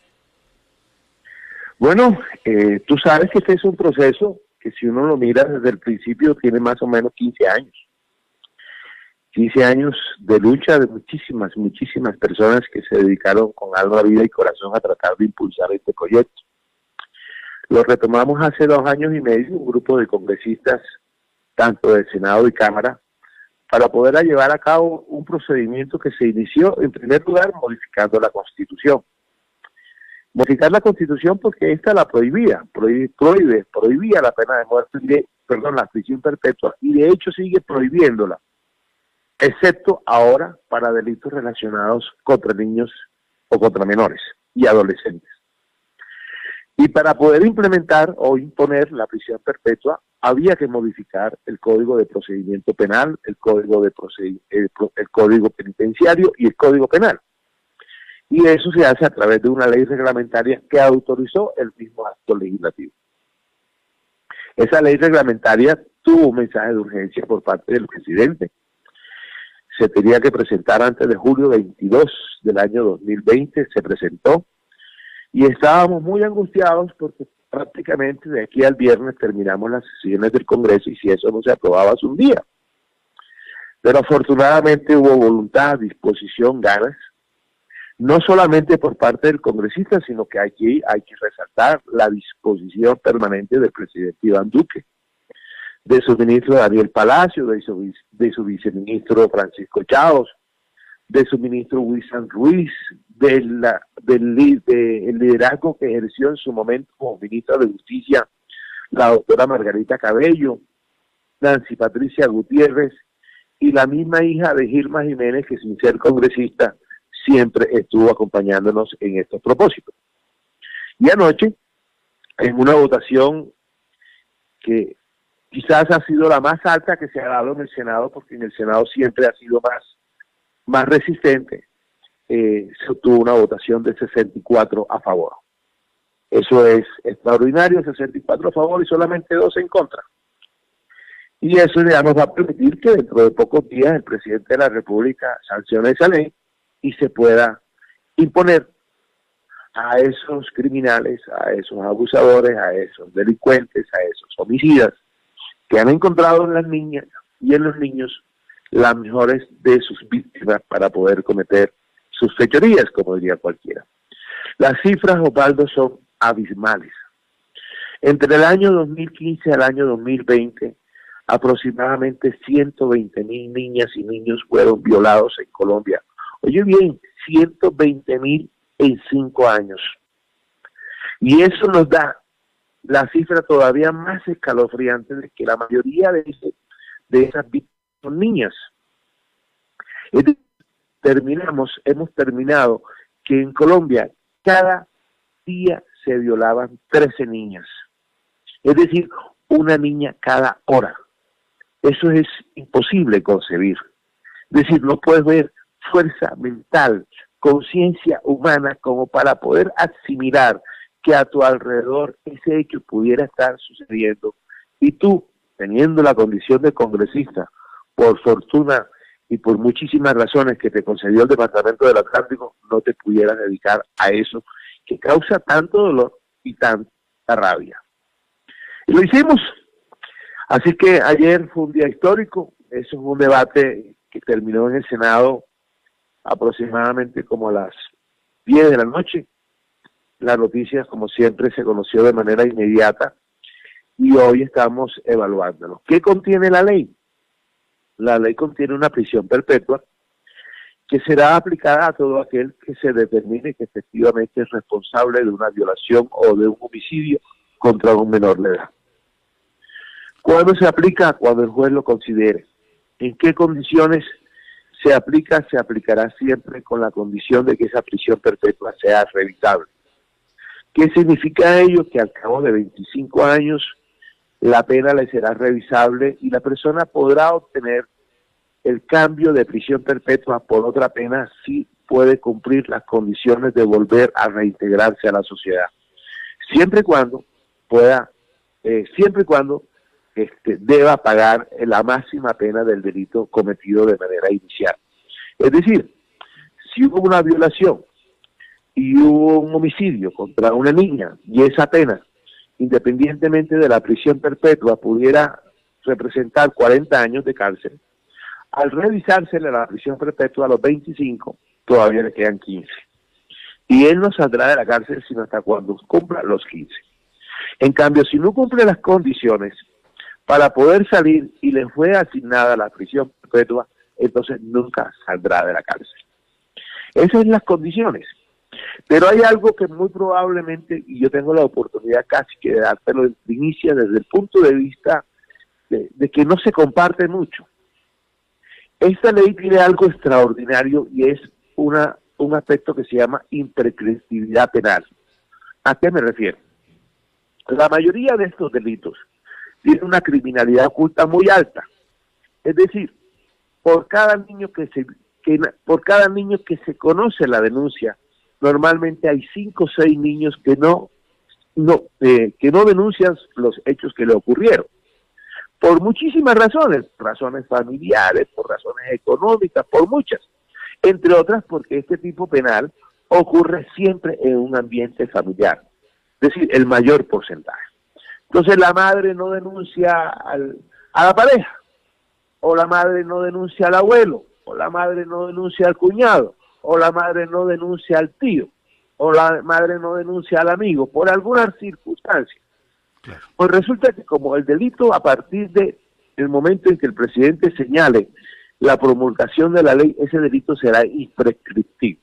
¿Eso qué significa? Que cuando esa niña crezca así su madre no la haya ayudado para denunciar al delincuente, ella tendrá la posibilidad de hacerlo, porque el delito nunca prescribirá. Es decir, el criminal podrá seguir ser perseguido de por vida. Y con ello acabamos con algo que se señala casi que como justificación. A mí me lo gritaban diciendo, ¿y para qué te vas a poner en eso si de todos modos va a haber impunidad? Pues no, Va a haber impunidad porque los familiares no denunciaron. Pero la impunidad se acaba porque esa niña o ese hombre o ese menor al cabo de que tenga conciencia de que efectivamente se le ha causado un daño, podrá señalar al responsable y la investigación y la pena lo puede perseguir de por vida. Mire, preguntan del barrio Simón Bolívar, José Hernández. E- Esto que usted está diciendo es interesante, ¿verdad? Que no prescriba. Pero si el violador es un menor de edad, ¿qué pasa? Si es un menor de edad, recibirá la pena de aplicable a los menores de edad, que de acuerdo con esta ley no tendrá prisión perpetua. Ahora, el representante César Lorduy, es, en este momento se está esperando que el presidente de la República ya lo sancione. Lo que ha ocurrido, ¿esto pasa de ahora en adelante o, por ejemplo, casos que han ocurrido en el pasado No podrían ser retrotraídos a esta ley? No, imposible. La ley penal no es retroactiva. La ley penal se aplica a partir del momento en que los hechos ocurran después de la promulgación de la ley. Después de entonces que se sancione por parte del presidente. Correcto. Si la sanciona por decirte el viernes y el sábado hay un señor pervertido, criminal y asesino que es capaz de dañarle la vida a un niño y se comienza la investigación, le puede poner prisión perpetua. Hacia adelante. Bueno, acá preguntan lo- los oyentes, bueno, están eh, en el WhatsApp 318-632-4523 formulándole preguntas. ¿Qué garantiza que realmente esto se cumpla? Porque leyes son las que tienen Colombia. Ustedes son especialistas en, en, en- en diseñar, eh, promulgar leyes, pero no se cumplen. ¿Qué garantiza que este tipo de leyes tan delicadas, tan delicadas, que tanto se ha debatido y tanto se ha presionado para que se eh, lleve al Congreso y que se apruebe el Congreso por fin, después de tantos años, se aprueba. ¿Qué garantiza que sí se va a cumplir? que se rompa la vergüenza, que se rompa la pena. Se rompa la vergüenza y se, y- y se rompa la pena significa que la mayoría de estos hechos no terminan siendo denunciados por eso, por pena, por vergüenza, por relaciones familiares. Al romper eso, inmediatamente esa ruptura va a ocurrir. Pero además quiero contarte algo. Tú sabes dónde se descubren la mayoría de estos delitos, en los colegios. Y el primer denunciante serán los profesores. Doctor César Lorduy, me preguntan aquí el 318-632-4523, Baldo, en el caso de que haya violación por parte de un sacerdote, ¿podrá la justicia ordinaria condenarlo o será un tribunal especial para que lo haga? Interesante. ¿eh? La justicia ordinaria. O sea, no tiene ninguna contemplación. La justicia ordinaria No. lo va a ju- juzgar. Nadie quedó, nadie quedó excepcionado. Nadie quedó excepcionado. Porque parece Nadie queda la- excepcionado. ¿Cuántos años decía al comienzo de la entrevista que, que se demoró esta ley para ser aprobada? 15 años. Ilma Jiménez, recuerden. 15 años. Desde hace 15 años se está luchando en eso. Sí, Yo llegué de último. Yo llegué de último. Pero, pero bueno, como dice la ranchera, lo importante no es llegar de último, sino saber llegar. Así es. Hombre, muy bueno. Muy bueno por los congresistas. ¿Qué te- otra Mire, hay tiene? otra pregunta que me dicen, ¿dónde se denuncia un abuso sexual a niña de 10 años por su hermano de 18? Me están preguntando. Hay una dependencia, hay una, hay una oficina de la Fiscalía exclusivamente dedicada a niños y niñas, en primer lugar. En segundo lugar, el Instituto Colombiano de Bienestar Familiar tiene unos defensores, también tienen unas oficinas especiales para eso. Y a partir de ese momento, tanto la Fiscalía como la Defensor, como la- el Instituto Colombiano de Bienestar Familiar e incluso como la Defensoría del Pueblo tienen la posibilidad y la obligación de acompañar al menor en ese recorrido para que se haga justicia. Bueno, y escuchan ustedes al representante atlanticense César Lorduy hablando de la reglamentación de la cadena perpetua para violadores que ya pasa a sanción presidencial y ha dicho que la revisión de la pena a los 25 años no significará que los violadores puedan salir de la cárcel. ¿Cuánto se demoraría el presidente para firmar regularmente? ¿En cuánto tiempo lo hace? Este, bueno, yo, yo creo que esto va a ser un tema de, de simple y llanamente de actas. Eh, anoche se aprobó, como consecuencia de eso hay que elaborar las actas, hay que cumplir el protocolo y los requisitos legales de que eso se debe publicar en la Gaceta del Congreso, en el diario oficial, y luego de haber sucedido eso, el presidente seguramente lo hará lo más rápido posible. Es más, estoy plenamente seguro que si fuera por el presidente lo estuviera haciendo hoy. No puedo responder por él, pero sí puedo responder por su voluntad y por su disposición para sacar esto adelante. ¿A qué hora lo aprobaron? ¿Hasta qué hora estuvieron sesionando? ¿Cómo te la... No, no, estuvimos sesionando hasta las 12 de la noche. Eh, estuvimos sesionando hasta las 12 de la noche, tanto Senado como Cámara, pero en el orden del día de Senado, que era lo que hacía falta porque ya lo habíamos aprobado en Cámara, estaba en el segundo punto del orden del día y el segundo punto del orden del día se acabó más o menos como a las 10 de la noche. Eh, ellos siguieron trabajando y nosotros seguimos trabajando también en Cámara, código disciplinario, eh, hasta las 12 de la noche. ¿Eso fue virtual? No, yo estoy aquí en Bogotá presencial, la mayoría estamos presencial. Ya. Bueno, muchas gracias, que tenga buen día. Al No, muchísimas gracias, Ortiz. Pablo. Vamos a Que verlo un momentito para ver si me están haciendo una pregunta antes que se vaya el doctor César Lorduy. César Lorduy. Mm, ¿Para él? sí, perdón, momentico. Las 7 Ah, no, listo, no, me está pidiendo el audio del doctor César Lorduy para Bueno. conocer más información sobre esta situación, sobre esta, esta nueva ley que estaría ya eh, para sanción del presidente de la República. Pero miren, me están Pero bueno, hablando. hay que decirle a los oyentes que esto que se está grabando aquí, al oyente que llegó tarde, va para podcast. Se lo vamos a encapsular y va a estar en, en las redes nuestras para que usted lo consulte en cualquier momento. Así es, entonces, eh, bueno, el doctor César Lorduy, representante a la Cámara, hablándonos y explicándole, porque así queremos que los oyentes entiendan de qué se trata esta nueva legislación eh, que va a estar ya sancionada por el presidente de la República y se convierte en una ley para cumplir. Eh, bueno, el doctor César Lorduy, mire lo que nos están escribiendo aquí. Hay un caso de abuso que nos están pidiendo una conexión con el bienestar familiar para poder hacer esta denuncia y mire los casos que están apareciendo y las bueno las inquietudes que tienen los oyentes que más adelante si nos escriben les Lo que, lo, pasando lo al que yo le decía, lo que yo le decía a Osvaldo y lo que te decía a ti, Jenny, cuando hicieron la pregunta de que cómo se garantiza de que esto se va a cumplir, ahí están las reacciones. La gente va a reaccionar porque ya se rompió la barrera. Así es. Bueno, muchas gracias. Tenga buen día, doctor César Lorduy. No, gracias a ti, Osvaldo. Cariño siempre te voy a atender. Muy amable. Ya vamos a estar hablando, Jenny, del último debate que fue aprobado ayer en el Congreso de la Reforma a la Justicia. Ese también es un tema muy importante. Siete de la mañana, 15 minutos. Son las siete, 15 minutos en Noticias Ya. Este fue el sistema informativo de la hora en Radio Ya. Noticias Ya.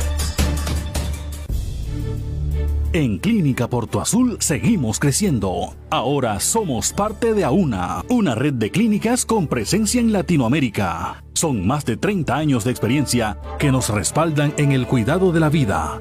Nuestra misión es transformar el cuidado de la salud. Conoce más en nuestras redes sociales. Clínica Porto Azul AUNA. Cuidamos la vida para vivirla mejor. Siempre. Farmanat, droguería y tienda naturista, proveedora de tu bienestar, medicamentos reconocidos y productos naturales, nacionales e importados. Farmanat, plantas medicinales que relajan y mejoran el sueño. Sube tus defensas con NutriTransfer, Colostrum, vitamina C, vitamina D. Farmanat, atención personalizada de Israel Castilla Gamarra. Domicilios por el 332-4177 al 300-807-7687. Estamos en la calle 76, número 3949, diagonal al Colegio Militar Acolsure. Atendemos en jornada continua de 8 de la mañana a 9 de la noche. Alumbrado Público de Barranquilla. Informa los nuevos números de teléfono para reporte de daños 320-0055 y al WhatsApp 311-607-1509. El COVID no se ha ido. Pellizcate. Usa el tapabocas, pero bien puesto. No en el cuello ni tampoco abierto. Cubre tu nariz, ojo con eso. Bien pegado a tu rostro tiene efecto. Antes de ponértelo, lava tus manos. Y de esa forma con que cerca nos cuidamos. No lo toques ni te lo quites con frecuencia. Entre todos creemos conciencia. Pellizcate. ZDM Jeanswear, siempre al mejor estilo y calidad. Cuando luces ZDM Jeanswear, atrapas todas las miradas. ZDM Jeanswear, calle 37, número 3880, piso 2, en Barranquilla. ZDM Jeanswear, te queda muy bien, muy bien. Barranquilla es la ciudad que no se detiene, la imparable. Gracias a los impuestos bien invertidos, hasta el 30 de junio, paga tu impuesto predial sin intereses moratorios. Gracias a tu aporte, seguimos construyendo sueños. Conoce más en www.barranquilla.gov.co. Alcaldía de Barranquilla.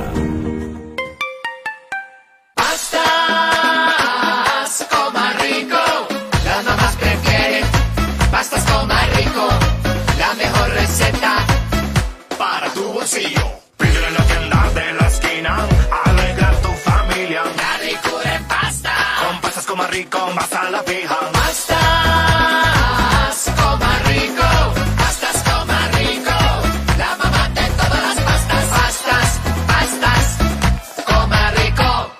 En el Centro Comercial Buenavista te damos más. Por tus compras en los almacenes de Buenavista 1 y 2, participa en el super sorteo de tres carros último modelo. Inscribe tus facturas vía WhatsApp. Celebra con Buenavista. Tú puedes ser el próximo ganador. Aplican condiciones y restricciones. Autoriza de tu suerte. Noticias Ya Sin Fronteras con Helmut Levy en vivo desde la Cosmopolita Atlanta, Estados Unidos. Feliz amanecer en América, buen viento y buena mar. Mañana fresca aquí en la cosmopolita ciudad de Atlanta. 22 grados centígrados indica el mercurio. Nos acercamos a la bella estación del verano que se dará inicio el próximo sábado oficialmente. Y les recuerdo que los fenómenos naturales nos envían un mensaje. Nuestra posibilidad quizás y nuestra obligación de redimir la tierra, de cuidarla, de protegerla, porque por ese medio nos mejoraremos y nos reconstruiremos en paz. A propósito de los fenómenos naturales, les cuento que una ola de calor produce el 15 de junio más ardiente de la historia en varias ciudades del sur de California. El termómetro registró 48.88 grados centígrados en Palm Springs y 41.66 en Palmdale, mientras que en Chula Vista se rompió el récord por 13 grados. Este miércoles pueden caer más marcas históricas. En otros hechos de la información les comparto que se cumplió el pronóstico de John Biden. Estados Unidos supera los 600.000 muertos por el COVID-19. La Universidad John Hopkins dio a conocer que Estados Unidos superó los 600.000 muertos por COVID-19, una, una cifra que había pronosticado John Biden a pocos días de haber tomado posesión como presidente de los Estados Unidos de América. Al cierre, seguimos en California. Un dentista de Los Ángeles ha sido acusado de abuso sexual de nueve mujeres que eran sus pacientes en un dramático caso que al parecer llegó a su fin gracias a un asistente del dentista que captó el video en uno de, su- de sus abusos. El dentista identificado como Emad Fati Mohad, de 50 años y residente de Marina del Rey, cometió el abuso sexual tras identificar a mujeres inmigrantes más vulnerables. Las mujeres que sufrieron el maltrato tenían edades que iban entre los 27 a los 73 años. Los abusos tuvieron lugar entre el 2013 y 2018 en la oficina dental localizada en Beverly Boulevard y Normandy Avenue, una zona predominantemente hispana cerca del centro de Los Ángeles. Así terminamos nuestro avance informativo de noticias que hemos originado desde la multicultural, desde la multifacética, desde la cosmopolita ciudad de Atlanta. Helmut Levy con la información. ¡Feliz día! Noticias Ya. Si necesitas polarizar tu carro, instalar el sistema de bloqueo, alarma o elevavidrios y no quieres salir de casa, Speedway tiene para ti su servicio personalizado y a domicilio. Sí, a domicilio. Solo llámanos y llevaremos hasta tu casa nuestro servicio garantizado Speedway, tan exclusivo como tú. Hey, ¿qué más? ¿No tienes por ahí el contacto de un eléctrico que me haga un tramullito? Es que me compré un aire nuevo. Ajá, para pagar menos. No, hombre, comadre, evites un dolor de cabeza. Ser legal sale más barato. No des papaya. Ya van más de 70 mil fraudes detectados y 43 capturados. Legalízate y evita denuncias penales, multas y el pago de la energía robada. Si sospechas o sabes que tienes una conexión ilegal, solicita tu revisión voluntaria a través del 115, opción 5. Plazo máximo hasta el 30 de junio. Aire, la energía se sigue transformando. Somos aire. Todo lo que hemos soñado lo hemos logrado gracias a Confamiliar Atlántico, porque recibo todos los meses una cuota monetaria. Porque, hoy podemos decir que tenemos casa propia y porque Camilita es feliz en el centro recreacional. Tus sueños tienen un lugar en Confamiliar Atlántico. Líderes en servicio de recreación, vivienda, salud y educación. Confamiliar Atlántico, grande como tus sueños. subsidio.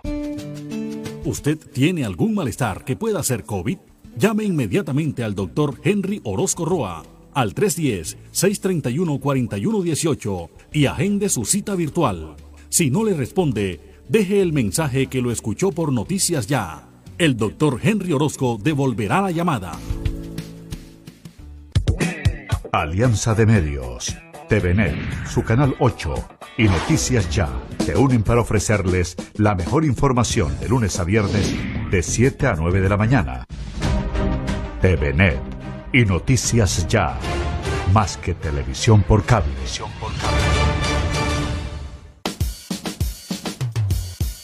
Excelentes noticias para compartir. La Universidad Autónoma del Caribe abre sus inscripciones para el segundo periodo del 2021 totalmente gratis y con el 30% de descuento en la matrícula de primer semestre, reingreso o transferencia externa. Para mayores informes, llama inmediatamente al 300-675-4239.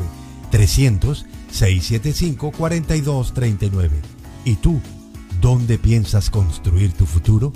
Universidad Autónoma del Caribe. Vigilada mi educación.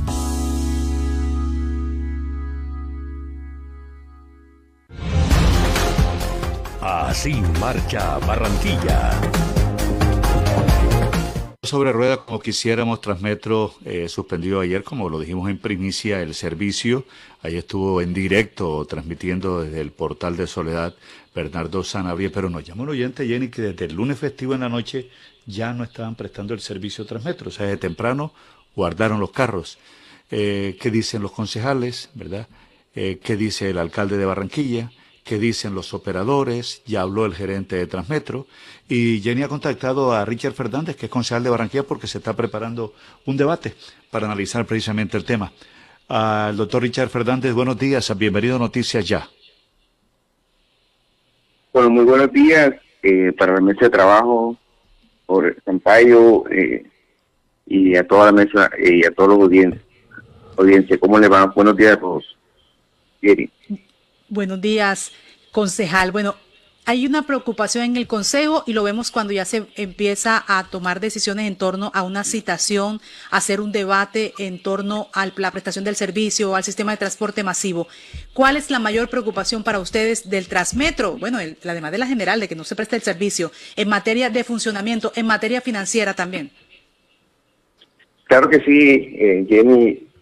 Eh, quiero decirte que en el mes anterior eh, fue citado el señor eh, Fernando Izaza al Consejo de Barranquilla, eh, cuya proposición fue hecha por mí y bueno, en su momento, como, como todo, pues le fue mal al alumno. en temas financieros no pudo darnos unas explicaciones claras y quedó el debate abierto. Y hoy nuevamente pasamos a otra otra noticia donde ya es un poquito más grave porque el déficit financiero que viene arrastrando esa empresa, que es de 22 mil millones de pesos, a estos operadores y que con toda la, franqueza hoy eh, eh, le damos una mala noticia a la ciudadanía y sin, y sin realmente eh, estar con una planeación, se levantan los ciudadanos sin el servicio de transporte del Transmetro de Barranquilla.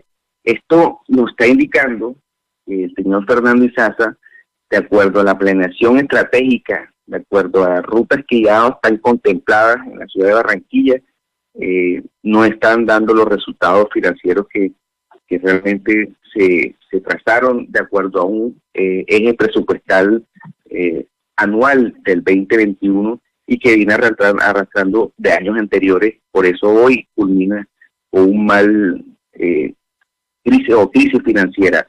Mira, quiero decirte que hoy estos operadores como Sistur y Metrocaribe, eh, ellos eh, contemplan que la destinación de 3.853 millones, de los cuales 2.850 millones se hayan utilizado solamente para la operación.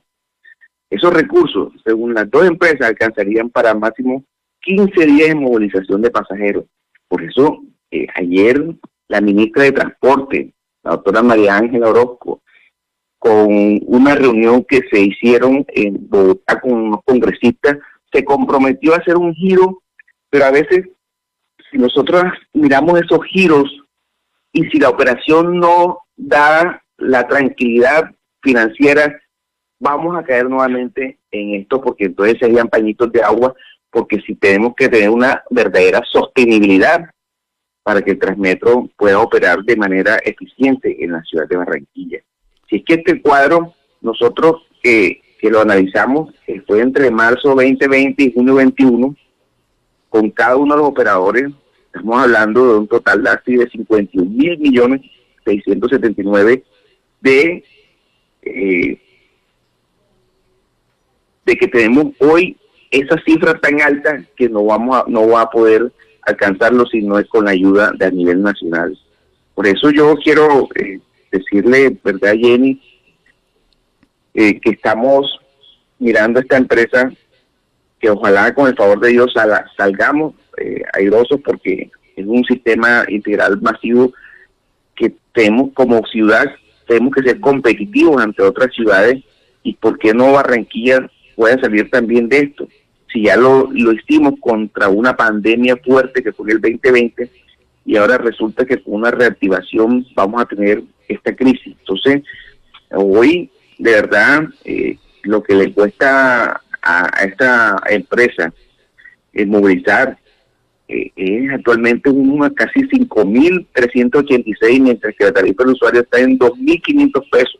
Tenemos que mirar todo eso, ese análisis de cuánto le cuesta al usuario, eh, cuánto le cuesta la operación al Transmetro, para que esta planeación sea de verdad ejecutiva sea algo técnico y podamos nosotros garantizarle a los barranquilleros una verdadera movilización y sostenibilidad de esta empresa, porque esto esto duele, como barranquillero duele que tengamos que estar eh, a, a voz popular diciendo a nivel nacional que nuestro sistema integral eh, de transporte, Transmetro, miren que Barranquilla, Cartagena con Transcaribe, Bogotá con, con, su, con su metro, eh, todos también tienen situaciones financieras, pero nunca se han paralizado de esta forma abrupta como pasó aquí en Barranquilla.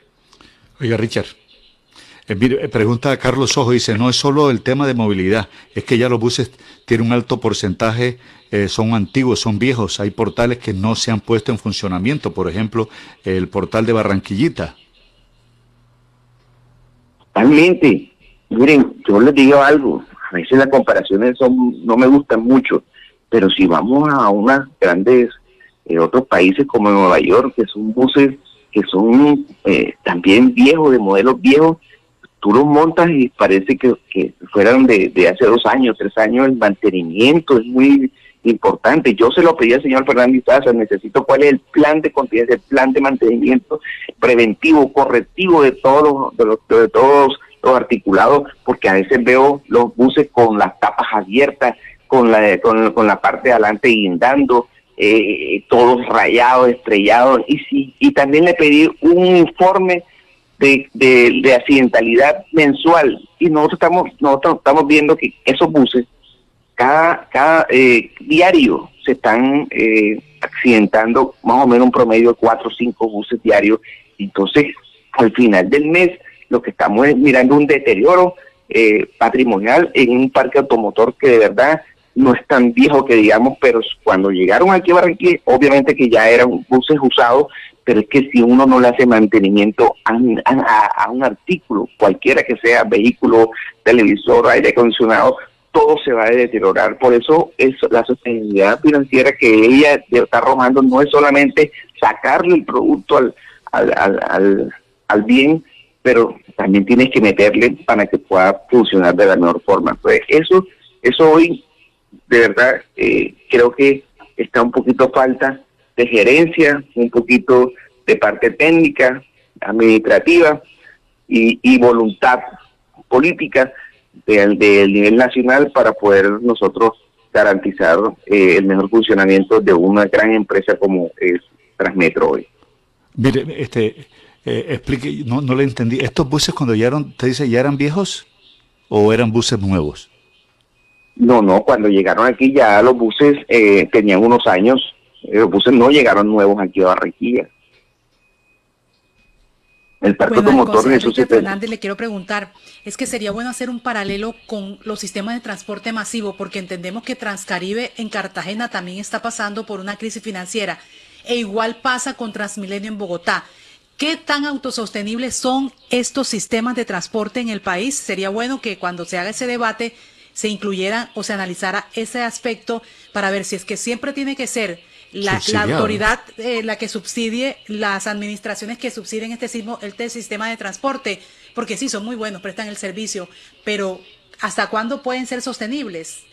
Una buena pregunta sería, doctor Fernández. Es, correcto. Así es como lo, como lo planteé al, comienzo de mi intervención, es la planeación. Cuando nosotros, eh, una empresa, sea, tiene recursos privados, públicos, si tú no haces una buena planeación, no sabes cuál será el final de una empresa o una institución o como lo quieras llamar, lo que uno conforme. ¿Por qué? Porque de allí salen una proyección a tantos años, a cómo vamos a ir del 2020 al, 20, al 30, y por eso con esta proyección sabemos si es viable o no es viable una gran empresa y más de transporte, porque el transporte mueve, mueve eh, la economía, mueve dinero diario, por eso es que me, me asalta la, la, duda de que cómo es con una empresa con tanta movilización que tenemos aquí en Barranquilla y ya sabemos que la pandemia pasó y o no pasado, pero sí estuvo más crítica el año pasado, lo entendemos, pero si esto viene arrastrando desde hace cinco, cuatro años, tres años, viene arrastrando un déficit que hoy es producto de esto lo que está pasando, de esta paralización, de, de esta paralización que se hizo abruptamente a los ciudadanos de Barranquilla. Concejal Richard Fernández, ¿cuándo sería este debate? Bueno, en el día de ayer apenas fue aprobada eh, por todos los eh, colegas en el recinto del Consejo Virtual y ya me imagino que a partir de ayer se fue notificado o le mandaron notificación al señor eh, gerente, a los operadores también fueron citados eh, estamos esperando que ya la respuesta del día y hora de la, de la, del debate para que arranquemos a darle la, eh, la formalidad y que los barranquilleros conozcan de fondo eh, qué o cuál es la situación actual del Transmetro. Ahora, concejal Richard Fernández, el que sí está listo el debate es el del viernes, el del aeropuerto Ernesto Cortizo de Barranquilla. ¿Ese ya tiene sus citaciones para este viernes?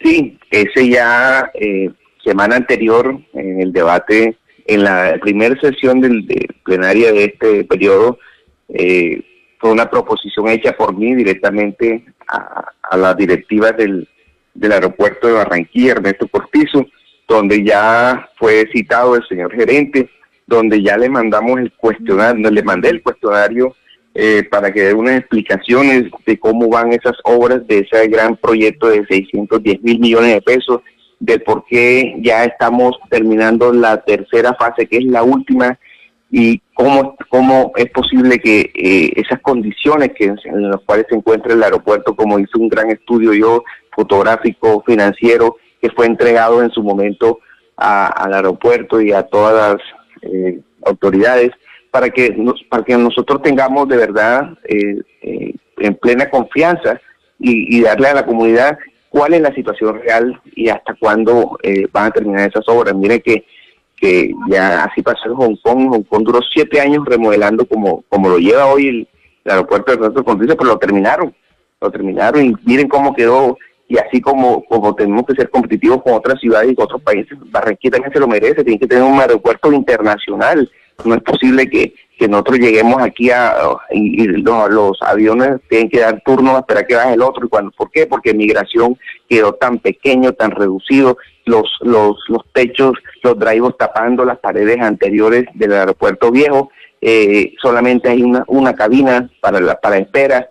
Eh, cuando una mujer como usted, Jenny, eh, quiere irse a de viaje y, resulta que no se hizo el blower y resulta que, que ahí quitaron toda esa zona de peluquería, quitaron toda esa zona donde no puede comer la gente. ¿Cómo es posible que un ciudadano que quiera o que no quiera coger un, un, taxi, quiere coger un, medio de transporte, le quitan también esa posibilidad que, que no tengan rutas eh, terrestres afuera del aeropuerto. O sea, son muchas cosas que un aeropuerto tan grande como, la verdad a mí me gustaba como estaba antes. Tenemos que mejorarlo, tenemos que darle más imagen porque esa es la primera postal de los inversionistas que vienen a Barranquilla, es la primera postal de los, de los turistas que también vienen a conocer nuestra ciudad que viene siendo pujante con el desarrollo como la ciudad de Mallorquín, como el Malecón, viene, viene, somos ejemplo bien en el nacional, pero también tenemos que tener un aeropuerto digno, un aeropuerto que con esas inversiones tenemos que tener un aeropuerto que nos merecemos los barranquilleros. Por eso es mi inquietud que he venido desde hace ya 15, 20 días eh, dándole al tema hasta lograr mirar que se han invertido esos recursos, qué se va a hacer y cuáles son las mejoras, porque yo no soy no estoy de acuerdo que se reciba este aeropuerto en las condiciones que están. Así es, el, el concejal Richard Fernández. Es más, la gobernadora del Departamento del Atlántico, Elsa Noguera, ayer estaba de acuerdo con esas inquietudes que tiene la comunidad en torno a la calidad y lo que se estaba haciendo en el aeropuerto, la calidad de las obras, la obra en sí. Ella misma decía que no estaba conforme y por eso, ¿a qué hora es el debate? Y también viene el ministerio, viene Ani, el interventor.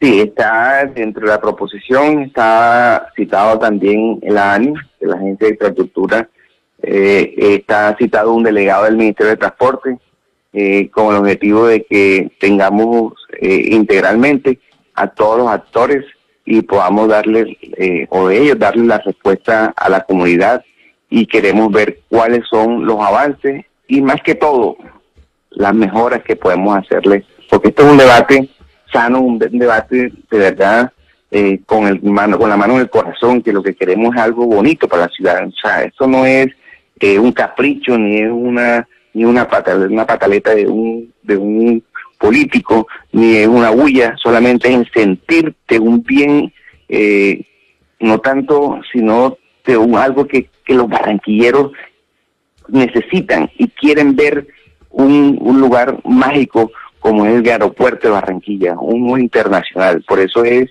es mi preocupación. Miren que eh, en la primera eh, obra, cuando ellos arrancaron la remodelación, hablamos de que tenía 24 mil metros cuadrados y que la ampliación iba a ser de 9.500, o sea, además de los 24 mil. Y hoy, con todo lo que hemos recorrido, falta trayecto para, para la ampliación de este aeropuerto. Falta más eh, fachada, falta más repavimentación. Entonces, en cada bit, en cada punto, es lo que nosotros estamos eh, eh, reclamando y, y de pronto que la comunidad conozca todo lo que está pasando dentro del aeropuerto. Bueno, ahí está el concejal Richard Fernández hablando de estos temas importantes de ciudad, Transmetro y también el aeropuerto. El aeropuerto el viernes, entonces esperamos con ansias del debate que se va a dar sobre las obras y finalización, todo lo que se ha hecho y todas las denuncias que tiene eh, tanto los políticos como las comunidades en torno a las obras del aeropuerto. Eh, concejal, bueno, ¿hay sesión a esta hora? ¿A qué hora es la sesión de hoy? A las 10 de la mañana eh, están invitados a todos los medios de comunicación, a toda la ciudadanía, lo pueden ver en vivo en, por YouTube. Eh, y allí vamos a, darle inicio y a darle la continuidad al tema del Transmetro, que es un poco preocupante para todos, para todos los ciudadanos. 7.41 minutos. Gracias, concejal, por estar con nosotros. A usted y a la mesa de trabajo y a toda la audiencia. Gracias. 7.42 minutos. En Noticias Ya, primero la información, más noticias, todo el tiempo. Un país avanza cuando se desarrolla kilómetro a kilómetro con energía. Cada vez que un nuevo proyecto es puesto en servicio, cada vez que una infraestructura llega a su punto de destino, cada vez que Transelca avanza de un punto a otro, lo hacemos todos. Transelca, filial del grupo empresarial ISA, más de una década contribuyendo al desarrollo del Caribe. Restaurante Los Helechos, el sabor colombiano que te invita a volver, reabre al público con la mejor comida colombiana, auténtica bandeja paisa y los exquisitos buffet ejecutivos. Mil metros cuadrados de atención y seguridad. Teléfono 309-3202, carrera 52, número 7070. Búsquenos en la web www.restauranteshowloshelechos.com. Hace más de 40 años, la región caribe colombiana nos vio nacer. Hoy continuamos trabajando con pasión, compromiso y visión de largo plazo para seguir impulsando el desarrollo de energías más limpias y más sostenibles para beneficio de esta región y todo el país. Porque creemos que cuidando de nuestro entorno y a las personas podemos contribuir a un mejor mañana. Promigas, energía que impulsa bienestar. Lo mejor de los últimos 35 años es que los mejores momentos de la vida permanecieron intactos. Cada paso que das siempre ha sido un motivo para celebrar. Comer sigue siendo uno de los mejores placeres de la vida. Sonreír siempre ha sido posible cuando estás junto a quienes más amas. Durante estos años hemos aprendido que protegerte vale la pena cuando logras disfrutar de esos momentos de tu vida que permanecerán para siempre.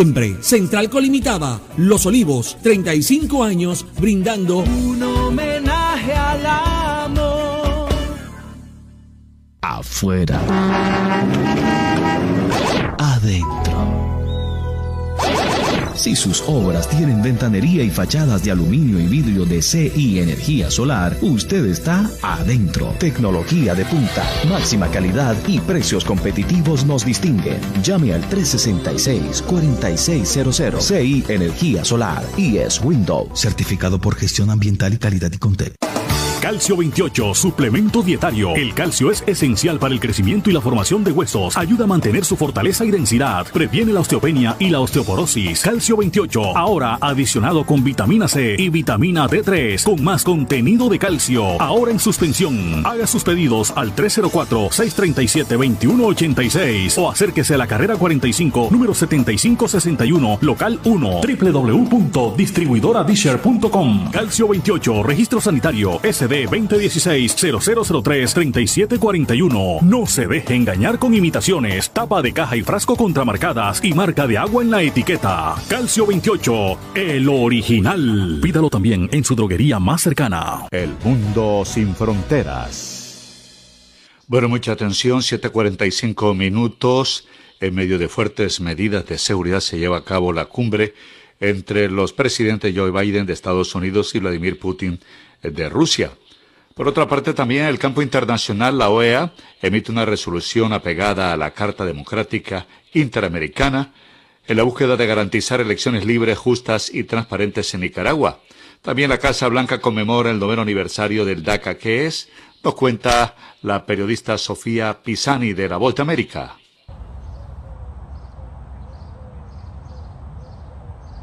Bajo fuertes medidas de seguridad se lleva a cabo este miércoles en Ginebra la cumbre entre el presidente de Rusia, Vladimir Putin, y el presidente de Estados Unidos, Joe Biden. Según funcionarios estadounidenses y rusos, probablemente serán entre 4 y 5 horas de conversaciones. El formato acordado incluye una sesión inicial con los dos líderes, junto con el secretario de Estado de Estados Unidos, Anthony Blinken, y el ministro de Relaciones Exteriores de Rusia, Sergei Lavrov y luego más discusiones con un grupo ampliado.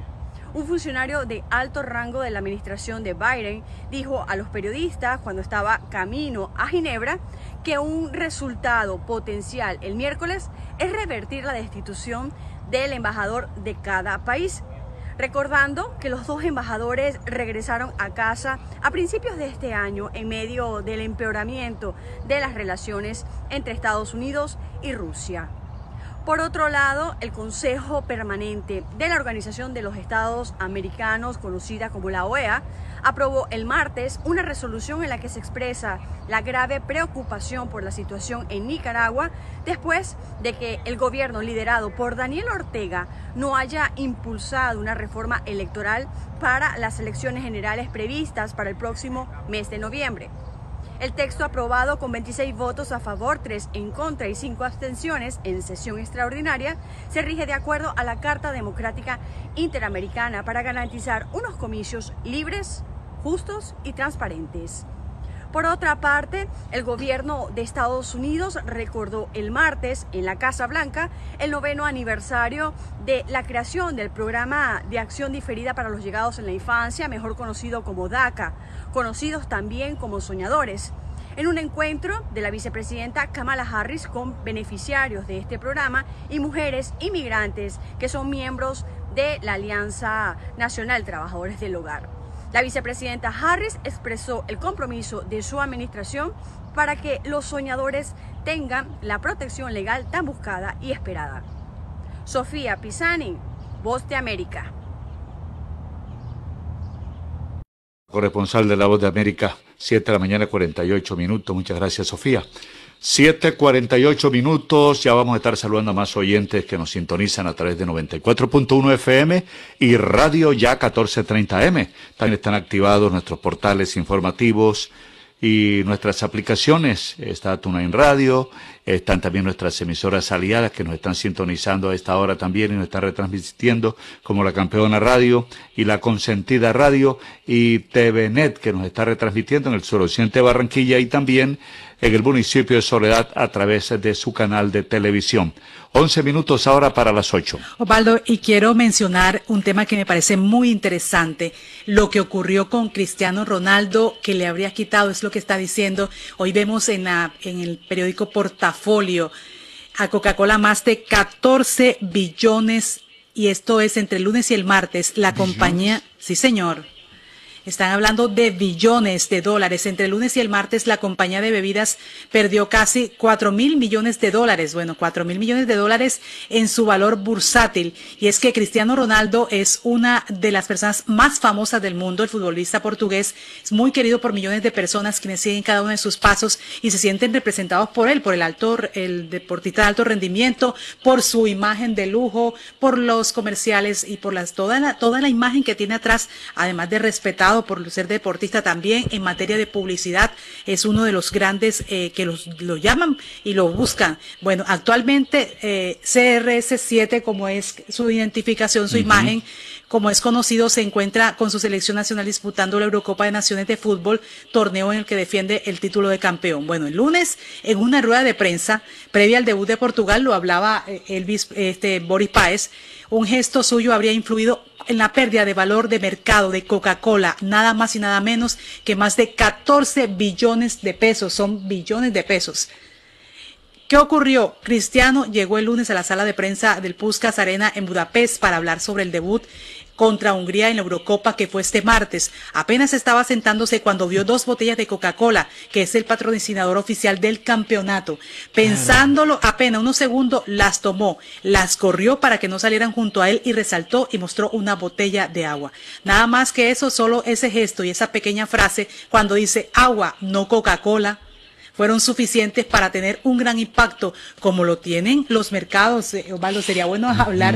Por ejemplo, cuando hay algún tipo de protestas, cuando hay algún tipo de situaciones en los países, enseguida se mueve la bolsa, todo se mueve económicamente. Cualquier cosa la, la, la, la ponen a tambalear. Así es, entonces, el gesto de Cristiano fue el directo responsable de la caída de Coca-Cola en Wall Street, donde cotiza, es algo que no se puede comprobar 100%, pero es lo que se está diciendo. Eh, es más, el diario El País de España ha dicho que el retroceso de la compañía en la bolsa empezó desde antes que hiciera virar el video del portugués. Lo que sí es cierto es que entre lunes y martes las acciones de Coca-Cola cayeron 1.6%, pasando de tener un valor por acción de 56.16 dólares a uno entre los 55.24 y los 55.55 dólares. Esto generó que la empresa perdiera en total 3.967 millones de dólares, más de 14 billones de pesos en su valor bursátil. La influencia cristiano salió a relucir y para celebrar debutó en la Euro marcando dos goles y con un 0-3 sobre Hungría este martes. Así que mire el impacto que dicen algunos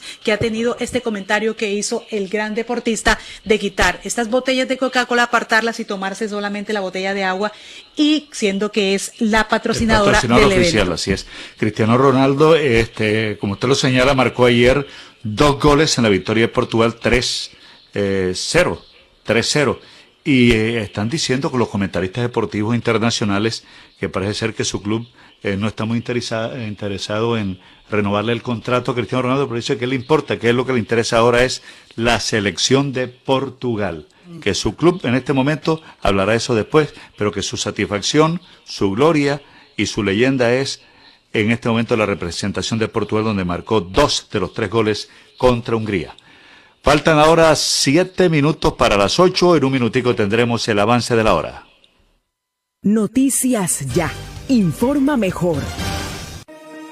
En la adversidad, trabajar en equipo hace que todo sea más fácil. Hasta el 30 de junio, paga tu impuesto predial sin intereses moratorios. Gracias a tu aporte seguimos construyendo sueños. Conoce más en www.barranquilla.gov.co. Alcaldía de Barranquilla.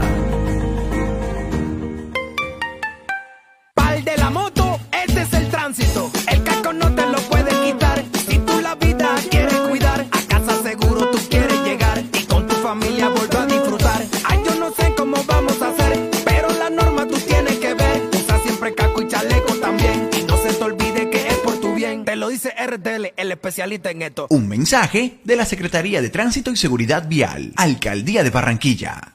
¿Has pensado qué te hace sentir feliz? ¿Será contar con espacios para disfrutar junto a los tuyos? Tal vez saber que siempre hay quien piensa en tu bienestar, en tu superación o encontrar respaldo para obtener lo que quieres. Quizá el motivo de tu felicidad es saber que cuentas con todo nuestro apoyo y experiencia. Para nosotros, hacerte feliz es nuestra razón de existir. Con Barranquilla, celebra 60 años creciendo juntos. Vigilado Supersubsidio. En Clínica Porto Azul seguimos creciendo. Ahora somos parte de AUNA, una red de clínicas con presencia en Latinoamérica. Son más de 30 años de experiencia que nos respaldan en el cuidado de la vida. Nuestra misión es transformar el cuidado de la salud. Conoce más en nuestras redes sociales. Clínica Porto Azul AUNA. Cuidamos la vida para vivirla mejor. Siempre. Dos. Dos por dos. Dos por dos. Dos metros entre tú y yo. Dos metros que hoy nos salvan.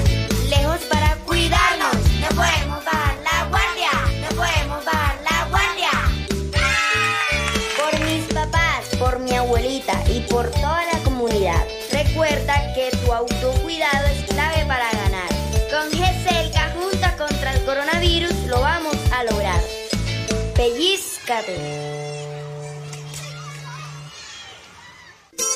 Restaurante Ciudad Bonita, un pedazo de Santander en Barranquilla.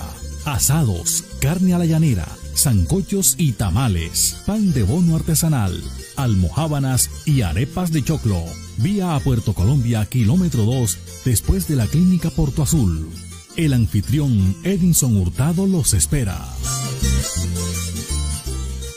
La Alcaldía de Soledad te invita a aprovechar el 5% de descuento en el impuesto predial 2021. El beneficio aplica para contribuyentes que paguen hasta el 30 de junio la totalidad del impuesto vigencia 2021. Los contribuyentes con deudas de años anteriores al 2021 pueden acogerse a un 90% de descuento en los intereses. Regístrate, descarga y cancela tu factura en el enlace impuestosoledad-atlántico.gov.co. Alcaldía de Soledad. Gran Pacto Social.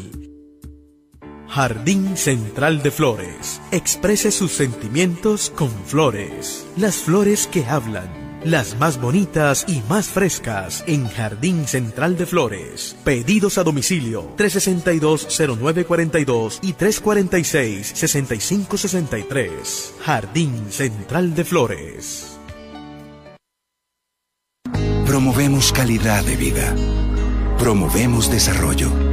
En Promigas trabajamos con pasión, compromiso y visión de largo plazo, impulsando el desarrollo de energías más limpias y más sostenibles para beneficio de todos. porque creemos que cuidando de nuestro entorno y a las personas podemos contribuir a un mejor mañana. Promigas, energía que impulsa bienestar. Afuera.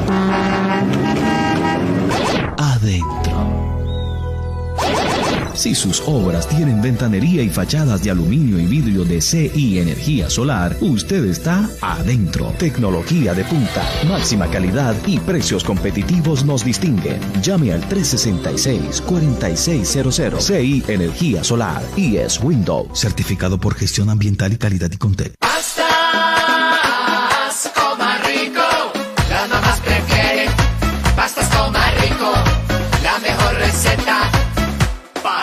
Pídele en la tienda de la esquina, alegra tu familia. La ricura pasta, con pastas coma rico, vas a la fija. Pastas coma rico, pastas coma rico, la mamá de todas las pastas. Pastas, pastas, coma rico. El sistema informativo de la hora. Noticias ya. Bueno, mucha atención, tenemos una excelente noticia en primicia. Barranquilla será la sede de los vigésimos Juegos Panamericanos. Ya los medios internacionales, nacionales, está ya retransmitiendo esta información. eh, la prensa nacional, el tiempo la está recogiendo, la W Radio también. El Comité Olímpico Colombiano, mucha atención, postuló a Barranquilla, como ustedes saben, como única candidata.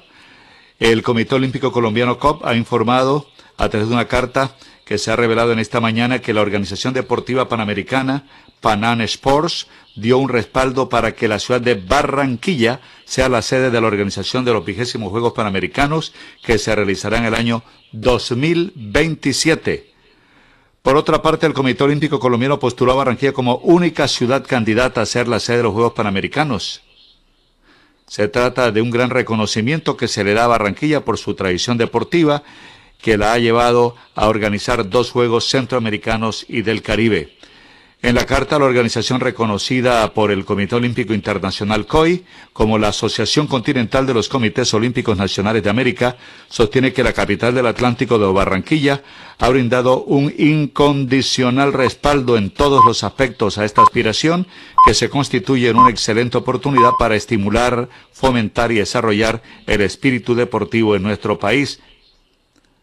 Entonces, Ah, se agrega en la información nacional que es la primera vez en la historia de Panama Sports que la elección de la ciudad sede se dará de manera directa, de manera directa. Se trata entonces, repetimos, de un gran reconocimiento que se le da a Barranquilla por su tradición deportiva que le ha llevado a organizar, como dijimos, dos Juegos Centroamericanos y del Caribe, unos bolivarianos y varios nacionales. Y lo ha hecho con lujo de detalle, señaló en la carta Ciro Solano Hurtado, el presidente del Comité Olímpico Colombiano. Entonces repetimos, Barranquilla será la sede de los vigésimos Juegos Panamericanos. Esto es en el 2000, ¿qué dijimos, Jerry? 2027. La noticia del momento en el campo deportivo. Ocho en punto. Ocho en punto de la mañana, información nacional. Al ENE le atribuyó el gobierno nacional el atentado con carro bomba contra la Brigada 30 del Ejército Nacional en Cúcuta. En una intervención, el ministro de Defensa, Diego Molano, reveló que dos hombres que se hicieron pasar por funcionarios públicos ingresaron con la camioneta Toyota y activaron el vehículo muy cerca de inteligencia militar. El funcionario dijo que no se descarta que en este hecho también haya participado las disidencias. Se conoció que el vehículo utilizado fue comprado en efectivo en la ciudad de Cúcuta y fue cargado con los explosivos en el barrio Torcoroma, zona oriental de Cúcuta. También eh, se está hablando del descenso hacia el objetivo que era la guarnición militar, que fue activado hacia las 3 y 15 de la tarde del martes 15 de junio. La acción violenta dejó semidestruida la unidad militar sin luz y con cuantiosos daños materiales. Tres personas fueron las que tienen mayor afectación de gravedad. Dos son civiles y uno es militar. En total fueron 32 personas las que resultaron heridas.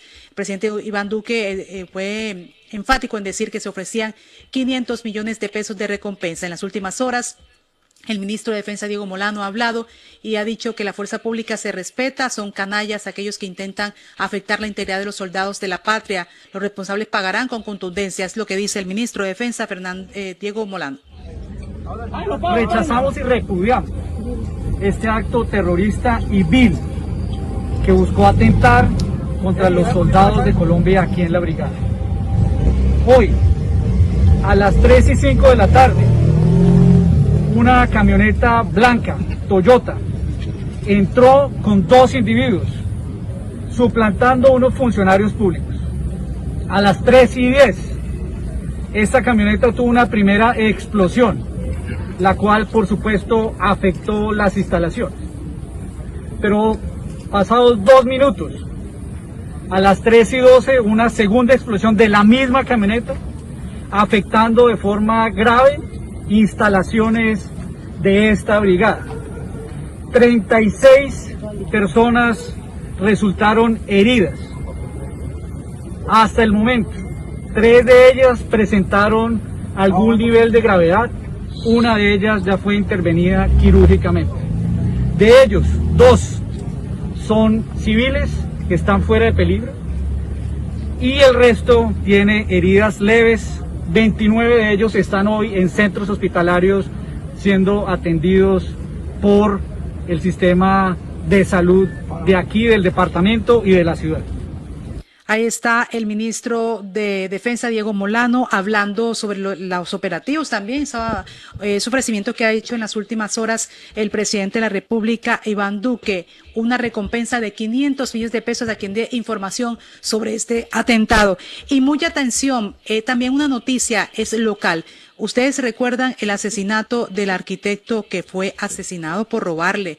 Se trata de Robinson Fonseca Lozano de 57 años, un caso que ocurrió el año pasado en diciembre. Pues bien, la policía está reportando la captura de alias Deiner vinculado en el atraco a este reconocido arquitecto de la ciudad y mediante una orden judicial por el delito de hurto calificado agravado de Barranquilla fue capturado Deiner Sirven Cervantes Mesa, Masa, Cervantes Masa alias Deiner de 25 años de edad eh, la Unidad de Investigación Judicial en coordinación con la Fiscalía General de la Nación, mediante actividad de inteligencia y seguimiento, lograron capturar por orden judicial alias Deiner en el barrio La Chinita.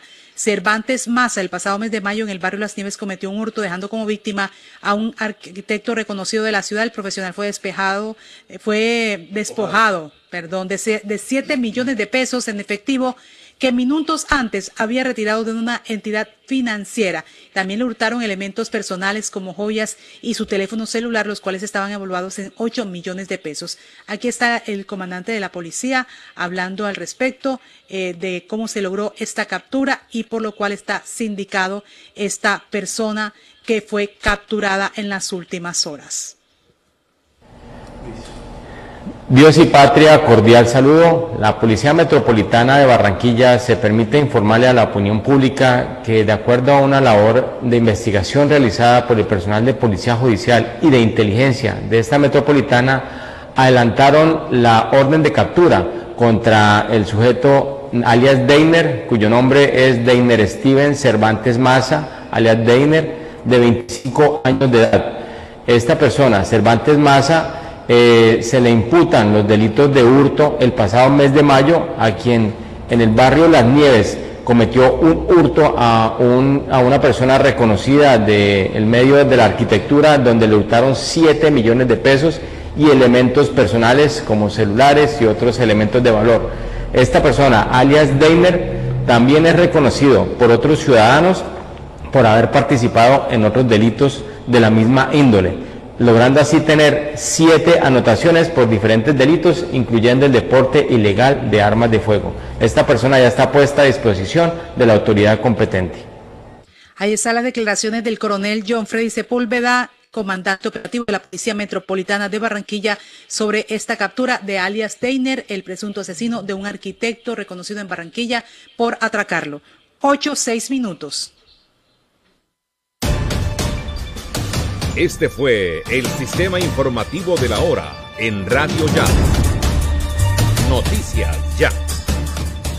Restaurante Los Helechos, el sabor colombiano que te invita a volver, reabre al público con la mejor comida colombiana, auténtica bandeja paisa y los exquisitos buffet ejecutivos. Mil metros cuadrados de atención y seguridad. Teléfono 309-3202, carrera 52, número 7070. Búsquenos en la web www.restauranteshowloshelechos.com.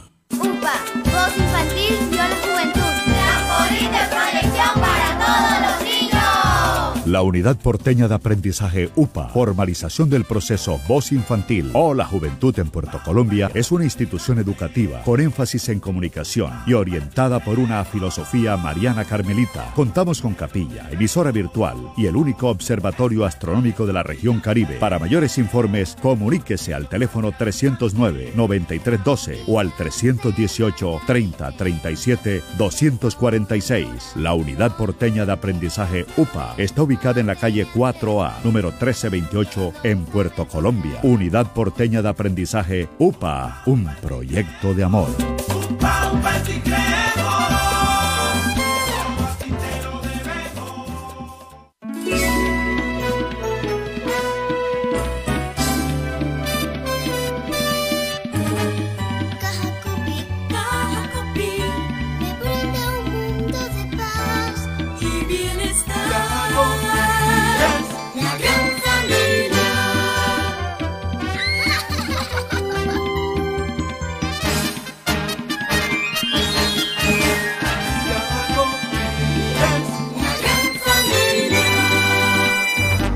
Alumbrado Público de Barranquilla. Informa los nuevos números de teléfono para reporte de daños 320-0055 y al WhatsApp 311-607-1509. La Renovadora, su lavandería de siempre en Barranquilla, ofrece su servicio en línea mediante WhatsApp 312-648-9532. El servicio se brinda dando cumplimiento al artículo 3 del decreto 531 de 2020, implementando acciones de bioseguridad. La Renovadora, carrera 44, número 5763 por el Mercadito de Boston. Radio Ya Deportes con Richard Martínez. Le informa de todo lo que acontece en el deporte nacional e internacional. Radio Ya Deportes. Bienvenidos, esto es Radio Ya Deportes de Noticias Ya. Vamos a entrar en materia con la Euro, que ayer eh, tuvo dos partidos vibrantes. La selección de Hungría empataba hasta el minuto 84, 0 por 0 ante Portugal, pero los lusos, de la mano de Cristiano Ronaldo con un gol de penal y después de una jugada individual fantástica, marcaron tres goles para ganar el compromiso 3 a 0. Y Francia, eh, en un partidazo también en Múnich, terminó ganándole 1 por 0 a la selección de Alemania. Hoy tenemos la segunda fecha con Finlandia y Rusia que ya están en desarrollo, Turquía y Gales que van a estar a las 11 de la mañana en competencia e Italia y Suiza para cerrar a las 2 de la tarde la jornada de hoy. Decir también que vamos a entrar, a pesar de que no hay Copa América, eh, desarrollo futbolístico en el día de hoy hay noticias y tienen que ver con Selección Colombia. Ayer la Selección Colombia entrenó en horas de la tarde en el centro de entrenamiento de Atlético Goyaniense. Atendieron a los medios de comunicación Luis Fernando Muriel y William Tecillo. En primera instancia lo hizo Luis Muriel, habló acerca de lo que puede ser la diferencia entre el juego con Ecuador y el de eh, con Venezuela el día de eh, el día jueves que se juega en el Estadio Olímpico de Goiânia. Bueno, mm, bien lo dijiste, el partido contra, contra Ecuador fue bastante difícil en ese punto, de- desde ese punto de vista, un equipo que, presionaba bastante, que dejaba jugar poco la cancha, eh, también tengo que decir que, que- ayudó poco en ese sentido porque se levantaba, se levantaba muy fácil, estaba muy, muy blandita y, hacía que el juego se hiciera un poco más difícil. Eh, a ellos, por el contrario, le- les, les ayudaba mucho en, en lo que era la presión en ese juego físico que ellos ejercen. ¿no? Eh, Venezuela, bien lo dijiste, un equipo que de pronto eh, deja jugar un poco más. Eh, yo me preparo siempre de la mejor manera, siempre quiero jugar, siempre quiero estar, eh, prepararme de la mejor manera, tratar de encontrar los espacios libres, recibir, estar siempre bien ubicado y- y a partir de allí eh, dar siempre lo mejor de mí, eh, aportar a la selección eh, lo que es ese juego, eh, tratar de, de- de marcar goles y, y conseguir esa victoria que prácticamente nos dejaría en la otra ronda. También habló William Tecillo, el defensor de selección nacional, sobre la disputa por el puesto de lateral izquierdo, ahora con Fran Fabra, que se une a la concentración, y la salida de Jairo Moreno ayer en comunicado por lesión. Eh, bueno, lastimosamente se lesionó Jair, obviamente pues muy triste con él ahí por, por su lesión, obviamente le deseo pronta recuperación. Eh, lo de Fran, pues todo el mundo lo conocemos, un excelente jugador, eh, lo que ha hecho en Boca obviamente sin duda es, es, muy bueno y bueno, y sabemos obviamente las la características de él. Lo bueno lo que tú lo dices, que el profe tiene alternativas en cuestión de características, ya obviamente él mirará el partido, pues hablando del profe, y ya obviamente la decisión siempre la va a tomar él, la decisión siempre sana de todos, el buen ambiente, el grupo, la verdad muy unido, eh, independiente quién juega, siempre obviamente el apoyo va a ser muy bueno, como el partido pasado me tocó a mí estar en el banco y, siempre la energía positiva hacia allá y lo lastimosamente, bueno, se lesiona, pero ahorita bueno que llega Fran, sabemos obviamente de, de que es una, aparte del gran jugador que es una gran persona que que llega a sumar mucho acá, así que bueno, obviamente le deseo lo mejor obviamente cuando, bueno, cuando esté acá, pero como dices tú, eh, son diferentes características y ya bueno, obviamente decidirá y uno siempre estar a disposición cuando le toque y cuando no apoyarte de afuera también. James Rodríguez en un Instagram, eh, en un vivo de Instagram con eh, Juan Camilo Zúñiga y Teófilo Gutiérrez el fin de semana, hablaron acerca, sobre todo James Rodríguez, de que se le faltó el respeto por parte del técnico Reinaldo Rueda en haberlo desconvocado de la selección, que no le dijo las cosas de frente, sino que se habló por medio de un comunicado. A lo cual los jugadores de Selección Colombia, sobre todo los importantes, en el caso de Juan Guillermo Cuadrado, finalizado el partido ante la selección de Ecuador, que ganó Colombia 1 por 0 en Cuyabá, habló posterior al partido y había dicho que eh, no era nadie más importante o un jugador no era más importante que la propia selección junta. Palabras más, palabras menos. Hoy, en medio de toda esta situación, el país levanta o se levanta con eh, la respuesta que entregó ayer Cuadrado exactamente acerca del tema y dice que la prensa tergiversó por parte eh, de sus palabras lo que sucedió ese día precisamente. Esto dijo Juan Guillermo Cuadrado.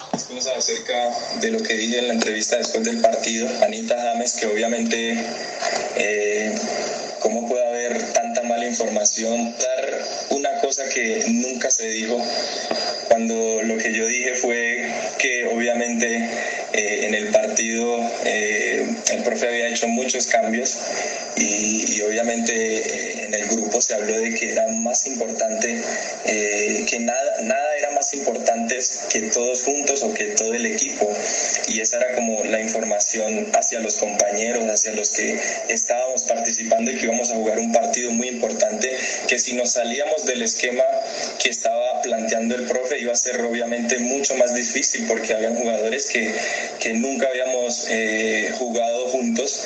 Y, y, veo que la prensa está utilizando esto de una manera en que, en que no es.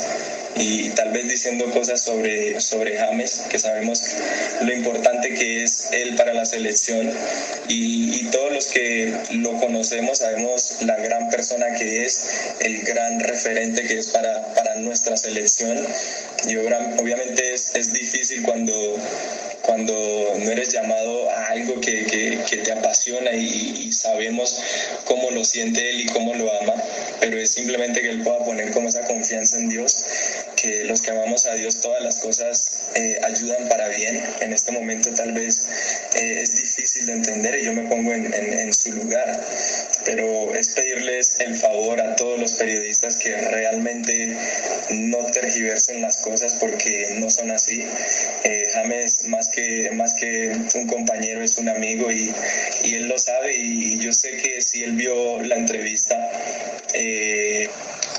Sí, exactamente. Eh, James tuvo que haber visto la entrevista y todo lo demás, pero Cuadrado, lo dijiste eh, y me disculpas, eres un excelente jugador, un líder para la selección, pero lamentablemente lo dijiste y ahora pretendes que la prensa eh, quede en entredicho ante la opinión pública. Eso no se hace cuadrado, las cosas hay que sostenerlas. Bien, eh, hay que decir de Selección Colombia rápidamente, dejando este tema de James Rodríguez atrás, que lo que hace es causar división. Hay que decir que ayer también se conoció que Juan Ferney Otero del Santos Laguna de México ha sido reemplazado por Fran Fabra de Boca Juniors de Argentina, que se unirá al grupo de convocados ya en Goiania. Asimismo se confirmó la salida de Jairo Moreno de la convocatoria por lesión muscular.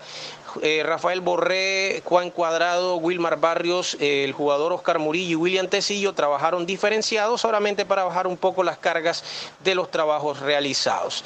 Ya también hay cuerpo arbitral para el partido Colombia-Venezuela. Ever Aquino de Paraguay será el árbitro y Daniel Fed, o mejor, Derlis López de Paraguay será el bar del compromiso. Del lado de Venezuela, y ya para cerrar esta información deportiva, buscarle el cierre a la información deportiva mejor, eh, ocho jugadores eh, y tres miembros del cuerpo técnico, once en total, están con COVID-19. El mediocampista Yángel Herrera del Granada de España va a regresar seguramente ante Colombia.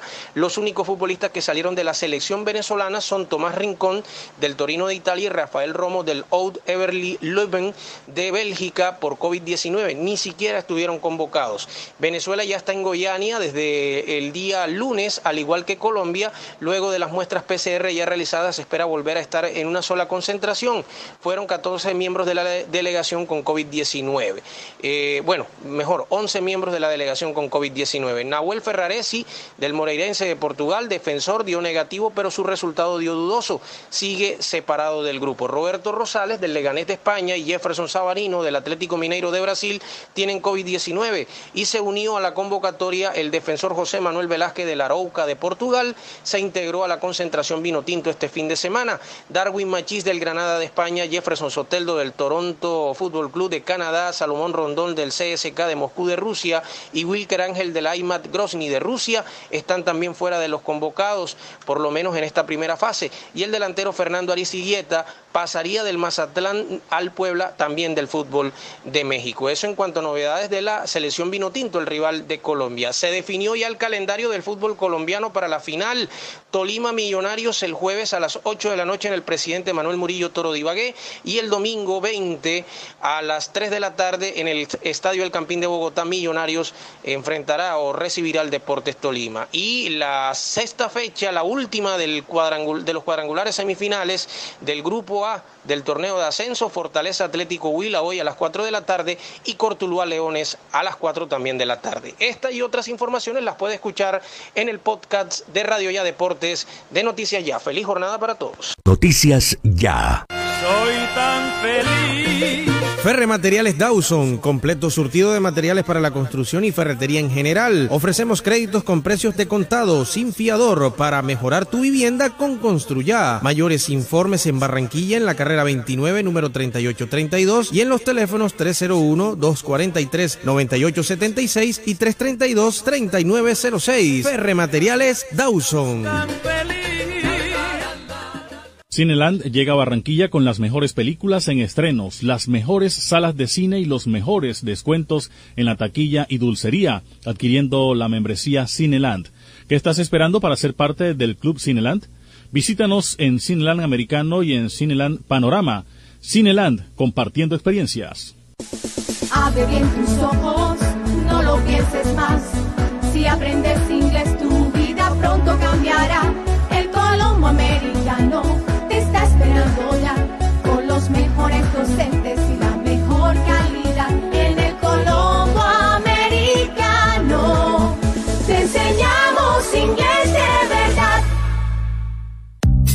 Farmanat, droguería y tienda naturista, proveedora de tu bienestar, medicamentos reconocidos y productos naturales, nacionales e importados. Farmanat, plantas medicinales que relajan y mejoran el sueño. Sube tus defensas con NutriTransfer, Colostrum, vitamina C, vitamina D, Farmanat. Atención personalizada de Israel Castilla Gamarra. Domicilios por el 332-4177 al 300-807-7687. Estamos en la calle 76, número 3949, diagonal al Colegio Militar Acolsure. Atendemos en jornada continua de 8 de la mañana a 9 de la noche. Que un apagón no lo sorprenda. Miranda Sánchez le alquila y vende plantas eléctricas y motobombas. Reparamos y reconstruimos todo tipo de motores diésel, repuestos, mantenimientos y montajes de equipos, módulos y tarjetas electrónicas. Cristóbal Miranda Sánchez, la experiencia a su servicio. Teléfonos 370 7601 y 310-660-7736. Carrera 50B 4402 en Barranquilla. Noticias Ya. Informa mejor. Elvis Payares Matute. Resumen de voces que han sido noticias. Ya mucha atención. El gerente de Transmetro, Fernando Izaza, dijo que con el área metropolitano han establecido un plan de contingencia, teniendo en cuenta que la prioridad es que los usuarios se puedan movilizar. Señaló que Sobusa, La Carolina y Transmecar de manera transitoria harán recorrido en la calle Murillo y la carrera 46. Manifestó que se habilitaron unas rutas Soledad, centro y norte de Barranquilla para garantizar la movilidad de los usuarios que están requiriendo el servicio. Izaza recordó que se va a terminar de inyectar alrededor de 42 mil millones de pesos a estas empresas con el fin de mitigar su situación. Se supone que hoy iban a reactivar la operación, pero anoche enviaron una comunicación diciendo que hasta tener los recursos reiniciarían. Hoy implementamos un plan de contingencia para garantizar los servicios a nuestros usuarios, teniendo en cuenta que la prioridad es que se puedan movilizar. En ese sentido, el área pidió unas resoluciones habilitando de manera especial y transitoria a las empresas Sousa, La Carolina, Transmecar con recursos, eh, con recorridos, eh, digámoslo así, en la troncal de Murillo La Herrera, en el sentido Soledad Barranquilla y al final de la tarde o viceversa durante todo el día. Este plan de contingencia es para poder garantizar a más de 58 mil usuarios que están movilizándose sobre toda la troncal y este es producto de, digámoslo así, de una voluntad del alcalde Jaime Pumarejo de mantener el servicio y garantizar el servicio a todos estos usuarios que están utilizando en estos momentos. Al respecto, el concejal de Barranquilla, Richard Fernández, dijo que el mes pasado fue citado Fernando Izaza al Consejo. Le fue mal en temas financieros. No nos dio claras y quedó el debate abierto. Hoy el déficit financiero es de 22 mil millones de pesos a los operadores. Aseguró que los operadores contemplan que la destinación de 3.853 millones de pesos, de los cuales 2.850 se utilizarían solo para operación, alcanzarían solo para 15 días. Ojalá salgamos airosos con esta empresa. El déficit financiero que viene arrastrando esa empresa que es de 22 mil millones de pesos a estos operadores y que con toda la franqueza hoy le damos una mala noticia a la ciudadanía y sin, y sin realmente eh, está con una planeación, se levantan los ciudadanos sin el servicio de transporte del Transmetro de Barranquilla. Esto nos está indicando que el señor Fernando Izaza, de acuerdo a la planeación estratégica, de acuerdo a rutas que ya están contempladas en la ciudad de Barranquilla, no están dando los resultados financieros que, realmente se, se, trazaron de acuerdo a un eh, eje presupuestal anual del 2021 y que viene arrastrando de años anteriores. Por eso hoy culmina un mal crisis o crisis financiera. Mira, quiero decirte que hoy estos operadores como Sistura y Metrocaribe, ellos eh, contemplan que la destinación de 3.853 millones, de los cuales 2.850 millones serían utilizados solamente para la operación. Esos recursos, según las dos empresas, alcanzarían para máximo 15 días de movilización de pasajeros. Sobre el aeropuerto, el concejal dijo que el gerente del mismo fue citado por el Consejo para que explique las obras del gran proyecto de 610 mil millones de pesos, del cual se está terminando la última fase. El secretario de Salud del Distrito de Barranquilla, Humberto Mendoza, se refirió al comienzo de la vacunación a personas de 45 a 49 años. Dijo que quienes tengan estas edades se pueden empezar a vacunar sin comorbilidades, con comorbilidades entre los 16 a 44 años previo agendamiento y que estén en mi vacuna app. Indicó que de 50 en adelante siguen sin agendamiento. De aquí al viernes deben estar por agendamiento de 45 a 49 años. Deben entrar a la página de la alcaldía y agendarse. Tenemos suficientes vacunas. Invitamos a que se agenden y a vacunarse desde hoy. Reiteró que desde el sábado de 45 en adelante quedarán sin agendamiento. Reiteramos que de 16 a 44 deben estar en mi vacuna app. Los niños de 12 a 16 años aún no están autorizados para iniciar. Nosotros en este momento tenemos una, una ocupación del 64%. Eso implica una disponibilidad del 36%. 36% son 300 camas de unidad de cuidado intensivo. Aparte de eso, el dato importante es que a hoy la ocupación de unidad de cuidado intensivo de residentes de Barranquilla por COVID es solo el 22%. Imagínense cómo llegamos a estar cuando estábamos en los picos de los brotes tres, el reciente y el primero. Lo que habría que mirar es, y por supuesto que con el dato que me revisamos, se trata de una institución de estas eh, que, que tienen una autorización transitoria, cuyas capacidades de unidad de cuidado intensivo en camas pueden ser menores a 10. Es posible que una, una, en una clínica que solo tenga 10 camas de unidad de cuidado intensivo puedan estar llenas, y no por patologías COVID, claro. Reglamentación de la cadena perpetua para violadores pasa a sanción presidencial. La revisión de la pena a los 25 años no significará que los violadores puedan salir de la cárcel. El representante César Lorduy explicó en Noticias Ya que es un proceso que tiene más o menos 15 años. Lo retomamos hace dos años y medio para llevar a cabo un procedimiento que se inició en primer lugar modificando la constitución que prohíbe la prisión perpetua, excepto ahora para delitos relacionados contra menores y adolescentes. Para imponer la prisión perpetua había que modificar el Código de Procedimiento Penal y Penitenciario. Esa ley reglamentaria tuvo un mensaje de urgencia por parte del presidente. Afortunadamente hubo voluntad y ganas. En pocos días el presidente sancionará la ley y se podrá dar castigo a estos criminales, abusadores, delincuentes que han encontrado en los niños a sus víctimas para cometer sus fechorías. Así que ayer fue un día histórico, eso fue un debate terminó en el Senado aproximadamente como a las 10 de la noche. La noticia, como siempre, se conoció de manera inmediata y hoy estamos evaluándolo. ¿Qué contiene la ley? La ley contiene una prisión perpetua que será aplicada a todo aquel que se determine que efectivamente es responsable de una violación o de un homicidio contra un menor de edad. ¿Cuándo se aplica? Cuando el juez lo considere. ¿En qué condiciones se aplica? Se aplicará siempre con la condición de que esa prisión perpetua sea revisable. ¿Qué significa ello? Que al cabo de 25 años la pena le será revisable y la persona podrá obtener el cambio de prisión perpetua por otra pena si puede cumplir las condiciones de volver a reintegrarse a la sociedad, siempre y cuando este, deba pagar la máxima pena del delito cometido de manera inicial. Es decir, si hubo una violación y hubo un homicidio contra una niña y esa pena, independientemente de la prisión perpetua, pudiera representar 40 años de cárcel. Al revisarse la prisión perpetua a los 25, todavía le quedan 15. Y él no saldrá de la cárcel sino hasta cuando cumpla los 15. En cambio, si no cumple las condiciones para poder salir y le fue asignada la prisión perpetua, entonces nunca saldrá de la cárcel. Pasó el resumen de voces que han sido noticias. Ya les habló Elvis Payares Matute. Noticias ya. ¿Has pensado qué te hace sentir feliz? ¿Será contar con espacios para disfrutar junto a los tuyos? Tal vez saber que siempre hay quien piensa en tu bienestar, en tu superación o encontrar respaldo para obtener lo que quieres. Quizá el motivo de tu felicidad es saber que cuentas con todo nuestro apoyo y experiencia. Para nosotros, hacerte feliz es nuestra razón de existir. Con Barranquilla, celebra 60 años creciendo juntos. Vigilado Supersubsidio. Dos. Dos por dos. Dos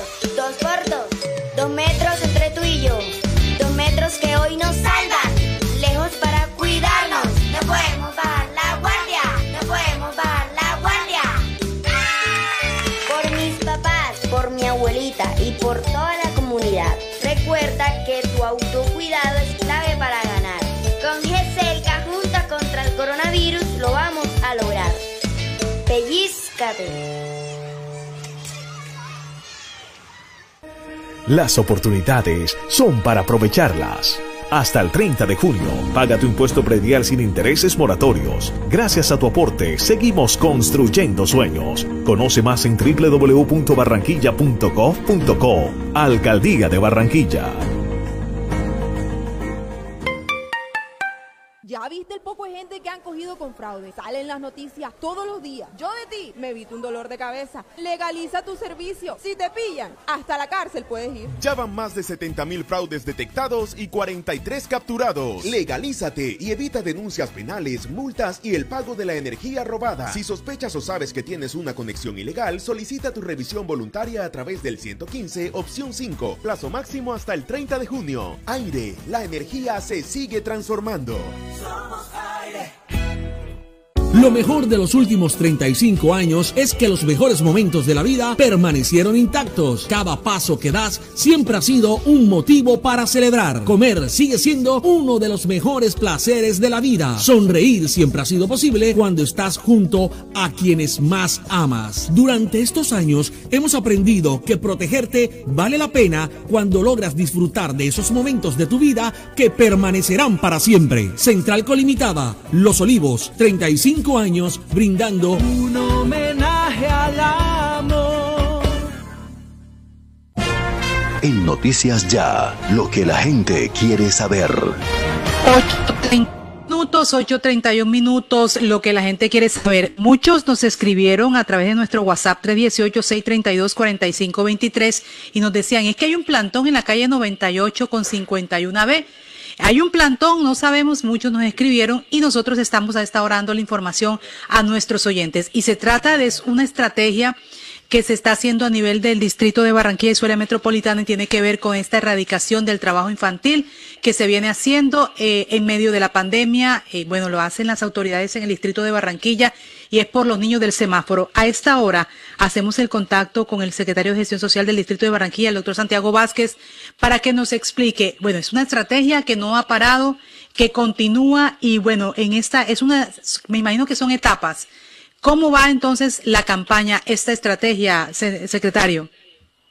Así es, muy buenos días a ti, y a todos los oyentes. Como tú bien dices, desde la Secretaría de Gestión Social tenemos el proyecto Trabajando por los Niños, eh, proyecto de erradicación del trabajo infantil eh, por los niños del semáforo y esta es una nueva fase, eh, esto que estamos activando en el día de hoy. hemos avanzado, pero seguimos insistiendo los barranquilleros que ayudamos más si no damos. O sea, seguimos diciéndole al barranquillero que los niños no tienen que estar en las esquinas poniendo sus vidas al sol, al agua, a la lluvia, a la contaminación, hay indiferencia, muchas veces de los conductores al pesar a la lástima. Y cuando damos eh, dinero, lo que estamos haciendo es arraigando a ese niño en la mendicidad. Hay otras maneras de ayudar. Eh, se ha avanzado muchísimo, pero todavía persiste la problemática, por eso no podemos parar y esto es un trabajo de todos los días. Y en esta nueva fase, eh, donde tenemos involucramos 26 madres que antes estaban en las calles con sus niños pidiendo, que antes estaban en las esquinas mendigando, y que eh, los derechos de esos niños fueron restaurados, restaurados y ahora esas madres hacen parte del programa y son las mejores voceras que tenemos para seguirle diciendo a los barranquilleros que no quedar eh, eh, no ayuda en nada, sino contribuye al problema, donde le están diciendo a otras madres que aún utilizan sus niños que ese no es el camino, que hay otras formas este, para sacar a sus niños adelante que realmente sí los van a ayudar en el futuro. Entonces, este, con esta activación que continúa hoy en las esquinas más importantes de la ciudad, eh, donde siempre vemos la, problemática, eh, seguimos trabajando para sensibilizar a todos los barranquilleros, para lograr que entre todos podamos erradicar el trabajo infantil en la ciudad de Barranquilla. Secretario, yo le quiero preguntar, bueno, además de ese acompañamiento que se le hacen a, las a, las madres con estos niños, ¿los niños van dirigidos a algún lugar? ¿Se sigue trabajando con ellos como esa formación a través de alguna institución, alguna entidad? Pero también hay un mensaje que es para las personas que están transitando, que ven a estos niños, que empiezan a darle eh, las monedas, las limosnas, esas dos vías y además de eso, la atención al niño cuando está en el semáforo, si se lleva a algún lugar. Sí, realmente es eso, o sea, cuando una persona pasa en su carro caminando y ve a un niño en una esquina, le parte el corazón, le da dolor y decide dar un billete, una moneda, eh, eh, el mensaje que estamos dando es que ayudas más si no das. Ese es el mensaje. El niño dice, me ayudas más si no das. ¿Por qué? Porque tenemos un programa muy estructurado que es totalmente voluntario para esos padres que tienen a los niños en la esquina, donde nosotros eh, hacemos una restitución integral de los derechos del niño, comenzando con el derecho a la identidad, eh, el convenio con la registraduría, donde le sacamos sus documentos, la tarjeta de identidad o el registro civil, que muchas veces no lo tienen, y con eso restauramos el, el, derecho a la, a la salud, eh, lo vinculamos al sistema de salud. cuando, lo, cuando se hace parte del programa, lo llevamos al internado Víctor Tamayo, y allá eh, hay profesores de la, de la Escuela de Cultura, profesores de la Secretaría de Deporte, entonces se restaura el derecho a la, a la, a la, a la, recreación, al deporte, los involucramos en el colegio más cercano a su vivienda, eh, con un convenio importante con la Secretaría de Educación, donde ellos tienen un programa para hacer la nivelación escolar, porque muchas veces su edad no va acorde con, con el grado en el que están. Entonces se hace un trabajo integral para hacer la restitución total de los derechos en un sitio donde ellos pueden recrearse, donde su vida cambia, donde pueden volver a sonreír nuevamente y donde realmente están construyendo un futuro eh, eh, diferente a la mendicidad. ¿Cuántos niños han logrado ustedes sacar de las calles? Es decir, apoyar a sus familias, a sus madres, para que puedan seguir otro tipo de, de atención y de formación y no en la calle. Sí, a lo largo de los últimos tiempos tenemos más de 500 niños que han pasado por el programa, 500 niños rescatados de las calles. Es un número muy importante porque un niño que se rescata es una generación que se salva, es una generación que va a tener un mejor mañana, un mejor, futuro y pues digamos que eh, seguir insistiendo para que no haya ninguno, ni un solo niño en las esquinas de Barranquilla pidiendo, sino niños felices estudiando y, y jugando. El secretario, ¿Quiénes están más en las calles? Esos niños que vienen del exterior, estos niños que vienen con madres y padres venezolanos, los mismos colombianos están también en las calles. Eh, vemos todo tipo de, población. Realmente tenemos una situación muy difícil con, eh, con los migrantes, pero tenemos que entender que esos son parte de la ciudad, que ellos son eh, habitantes de esta Barranquilla. Por eso hay que seguir el trabajo de la regularización de ellos y realmente nosotros con el programa no hacemos distingo de, nacionalidad, niños son niños y tenemos que trabajar para que ellos no estén en esos semáforos.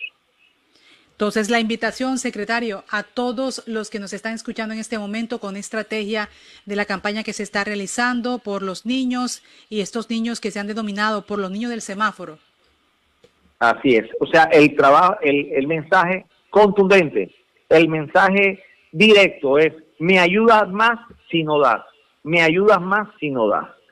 Eh, tenemos que entender que el camino no es dar, el camino es ayudar para que esos niños estén arraigados ahí y me ayudas más si no das. Ese es el mensaje contundente y queremos que quede en la mente y en la retina de todos los barranquilleros. Bueno, el secretario de Gestión Social del Distrito de, Barranquilla, Santiago Vázquez, hablando sobre esta estrategia que está en diferentes sectores de Barranquilla para poder apoyar, como él lo menciona, a los niños. Que tenga un buen día, secretario. Un buen día a ti, a todos ustedes y Dios los bendiga. Amén. 8.38 minutos, 8.38 minutos. Noticias ya. La Corporación Educativa Formar te invita a ser un técnico laboral con conocimientos enfocados en principios prácticos de alta competencia, formándote como una persona de éxito para el mundo laboral empresarial en el área administrativa. La Renovadora, su lavandería de siempre en Barranquilla, ofrece su servicio en línea mediante WhatsApp 312-648-9532. El servicio se brinda dando cumplimiento al artículo 3 del decreto 531 de 2020, implementando acciones de bioseguridad. La Renovadora, carrera 44, número 5763 por el Mercadito de Boston.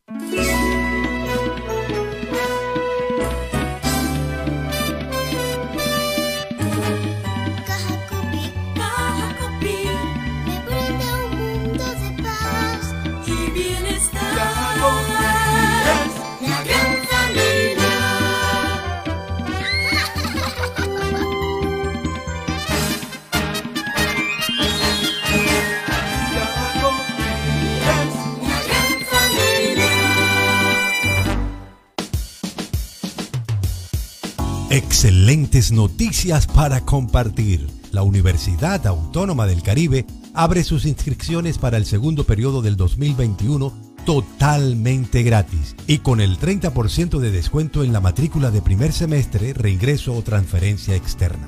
Para mayores informes, llama inmediatamente al 300-675-4239. 300-675-4239. ¿Y tú? ¿Dónde piensas construir tu futuro? Universidad Autónoma del Caribe. Vigilada mi educación.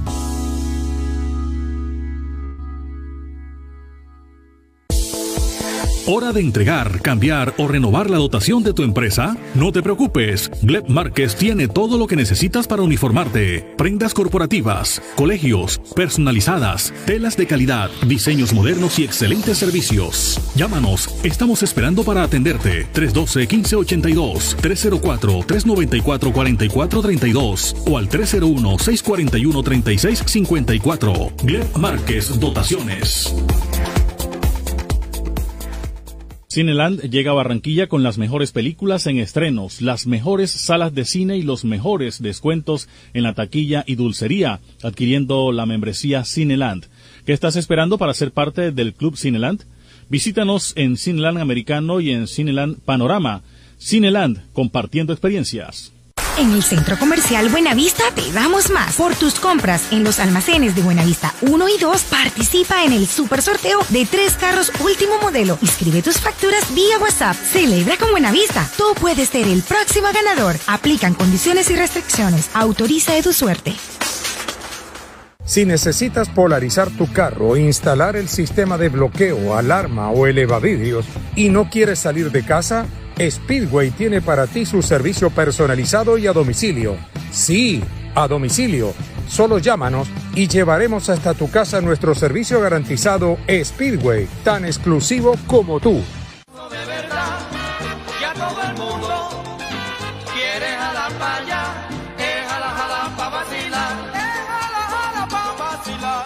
Hola, soy Bobby Cruz con un saludo para Noticias Ya. Ya yo los escucho aquí en Miami. Mira pa' allá, es jala, jala para gozar. 15 de julio 2021, 36 años de noticias ya, experiencia y vigencia, el periodismo en buenas manos. Son las 8 de la mañana, 43 minutos. 8 de la mañana, 43 minutos en Noticias Ya. Mm, ¿Qué más les contamos a nuestros oyentes? Acá Rodolfo Mejía Fontalvo, colega nuestro en Cartagena, nos está informando, mucha atención, dice en su portal Mundo Noticia, murió de COVID el alcalde de Margarita, sur de Bolívar, Juan Camargo Torres. El alcalde de Margarita Bolívar, Juan Manuel Camargo Torres, murió hoy como consecuencia del virus del COVID-19. El deceso del mandatario municipal se produjo en el Hospital La Divina Misericordia de Magangué, donde permaneció recluido durante 21 días, confirmó su hermana Leiner Camargo. 8.43 minutos. Sí, hay muchas cosas que decir en el día de hoy, Osvaldo, por menos que de expertos de Estados Unidos en la situación que se registró con este atentado. Hay una investigación en curso que va a participar también autoridades de Estados Unidos. Eh, esta reunión extraordinaria que hizo el presidente Iván Duque, en el cual calificó como un ataque demencial lo que ocurrió en la tarde del martes en la Brigada 30 del Ejército, donde 36 personas resultaron heridas tras la explosión de un carro bomba una recompensa de 500 millones de pesos y la participación directa de Estados Unidos en el grupo de criminalística que realizará la investigación fueron las principales medidas adoptadas por el gobierno para dar con las responsables del atentado terrorista contra la Brigada 30 en Cúcuta. Dice mi solidaridad a nuestro ejército nacional por este ataque cobarde, miserable que se ha perpetrado en el día de hoy contra su personal, las instalaciones que ha buscado afectar a personal de la Fiscalía y también a militares que prestan asistencia militar a nuestro país provenientes de Estados Unidos, ha dicho el presidente Iván Duque. Ha señalado que se investigan dos hipótesis sobre responsables. La primera involucra al grupo armado organizado residual GAO 33. También se apunta que un guerrilleros del ELN estarían detrás del hecho. El presidente había enviado tras el suceso al ministro de Defensa, Diego Molano, quien ha confirmado que las explosiones registradas el martes en Brigada 30 del Ejército fueron acciones terroristas. Eh, bueno, se habla entonces de esta investigación en conjunto que se realizará con ayuda y apoyo del gobierno norteamericano. Bueno, y mucha atención que el Senado, como lo anticipó Noticias Ya, terminó aprobando la cuestionada reforma a la justicia.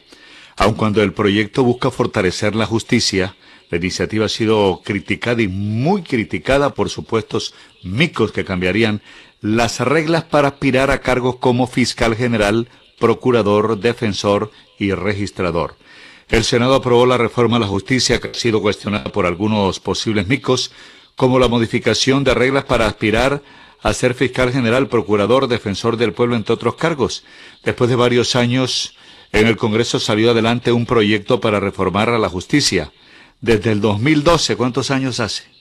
2012 hasta el 2021, casi nueve años se venían haciendo intentos por meterle mano a la organización de dicha rama, pero las iniciativas se hundían debido a los micos. No, no lograba tantos micos que la hundían, tantos micos que se le colgaban que la hundían, hundían las propuestas. Ahora, a pesar de los micos, salió un proyecto cuyo objetivo es fortalecer la administración de justicia. ¿Qué dice el proyecto que fue aprobado, Jenny? por lo cual vamos a, a buscar a analistas que nos expliquen, así como fue la ley de la cadena perpetua para violadores, también es necesario que se conozca este proyecto que fue aprobado en la sesión del martes y que está contemplando que la Administración de Justicia sea catalogada como un servicio público esencial, aunque eso trae algunos avances en temas de presupuesto y de su fortalecimiento, también puede ser problemático eh, en temas como los paros de funcionarios judiciales debido a que daría argumentos para que fueran considerados como ilegales. Asimismo, el proyecto ha sido celebrado debido a que le otorga una mayor autonomía presupuestal a la rama judicial, lo que entraría a fortalecer aún más su independencia. Según algunos de los autores de la iniciativa, se destinarían cerca del 3% del presupuesto de la nación lo que implicaría cerca de 4 billones de pesos. Este punto fue uno de los que más gustó a los diferentes miembros de la rama, pero fue criticado por allegados al gobierno como Paloma Valencia, que cuestionó un aumento en el presupuesto para la justicia en plena crisis económica. Otro de los puntos fuertes del proyecto es la apuesta por el uso de las herramientas tecnológicas por parte de la rama judicial, un elemento por el que se le ha venido trabajando en los últimos años y en el que se ha demostrado durante la pandemia que es más que necesario. Entre los cambios en los que más se hizo énfasis es el fortalecimiento de la adopción del expediente digital. El proyecto también plantea la creación de figuras como los jueces itinerantes para fortalecer la administración de justicia en las regiones y asimismo la presidenta del Consejo Superior de la Judicatura, Gloria Estela López, destacó que el texto aprobado habilita el concurso de ascensos y la convocatoria pública para ingreso a cargos en las altas cortes. Así entonces, la iniciativa aprobada entra a reglamentar en profundidad la forma en que operará la Comisión de Disciplina Judicial este organismo es el responsable de la disciplina de los miembros de la rama desde la, forma, la reforma del equilibrio de poderes en 2015. Sin embargo, solo hasta hace unos meses entró en funcionamiento debido a un fuerte debate jurídico sobre la elección de sus miembros. Entonces hay... minutos, ¿sí, Jenny? No, aparte de lo que es ah, entonces esa reforma política. Bueno, muchos de nuestros oyentes nosotros lo hemos visto crecer. Reforma judicial, perdón. Muchos de nuestros oyentes los hemos visto crecer. El noticiero va a cumplir ahora el 15 de julio, ya el otro mes, 36 años ininterrumpidos, 36 años, de lunes a sábado, todos los días. Y vamos a estar regalando nosotros boletas para que regresen al cine, boletas de Cineland, una de las mejores cines, una de las mejores salas de cine de Barranquilla, Cineland. A mí me gusta mucho el americano, pero también creo que hay una aquí en el Centro Comercial Único, Jenny. ¿Sí? También hay una ahí. Cineland, Cineland, Cineland, ahí en el americano donde yo voy. Este, vamos a regalar también libros de Bobby Cruz, que los entrevistamos aquí eh, en Noticias Ya. Libros de Bobby Cruz. Tenemos música también de Juan Piña, la última, lo más reciente de Juan Piña, también lo vamos a regalar en Noticias Ya. Entonces, estén pendientes, es el aniversario número 36 de Noticias Ya. Vamos a regalarles muchas boletas para que vayan a cine, libros de Bobby Cruz y música de Juan Piña. Faltan ahora 11 minutos para las 9 de la mañana. Mire, para recordarles, hay jornadas gratis de toma de muestras de COVID en los municipios. Muchos nos preguntan a través del 318-632-4523 donde se hacen las pruebas que son totalmente gratis. Estas jornadas eh, le toca al municipio de Suán, el lugar, el hospital municipal, miércoles 16 de junio desde las 8 hasta las 2 de la tarde. También jornada gratis en Santa Lucía de toma de muestra, no tiene usted que pagar ni un peso por eso y sabe con anticipación si tiene la enfermedad para que pueda ser atendido de manera oportuna. Alcaldía Municipal de Santa Lucía y también hay casa a casa que se va a realizar en el corregimiento de Algodonal Hoy miércoles también, los horarios siempre serán de 8 a 2 de la tarde y en Campo de la Cruz hay una jornada gratis de toma de muestra de COVID-19 en Campo de la Cruz, lugar la Plaza Central, ahí usted puede asistir. También les recuerdo mantenimiento de redes eléctricas en San Salvador y Campo Alegre. Personal técnico de la empresa Aire va a desarrollar estos trabajos de mantenimiento hoy entre las 8 y 10 de la mañana y las 6 de la tarde en sectores del barrio San Salvador en Barranquilla porque hay cambios de postes, elementos de red, reubicación de redes y poda de árboles y por eso se va a suspender el suministro de energía. Mucha atención en la calle 84 con carreras 78A y la calle 85 con carrera 78. También por la adecuación del circuito Nogales, estén pendientes, reubicación de redes y desmonte de postes. 7 y 50 de la mañana ya comenzó a 4.50 de la tarde en la calle 84A con carrera 39C y en la calle 84B con carrera 39B en el barrio Campo Alegre. También se va a trabajar en la adecuación de redes en la carretera en la carrera 7C con calle 38B en el barrio La Magdalena. Ya comenzó también hasta las 6 de la tarde se extiende y hoy también en los municipios del Departamento del Atlántico 8 y 45 de la mañana a 4 y 45 de la tarde programó mantenimientos aire para cambio de elementos de red y poda de árboles en zona urbana y rural de corregimientos como La Peña y Colombia y sectores aledaños a la carretera La Guada de Pablo entre los kilómetros 2 y 3 en Sabana Larga. Igualmente en el municipio entre las 6 y 10 de la mañana y 3 de la tarde se va a instalar postes y elementos de red en el sector desde la calle 21 hasta la calle 22 entre carreras 18 y 19A. Entonces esté pendiente también barrio Ciudadela Metropolitana de Soledad, reemplazo de postes 9 de la mañana a 6 de la tarde. Bueno, vamos a una pausa corta y al final les diremos a quién recibió el Papa en las últimas horas a Egan Bernal, el campeón del Giro de Italia 2021, tuvo encuentro con el Santo Padre en el Vaticano. Le vamos a contar en un minutico, 8.52 minutos. Noticias ya. Pal de la moto, este es el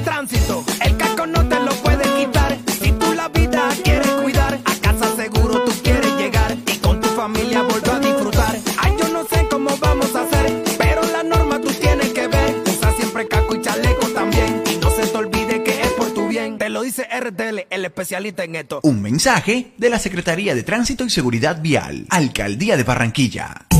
Hagámoslo desnudos, baby, en carpe diem. Que quiero estar contigo hasta el amanecer, al amanecer. Uh, hagámoslo desnudos como la otra vez. Solo sin nada, sin miedo, sin prisa. Solo en carpe diem. Ven y vive el momento en Restaurante Los Helechos, el sabor colombiano que te invita a volver, reabre al público con la mejor comida colombiana, auténtica bandeja paisa y los exquisitos buffet ejecutivos. Mil metros cuadrados de atención y seguridad. Teléfono 309-3202, carrera 52, número 7070. Búsquenos en la web www.restauranteshowloshelechos.com.